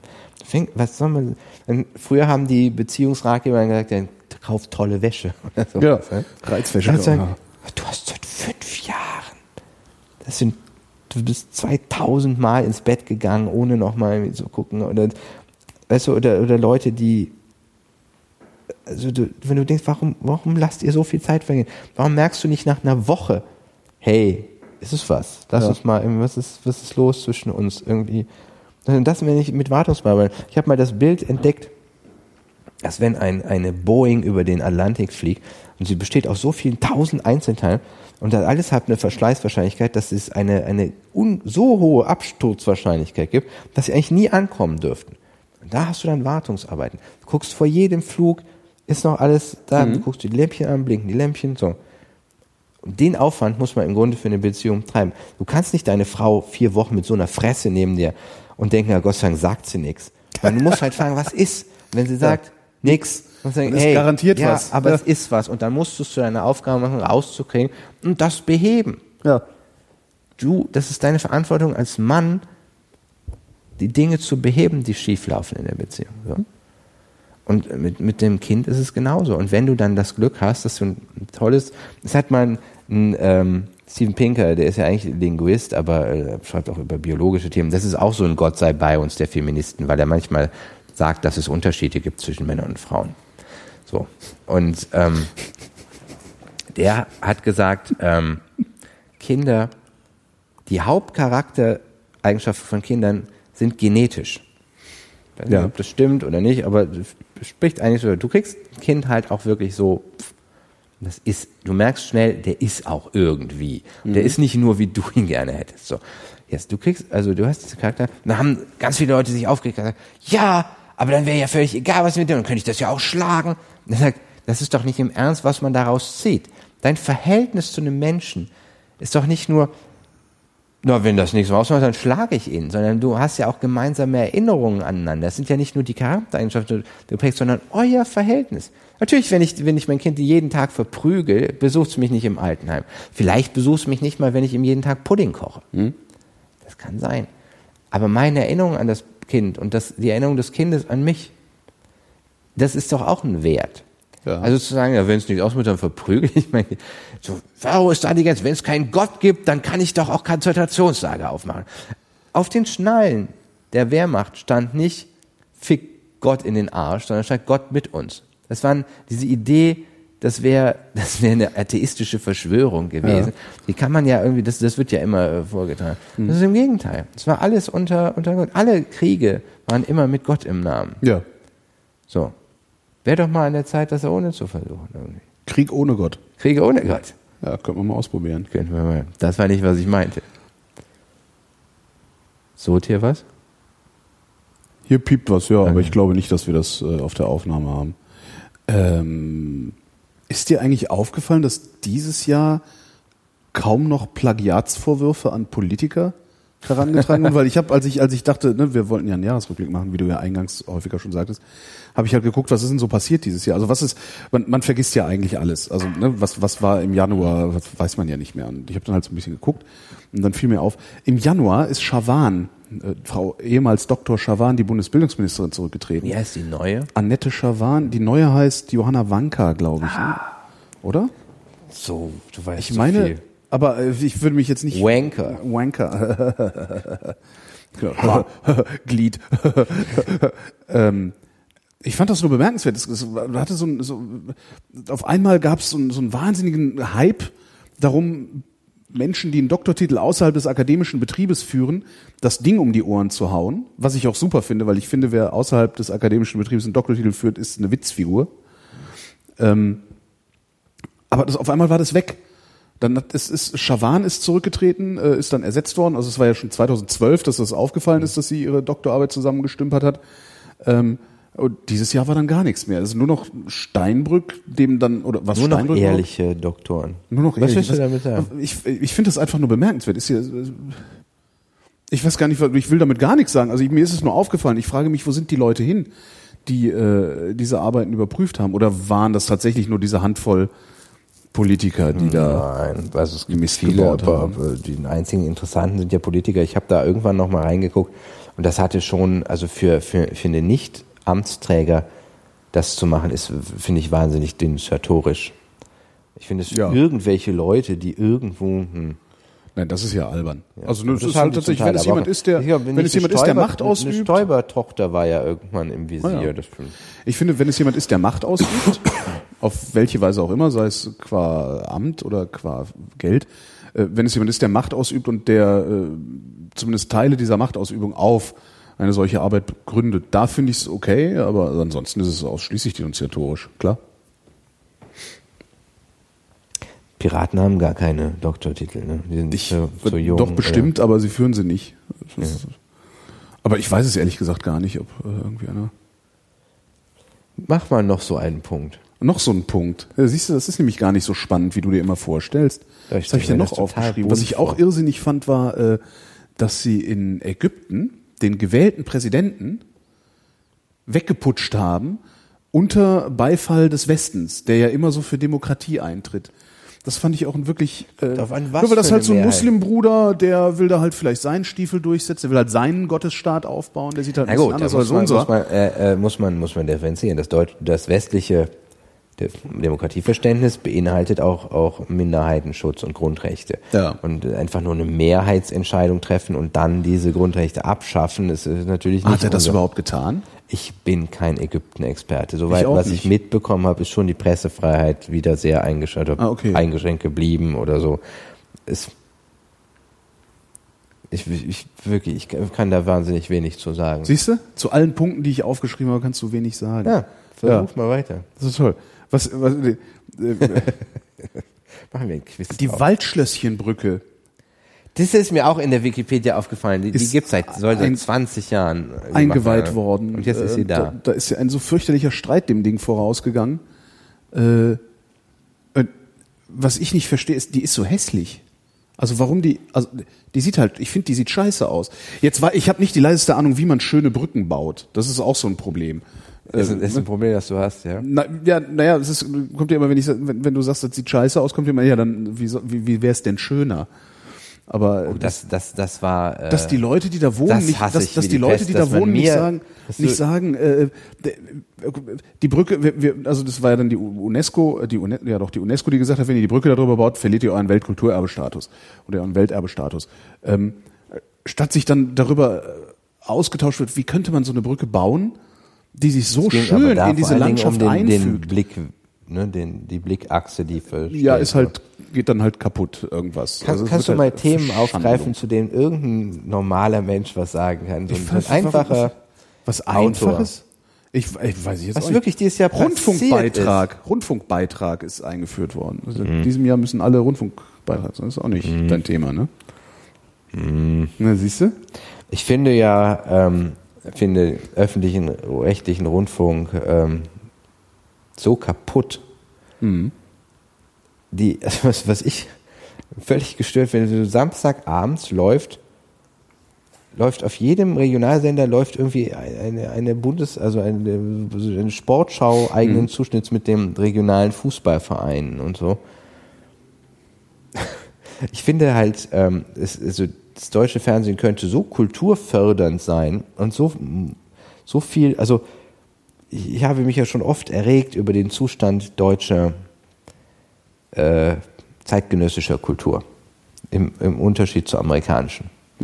So, und jetzt dann sagen mir manche Leute, ja, aber es gibt hier tolle subventionierte Opern. Ja, aber populäre Kultur ist hier in einem so beklagenswerten Zustand. Das ist ja nun mal direkter Ausfluss des öffentlich-rechtlichen Wesens. Also was, was, was machen Sie mit dem Geld? Mich ist, ist meistens für mich nicht interessant, wie viel zahle ich, sondern was bekomme ich dafür? Ja. Hier, wenn man sagt, hier, gibt 2000 Euro, ich sag, ja gern, was gibt's denn? So, das ist für mich das Wesentliche. Ich kann, ich gucke nie, ich gucke Fußball auf Sky. Ich bezahle Ja. mein eigenes Pay-TV. Also Ich habe zwei Pay-TVs und bei dem Ja, einen, das- eine gucke ich und das andere gucke ich Das ist nicht. ja auch noch okay. Also was, was du bekommst, ich will ja immer, also ich bin da natürlich auch parteiisch, weil ich lebe im Wesentlichen vom öffentlich-rechtlichen Rundfunk. Ähm, ich finde das ja eigentlich ein tolles Prinzip.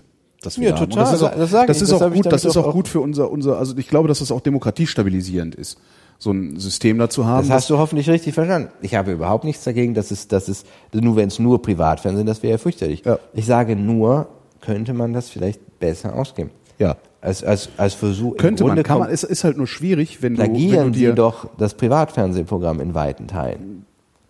Also ist halt doch auch, du hast Telenovelas, öffentlich-rechtliche, du hast, ja, die brauchst du aber Daily auch. Soaps. Ne? Du, ja, was, du, das, das verstehe ich immer nicht, dieses, du brauchst die auch. du, deine Existenzberechtigung als Massenmedium leitet sich ja aus der Aufmerksamkeit der Masse her.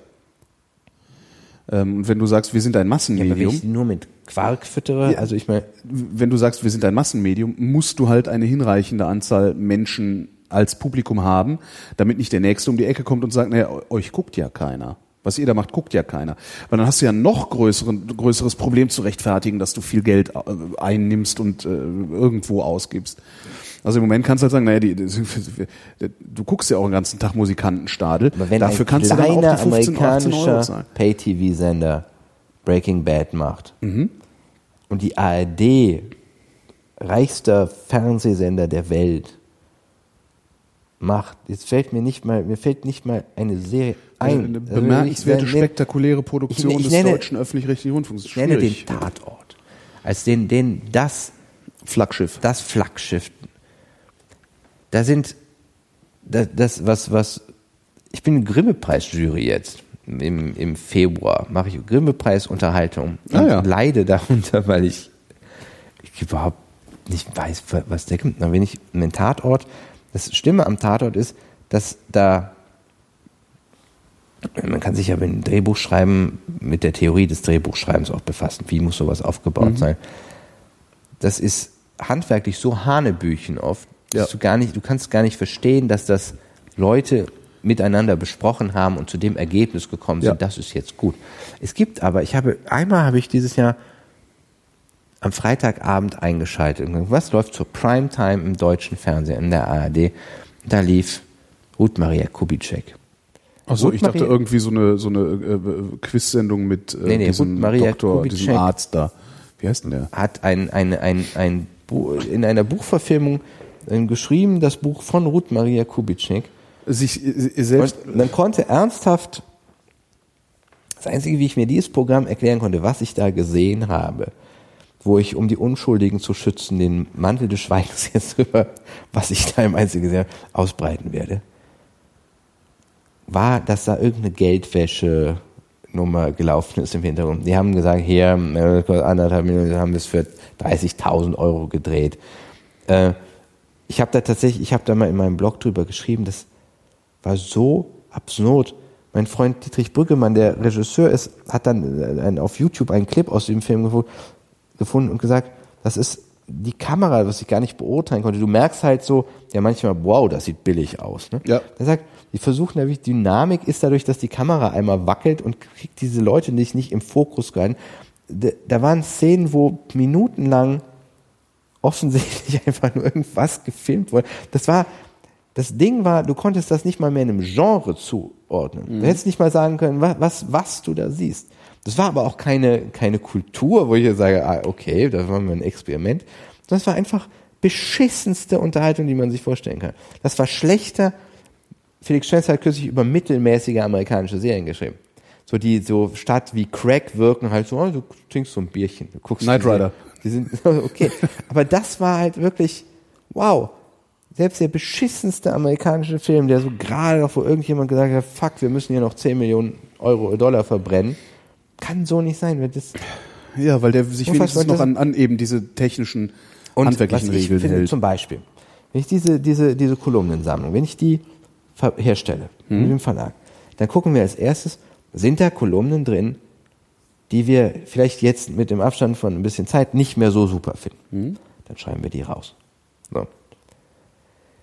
Das heißt, wenn ich ein Produkt herstelle, wie so ein Fernsehprogramm, und dann sagen, ja, da ist, sind aber auch super Sachen drin.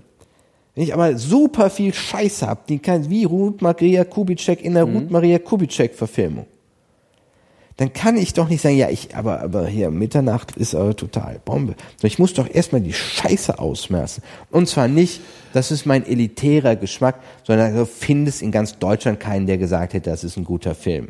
So. Weil das ist wahrscheinlich, selbst diese Volksmusiksendungen sind wahrscheinlich noch stimmiger in sich als Absolut, sowas. ja, das sind ja- Und es gibt halt einfach auch Tatorte, die eine Frechheit sind. Es Die gibt meisten Ta- es Tatorte gibt, nein, sind es eine gibt Frechheit. manche Tatorte, die, die da herausstechen. Aber es sind halt Sachen, wo du, du objektiv, qualitativ Ja, ja. Maßstäbe das, das, das, sind kannst, die, die, sagst, das ist tatsächlich, ist äh, ich, zumindest von denen, die ich äh, sehe, sind das die meisten Tatorte. Das sind da, äh, objektiv eine Unverschämtheit, sowas überhaupt auszustrahlen. Und ich äh, frage mich wirklich sehr oft, was in den Redaktionen vorgeht, spätestens dann bei der, bei, bei, bei irgendwie, also wenn ich das richtig verstehe, vielleicht habe ich auch gar nicht, ich kenne mich mit Fernsehproduktionsstrukturen äh, nicht wirklich aus. Ich habe halt nur als aus meiner Zeit beim Film damals, als ich bei, auf, auf Produzentenseite gearbeitet habe, häufiger mit Fernsehredakteuren zu tun gehabt. Ähm, ich verstehe A nicht, wie solche, solche, solche Bücher überhaupt durch eine Abnahme kommen können. Also wie, wa, wa, das, bevor so ein Film gedreht wird und vielleicht auf dem Dreh versaut wird, was ja auch passieren kann, weil zu wenig Drehtage, äh, schlechte Schauspieler, der Regisseur doch nichts kann. Es gibt ja genug Gründe, warum so ein Film auch nochmal schwächer werden kann. Aber die Bücher sind ja oft schon so inkonsistent und so dümmlich und, und, und, und so geprägt von einer, einer, einer äh, 30 Jahre alten Moral, die da immer noch mal mittransportiert wird. Dass hast ich halt nicht beim- verstehe, beim- dass ich nicht verstehe, wie, wie sowas überhaupt erstens erstmal durch, durch, durch eine, überhaupt eine redaktionelle Vorabnahme kommt, wie so ein Exposé für eine solche Geschichte es überhaupt schafft, zu einem Drehbuch zu werden. Weil bevor da ein Drehbuch geschrieben wird, wird ein Auftrag vergeben an den Drehbuchautor. Du hast ja völlig recht, dass ein Film an ganz vielen Stellen kaputt gehen kann. Ne? Also sowas, du hast das Drehbuch, du hast den Regisseur, den Schnitt, den Man, die Schauspieler, Du hast, die also Musik. Billy Wilder hat ja, Billy, ne, wir kennen das Billy Wilder Zitat, es gibt drei Dinge, die einen Film gut machen. Ein gutes Buch, ein gutes Buch und ein gutes Buch. Und ich glaube, Billy Wilder hat recht, du kannst ein gutes Buch nicht schlecht machen. Du kannst die miesesten Schauspieler hinstellen. Du kannst die, so es ist das, immer noch, wenn die Geschichte verstehen. gut du ist. kannst ein schlechtes Buch kannst du schlecht verfilmen. Ja, du aber kannst kein aber aus einem beschissenen Buch nicht ein gutes. Du kannst also aus einen einem, guten genau, Film du kannst aus einem, du kannst so. aber aus einem guten Buch auch keinen Film machen, der so schlecht ist, dass er nicht doch noch doch, also Doch, kannst, d- d- das doch. geht nicht. Wenn die Nee, Geschichte, die du erzählst, eine Du schöne kannst Geschichte Schauspieler, wenn du, wenn du dir, wenn du, du musst den Ja, ganzen okay, wenn du dir jetzt stell dir richtig Krieg der Sterne ja. vor, jetzt ohne die Musik und dann Ja, hast okay. du wirklich einen Walzer Ja, darüber. Oder? ja, okay. Nee, nee. Also Film ist, es ist ein wahnsinnig kompliziert, das will ich gar nicht sagen. Nur die Sache ist nur, warum, nochmal, die, bei Breaking Bad hatten die so wenig Budget, dass sie sogenannte, die mussten so sogenannte Bo- Bottle Episodes machen. Mhm. Das heißt so, äh, die sind dann in einem Raum. Das ist, ist diese äh, berühmte äh, Folge mit der Fliege, wo die Fliege im Meth-Labor irgendwie ist und der total besessen davon ist, die eins zusammen. Da haben, damit sie bei der nächsten Folge sich mal eine Explosion leisten können und so. Die haben nicht im, das ist nicht wie gut. West Wing kannst du sagen, wow, ist super teuer. Boardwalk Empire kostet Millionen pro Folge. Und die machen auch wahnsinnig aufwendige Kamerafahrten. Hast ja alles beim Tatort gar nicht. Die Sache ist, die Sache ist nicht, wie dass da mal was nicht total super ist, sondern dass das so subpar ist manchmal, dass es, dass es halt, wie gesagt, du nicht glauben kannst, dass die in diesem Genre wirklich arbeiten. Dann, ich habe mir manchmal die Freude gemacht, sagen wir mal so, ein klassischer Anfängerfehler beim Drehbuchschreiben ist, du packst in den Dialog die Hintergrundstory. Ne?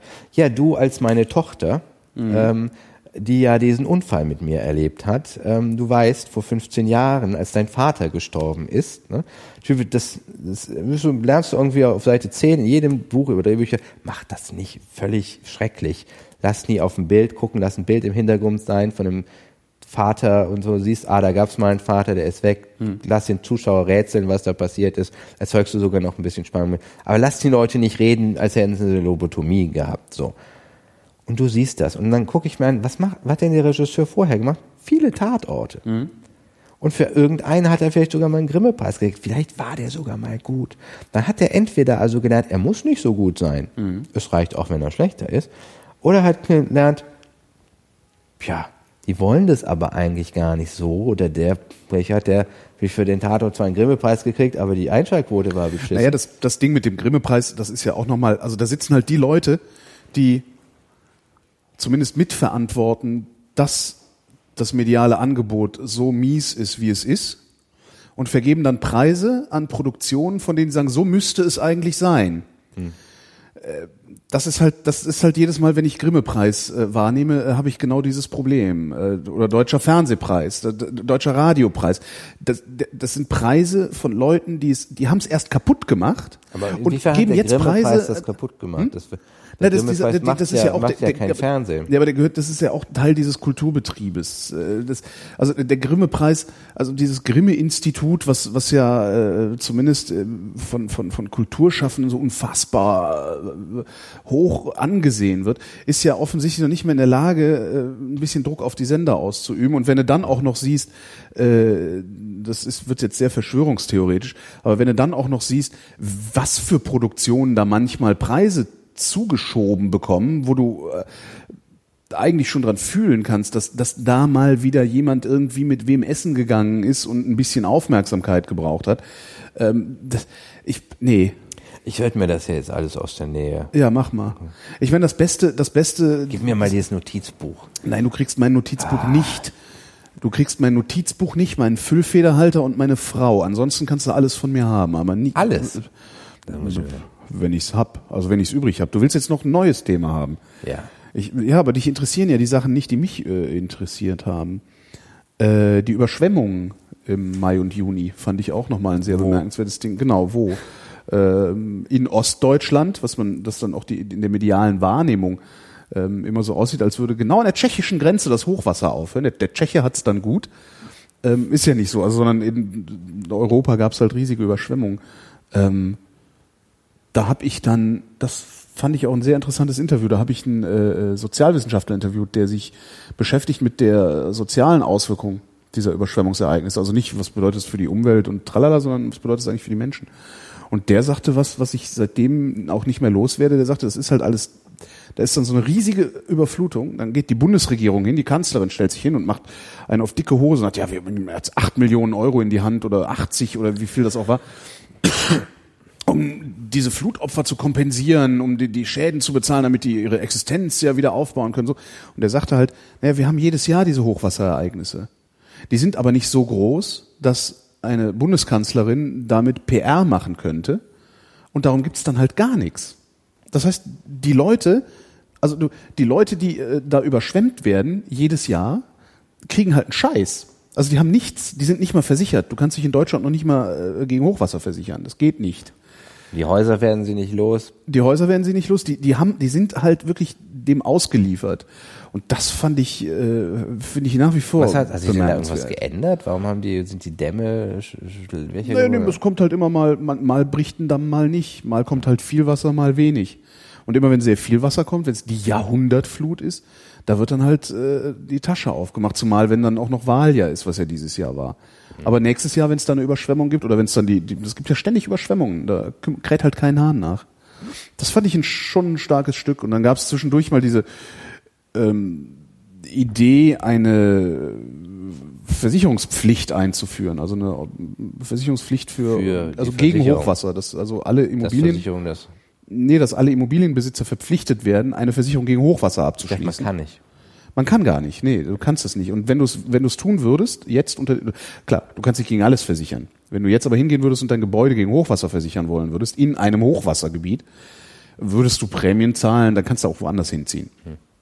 Ähm, was du halt bräuchtest, ist eine Versicherungspflicht bundesweit für alle Immobilienbesitzer, dass die verpflichtet werden, ihre Gebäude gegen Hochwasserschäden zu versichern, auch dann, wenn das Haus auf einem Hügel steht.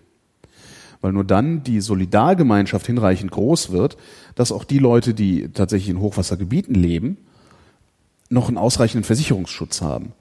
Weil die Prämien sich dann, die Prämien, also ich würde dann mit meiner Wohnung im dritten Stock halt auch eine Versicherungsprämie gegen Hochwasser zahlen, obwohl ich nie äh, vom Hochwasser betroffen wäre. Aber das ist völlig untergegangen wieder. Das sind so Sachen, die mich immer sehr irritieren. Da kocht sowas hoch.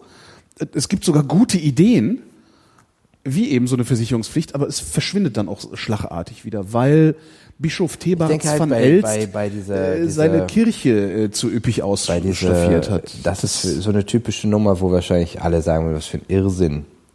Eine Hochwasserpflicht, Schutzversicherung. Ja klar, weil keiner zahlen will, aber die Leute, die da leben, die da, die, die, die ständig ihre Existenz äh, entweder bedroht haben oder vernichtet kriegen, für die ist das halt eine sehr wichtige Sache. Und ich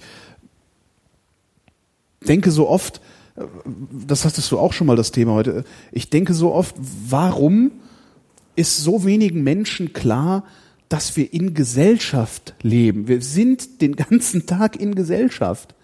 Wir, äh, wir müssen uns auch um die kümmern, die im Hochwassergebiet glaube, wohnen. tatsächlich wir, wir müssen, also das ist halt genau das Gleiche. Ich glaube, also der ich, Begriff Staat diskreditiert oder ist soweit diskreditiert, dass, Ja. dass du immer, wenn du Staat sagst, du denkst, ah, genau, das ist eine Äh, äh, Instanz, die außerhalb eine- eine- meiner selbst so. existiert und irgendwas von mir will, das äh, mir eigentlich zusteht. Ja. Und genauso ist es halt, äh, ich habe heute nochmal darüber nachgedacht, ähm, Also warum das, sind wir das, diese Idee, du fügst Regeln ein und damit nimmst du Leuten Freiheit, ist genauso wieder so ein Quatsch. Ne? Ja, du, du hast 1992 im Fußball die Rückpassregel eingeführt, die verbietet, dass der Torwart den Ball mit den Händen aufnimmt, den er von seinem eigenen Verteidiger zugepasst bekommen hat.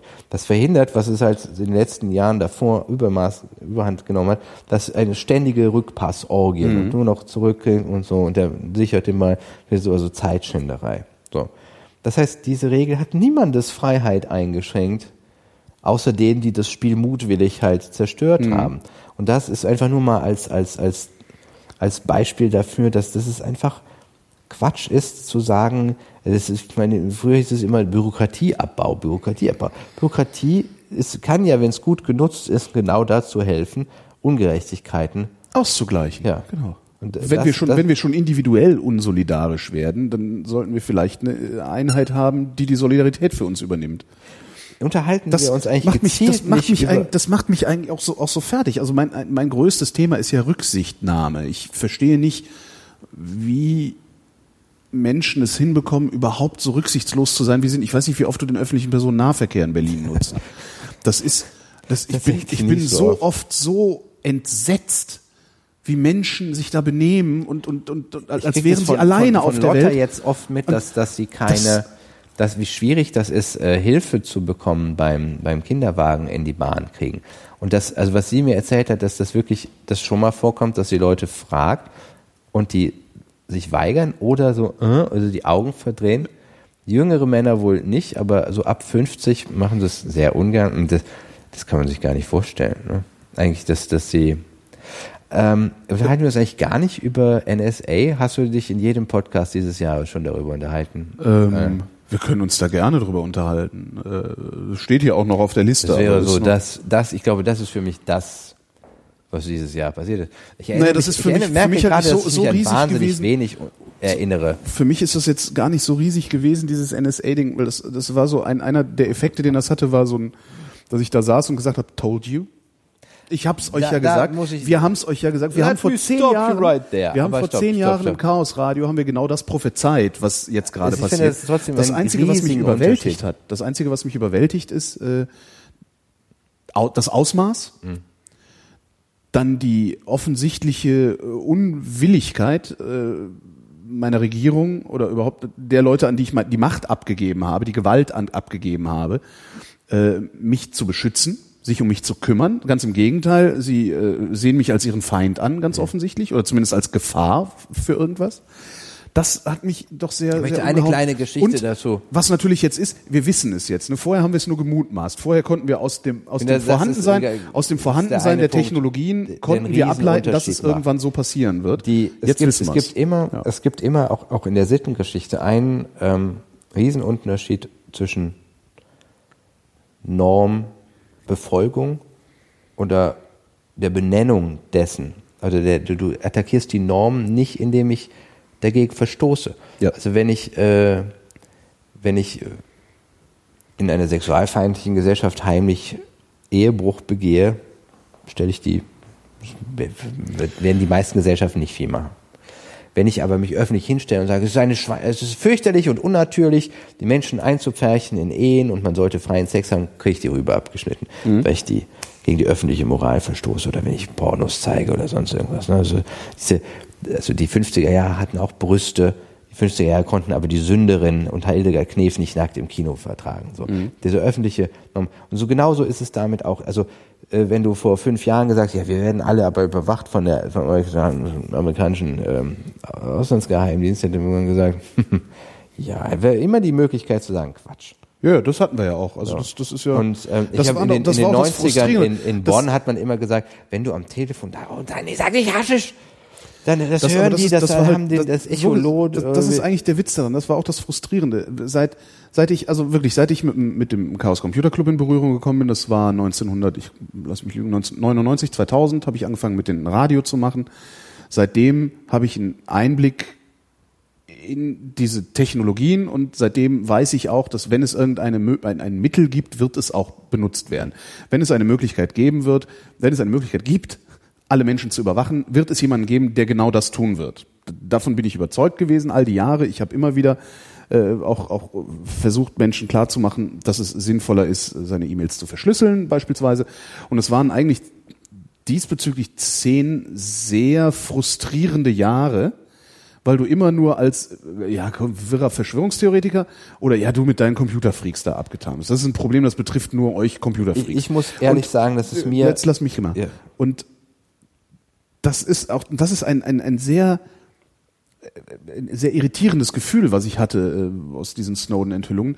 Es war so ein bisschen ein Moment der Erleichterung aus dieser Frustration, dass ich einfach gesagt habe, äh, jetzt endlich, endlich kann es jeder das und sehen, dann der, passiert gar nichts. und dann passiert gar nichts. Und das ist aber, äh, das, auch das kann ich nachvollziehen. Es ist zu abstrakt. Im SZ-Jahresrückblick so war so ein Mhm. Quiz. Da, da wo, äh, war EU Spitzentreffen und die haben danach einen ein Bericht darüber geschrieben und dann sollte man zuordnen, wie viele Worte zu was jeweils gesagt wurden. Mhm. Wirtschaftspolitik, EU, äh, Eu- Eurozone, ähm, Lampedusa und NSA. Mhm. Ich glaube, NSA hatte neun Wörter und Lampedusa elf oder umgekehrt so und das andere waren so 200. So, also so, mal diese, dieses, das, ich, deswegen wollte ich, was ich dazu erzählen wollte, passt halt genau zu dem, was du sagst. Ich wollte eine, ich habe eine Redaktion angeboten, ich möchte darüber schreiben, Ja. dass ich groß geworden bin mit diesen zwei Deutschlands, von dem ich immer dachte, das eine ist das rechtsstaatliche Deutschland. Ja. Und deswegen, es kam ein, Das sagte Fefe die Tage, Felix von Leitner sagte die Tage, dass das äh, stellt sich jetzt raus, die Ostpropaganda, die hatten recht. Ja, und er sagte auch, und er sagte auch, das ist ihm auch scheißegal, das, das ist ihm gar nicht so wichtig, dass er verarscht wird von der Regierung. Viel schlimmer ist, der Feind hatte recht und das empört ihn. Das, das ist, das, es kam nämlich eine andere Sache dieses Jahr zu, zu, dazu, die viel Ja. weniger medial Beachtung gefunden hat, die mich aber auch erschreckt hat. Und das war, der deutsche Staat hat in den 70ern Doping Ja. bewusst gefördert. Ja. Und das war exakt das, wo du als Kind gesehen hast, so, auch immer auch von das ist ja den genau, die, ZDF und im Osten, die sind ja nur so gut im Sport, weil die spritzen ja ihre Ja, Traktoristen. und du sahst dann diese, genau. ne, das sind ja eigentlich Treckerfahrer, wo sie Brüste Kerle dran und gemacht so, haben. und Genau die dann so. 400 Meter Läufe gewonnen haben und so. Okay. Oh Gott, Ulrike Meifahrt, Ja. auch gedopt und alle die deine Idole und dann siehst du, wir waren dasselbe in Grün. Ja. Die ganze Zeit. Darüber wollte ich schreiben. Was sagt die Redakteurin? Wir sind die nächsten drei Wochen voll an dem Termin und danach interessiert das eigentlich keinen mehr. Das war der NSA-Skandal ja. aus medialer Sicht. Ja. Danach kam mir noch das, das Merkel-Handy, was dem ganzen Jahr anscheinend noch, da haben selbst dann Leute begriffen so, hm, die halten sie ja wahrscheinlich nicht für eine Terroristin, also hat vielleicht die ganze Überwachung noch andere Gründe Ja. als Terroristen zu suchen auf Facebook. Ja. Diese, ich finde, das, diese Debatte ist an so vielen Stellen so irrsinnig. Und ich war, das erste, was ich empfunden habe, war einfach Ekel, weil das ist der Ekel, den du hast, wenn, wenn du jemanden beim, beim Voyeurismus, es ist eine unfeine Geschichte. Mhm. Ja, sehr. Das ist was, was, was, was, das macht man nicht. Man fragt Ich sich, finde, man fragt sich die ganze Zeit, was sind das eigentlich für Menschen, ich die finde da das so zutiefst unanständig, dass dann O- Obama das absegnet.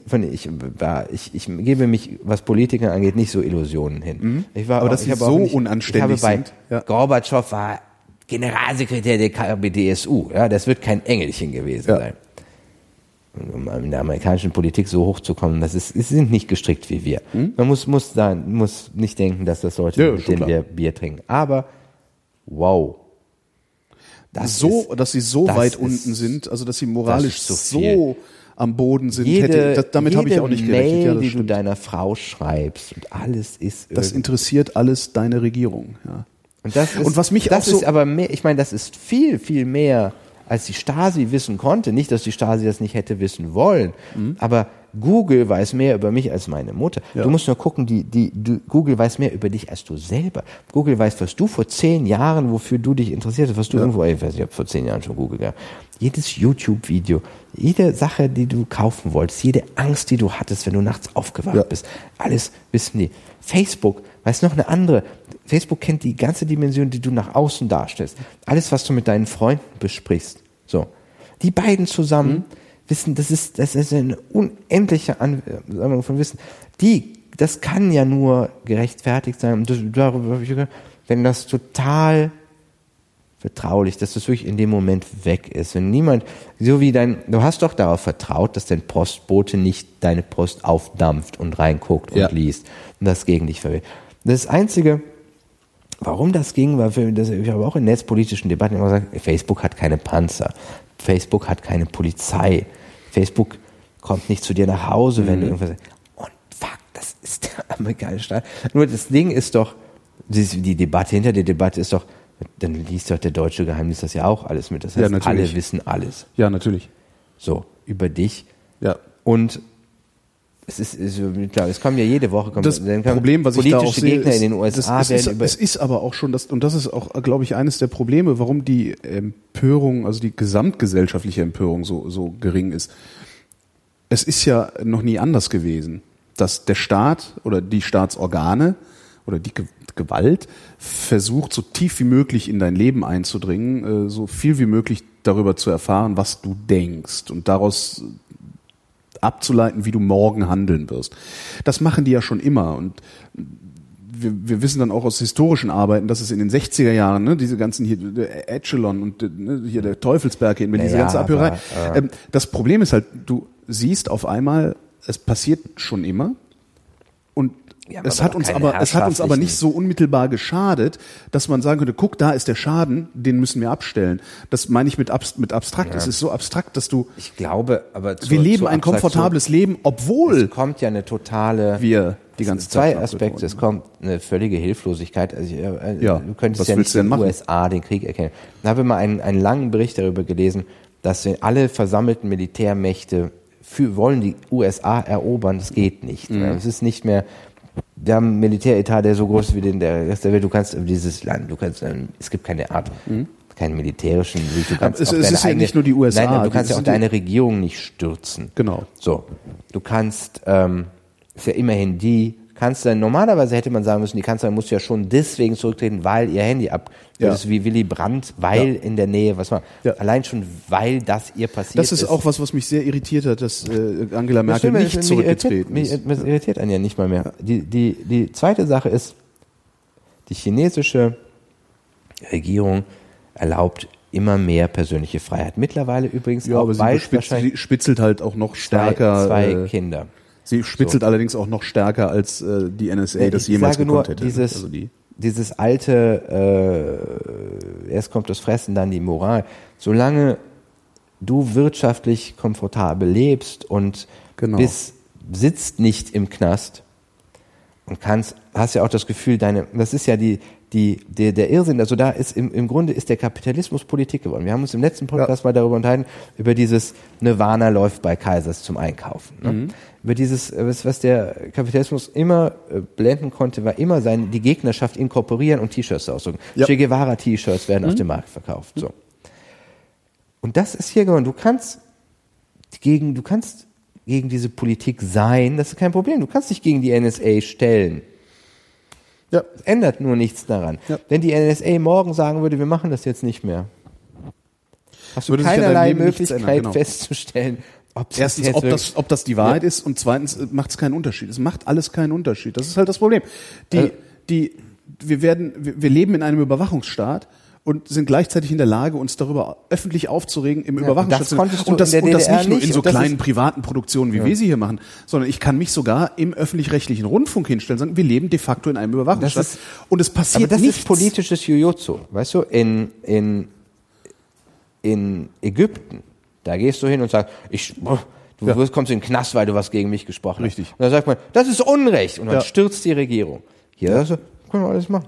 Ich, Ja. kann, ich habe, kann, ich kann gegen die Wand hauen und der sagt immer nur, triff mich doch, triff Ja. mich doch. Es gibt niemanden, es gibt keinen Gegner. Und überall sitzen hochgradig total nette Leute. System ist ich meine, das, die sind ja. alle so nett wie Edward Snowden. Hm? Weißt du? Das ist, das ist ja das, sind ja alle fürchterlich nett. Ich meine, guck dir mal Obama, wie nett der aussieht. Guck mir Hitler an, wie böse der aussieht. Ja. So. Das ist so, der hast doch gar keinen Feind. Angela Merkel ist, kann doch nicht mein Feind sein. Ja. Ja? Und das, ist völlig irre. Ich, ich warte auf den Moment, wenn, wenn die NPD wieder in ein Parlament einzieht und wir haben, haben legitimen Zugriff auf all die Daten, weil sie irgendwie in irgendeinem Sicherheitsausschuss sitzen und irgendwelche NPD-Nasen wissen alles über dich. Ja. Das ist fantastisch.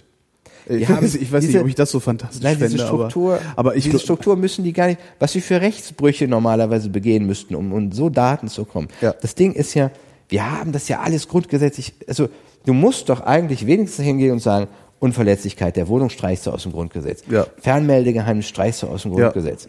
Aber das, ich habe ein Ferngeld, ich muss, wenn ich journalistisch tätig bin, ist es ja wichtig, dass mir Leute sagen, hey, Quellenschutz. sagen Willst du jetzt zum Quellenschutz? Quellenschutz. Na, das Kann ist, ich ja- das ist heute auch, muss ich, ich ja habe, sagen, ich saß ich- kürzlich, ja, kürzlich saß ich gibt's ja bei, bei, bei N24, äh, ähm, da haben mich die Volontäre eingeladen, um mal so ein bisschen über neue Medien und Medienwandel zu quatschen und so.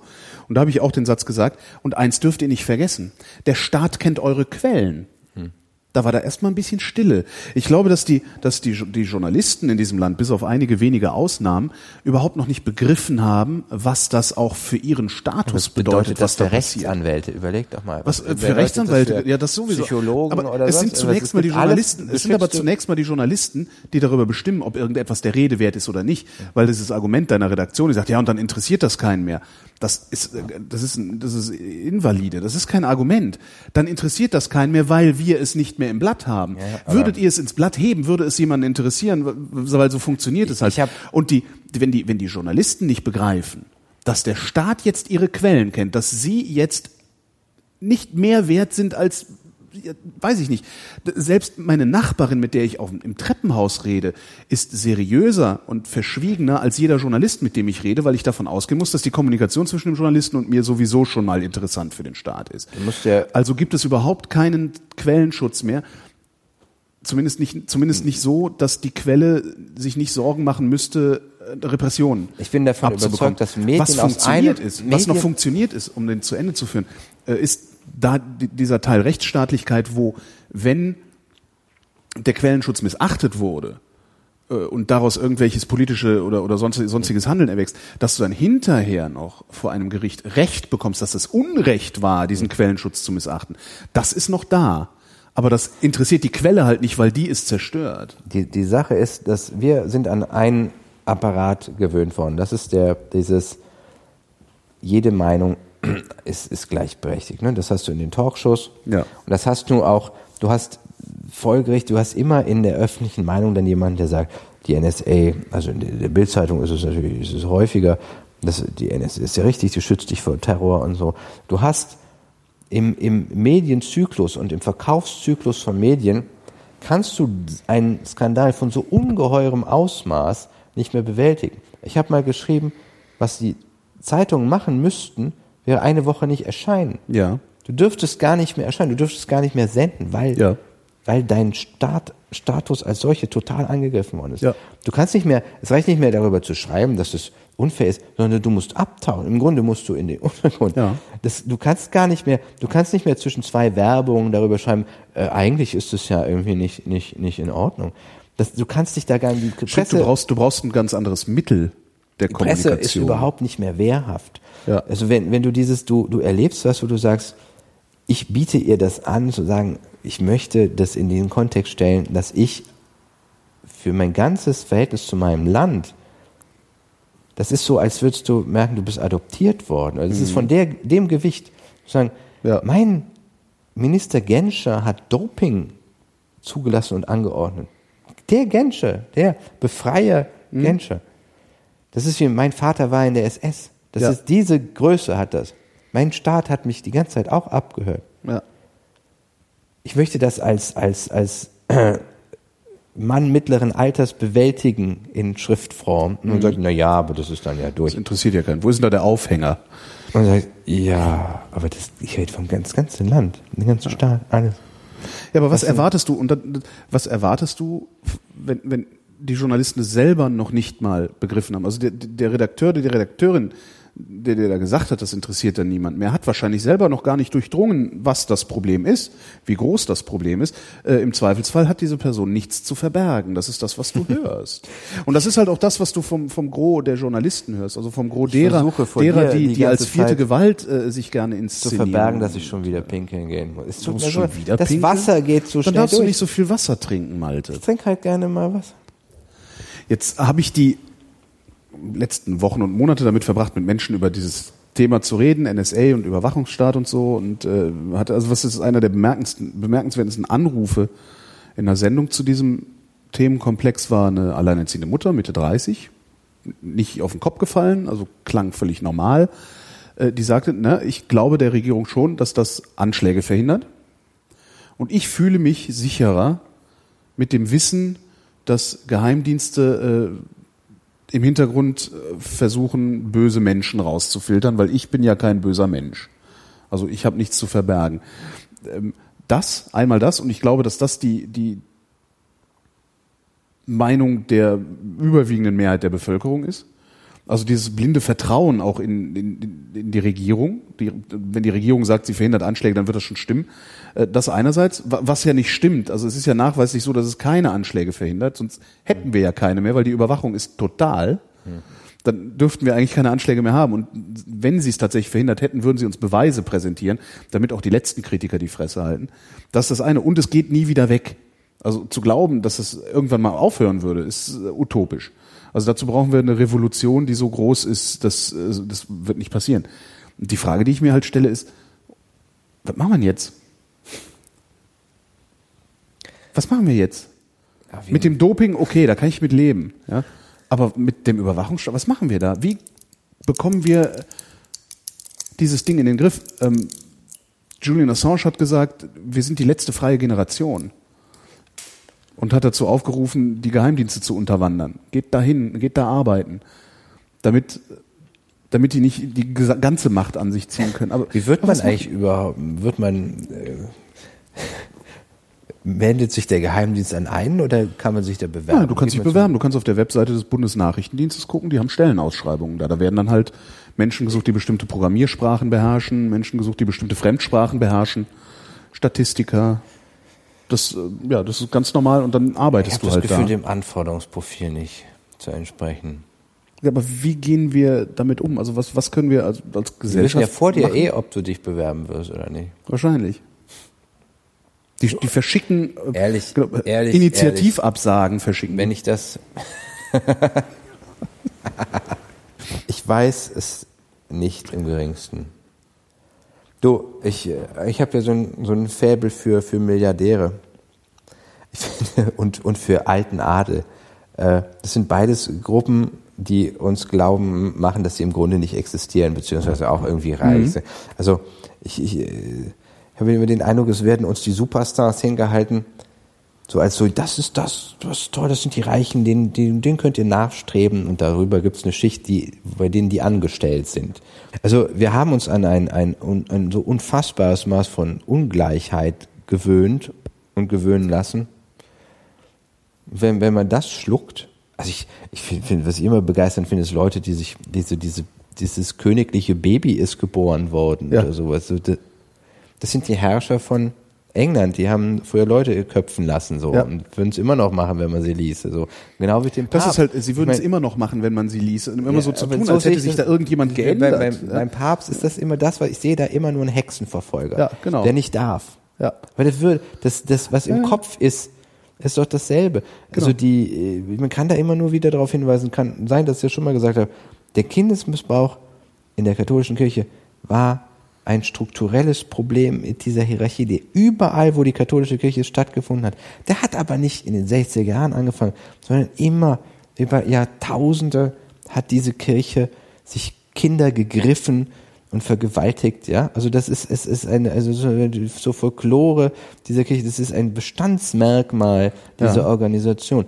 Und der Adel hat unvorstellbare Verbrechen begangen. ja. Und ich, das ist immer, was Und ich immer denke, ist, wenn die, die Nazis geschafft hätten, zwei Generationen an der Macht zu bleiben, würdest du halt, oh, Herr, von Hitler, und Genau, dann, überall ja. ein- und ausgehen und, und würdest du am Strand fotografieren und sagen, wow. Na gut, die, diese Schicht fotografierst du eben nicht am Strand. Nochmal, du hast Paparazzi-Fotos von der Muschi von Britney Spears, aber du hast keine Fotos von den Albrecht-Brüdern, den beiden reichsten Leuten, einer ist Ja, ja von tot. faszinierend, ne? So. Und das, dann, die Pressefreiheit endet komplett an den wirklich Mächtigen. Wer hat denn das mal gesagt? Pressefreiheit ist die Freiheit von 200 wirklich reichen Menschen, ihre Meinung zu verbreiten. Das war das Spannende am Internet. Das ganze Projekt Internet war, das zu unterwandern. Ja. Und was du jetzt hast, ist das wieder zurück. Das große Thema, fand ich, des letzten Jahrzehnts war die eine, eine, eine, sozusagen eine internationale Bürgerrechtsbewegung, eine Freiheitsbewegung, die, die, wo man sagen kann, wow, da, es bestehen über die Grenzen hinweg große Ähnlichkeiten in dem, dem, was gewollt wird. Und es gibt Dinge, ohne das als, als, für so ein- als Verschwörungstheorie, die diesen Freiheiten entgegenwirken. Dieses sogenannte Unterschichtenfernsehen, dieses Zynismus, diese Ab, dieses Ja. Unterteilen in Schichten, dieses Teile und Herrsche, was, was überall passiert. Ich soll, ich soll jetzt was gegen Ältere haben, weil die mir mein, weil die, weil die Geld verpassen, was ich für mein Kind brauche. Ich soll was gegen Kinderlose haben. Du, also du sollst was gegen Arbeitslose haben. Du sollst, ne, das, das ist alles okay. Niemand plant das, aber es sind Interessenlagen. Dass du bloß nicht nach oben guckst. Ne? Ja. Die einen schlagen Ausländern die Fresse ein oder Linken und die anderen irgendwie kümmern sich um Nazis oder um Maskulisten und Feministen. Dieser ganze Streit, angeblich dieser an sich, ganze Geschlechterkrieg, ja, der stattfindet, ist nichts anderes als ein verzweifelter Ressourcenkrieg von, von, von Eltern gegeneinander um Zeit und um, um, um Bedeutungsbeibehalt sozusagen. Der, der immer wieder über, ja, ja, da sind äh, Geschlechter im, im Kampf miteinander. So ein Unsinn. Es ist, es, äh, Maskulisten, Feministen sind im Grunde Frontkämpfer an, an ärmste Schweine. Also das Lustige ist auch, wie viel die biografisch miteinander verbindet, wie sehr das wirklich Verlierer sind, die an irgendeiner Stelle irgendwas verloren haben und dann eine Gemeinschaft gefunden haben, wo sie sich Welterklärungsmodelle schaffen, die knallhart an der Realität vorbeigehen. Ich bin immer noch davon überzeugt, dass, dass unser, dass nicht wir in erster Linie ein Patriarchat sind, sondern eine furchtbar ungerechte und äh, Klassengesellschaft, Ja. die, die, die, die praktisch, die, die kaum Änderungen, es gibt wohl, wo der Adel irgendwann gesagt hat, guck, wir haben keinen Adel mehr. Und dann, wenn du organis wenn, wenn du siehst, wie die sich organisieren, wie die das beibehalten, wie dieser Dünkel beibehalten ist und vor allen Dingen, aber und das ist das Wesentliche, der materielle Wohlstand. So Ja. von Gutenberg mit seinen 600 Millionen Euro 300 Millionen waren es, glaube ich. 300 Millionen, 600 Millionen. Ist halt auch egal auf der riesigen, Skala. Riesigen, mehr als du verdienen wirst Ja. in deinem Leben. Der dir dann aber sagt, wenn er erwischt wird, ja, ich bin ja auch, ähm, äh, habe ja auch zwei kleine Kinder, als hätte der kein Geld für eine Nanny. Ja. Weißt du? Und dann, dann aber in so einem, das ist all die, diese, diese unendliche Verblendung, wo Leute denken, ja, wir sind wie, wie ihr. Und Was sie immer halt- da, wo, wo keine Hierarchie, wo die Behauptung ist, hier gäbe es keine Hierarchie, gibt es die dramatischsten hierarchischen Gefälle. So. Also, du erinnerst dich vielleicht an Spreeblick. Ja. Diese Idee von hier gibt's gar keinen Chef, heißt immer nur, da gibt's verdammten Chef. Ja. So, und hi- hier ist es auch, Andrea Nahles sagt vorsichtig, ähm, wie ist es mit, mit Arbeitszeitanpassung und weniger für, damit man auch noch eine Familie haben kann. Und die Arbeitgeber, nö. Normalerweise ist ja der Gesetzgeber der, der vom Volk dafür äh, Ja. gemacht ist, Gesetze zu geben. Das Heft des Handels in der Hand zu haben. Und, ne? äh, nö, sag nicht. Was mit den, äh, äh, ich glaube, Volker Pispers war es, der mal gesagt hat, was normalerweise passiert und was mit, der, man schafft Atomkraft ab.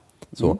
Normalerweise gibst du Leuten nicht 25 Jahre Vorlauf, damit sie sich Ja. daran gewöhnen können, dass die Regelung, so. Ne, Man hat nicht irgendwie, ja, Cannabis wollen wir jetzt verbieten in 30 Jahren.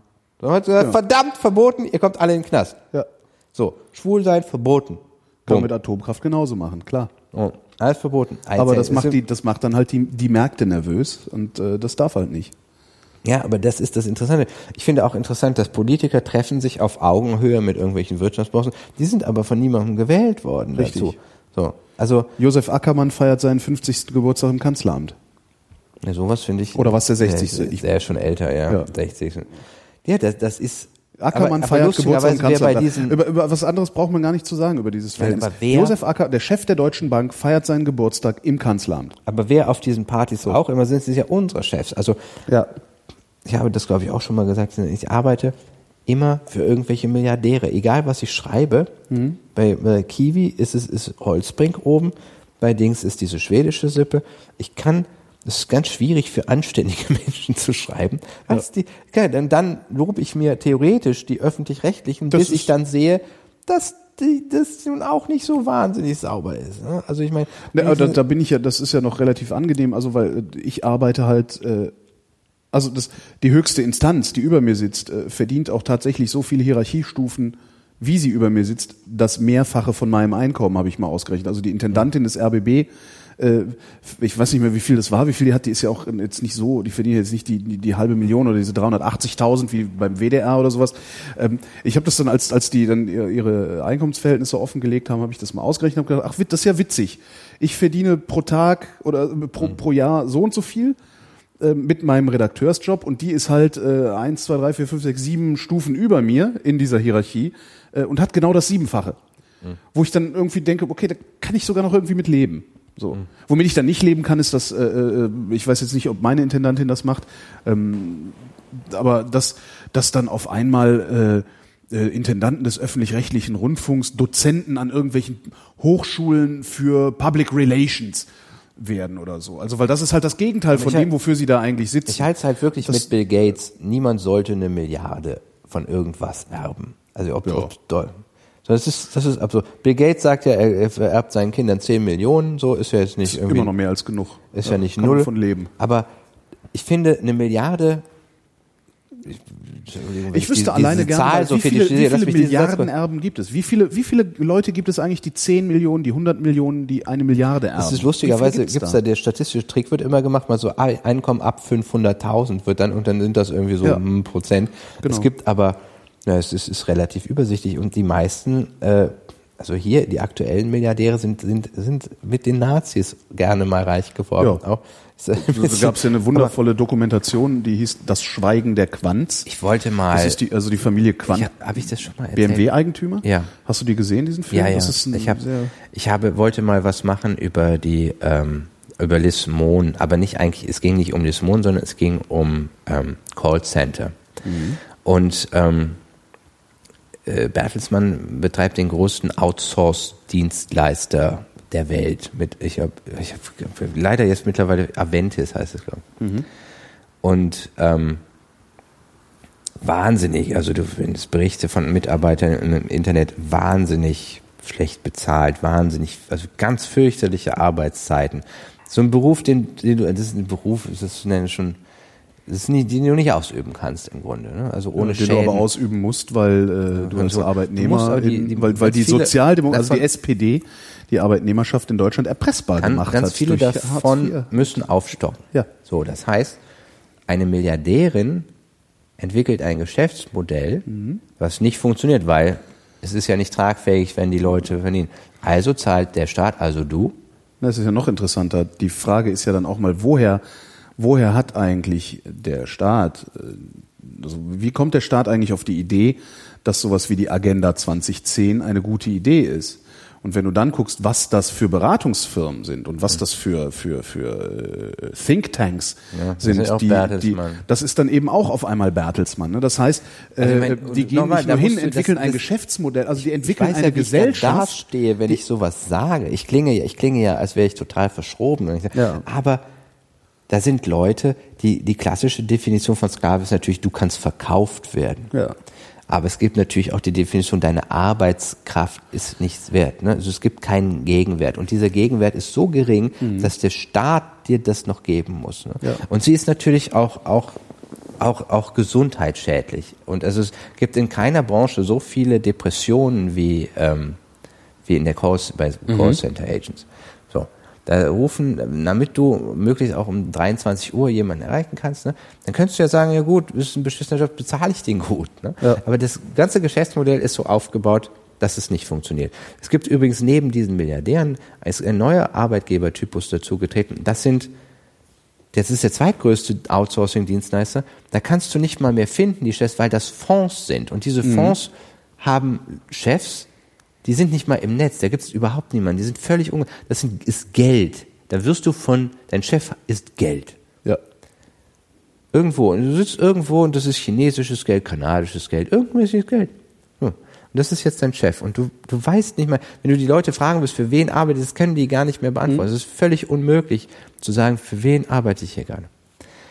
Ähm, ich wollte die für Spiegel TV machen. Spiegel TV war auch kurz mutig und dann hat sie gesagt, vielleicht machen wir das ohne Lismon, die ganze Geschichte. Die, die- Die, haben halt auch alle Angst vor den das ganz ist ihr Großen. Chef.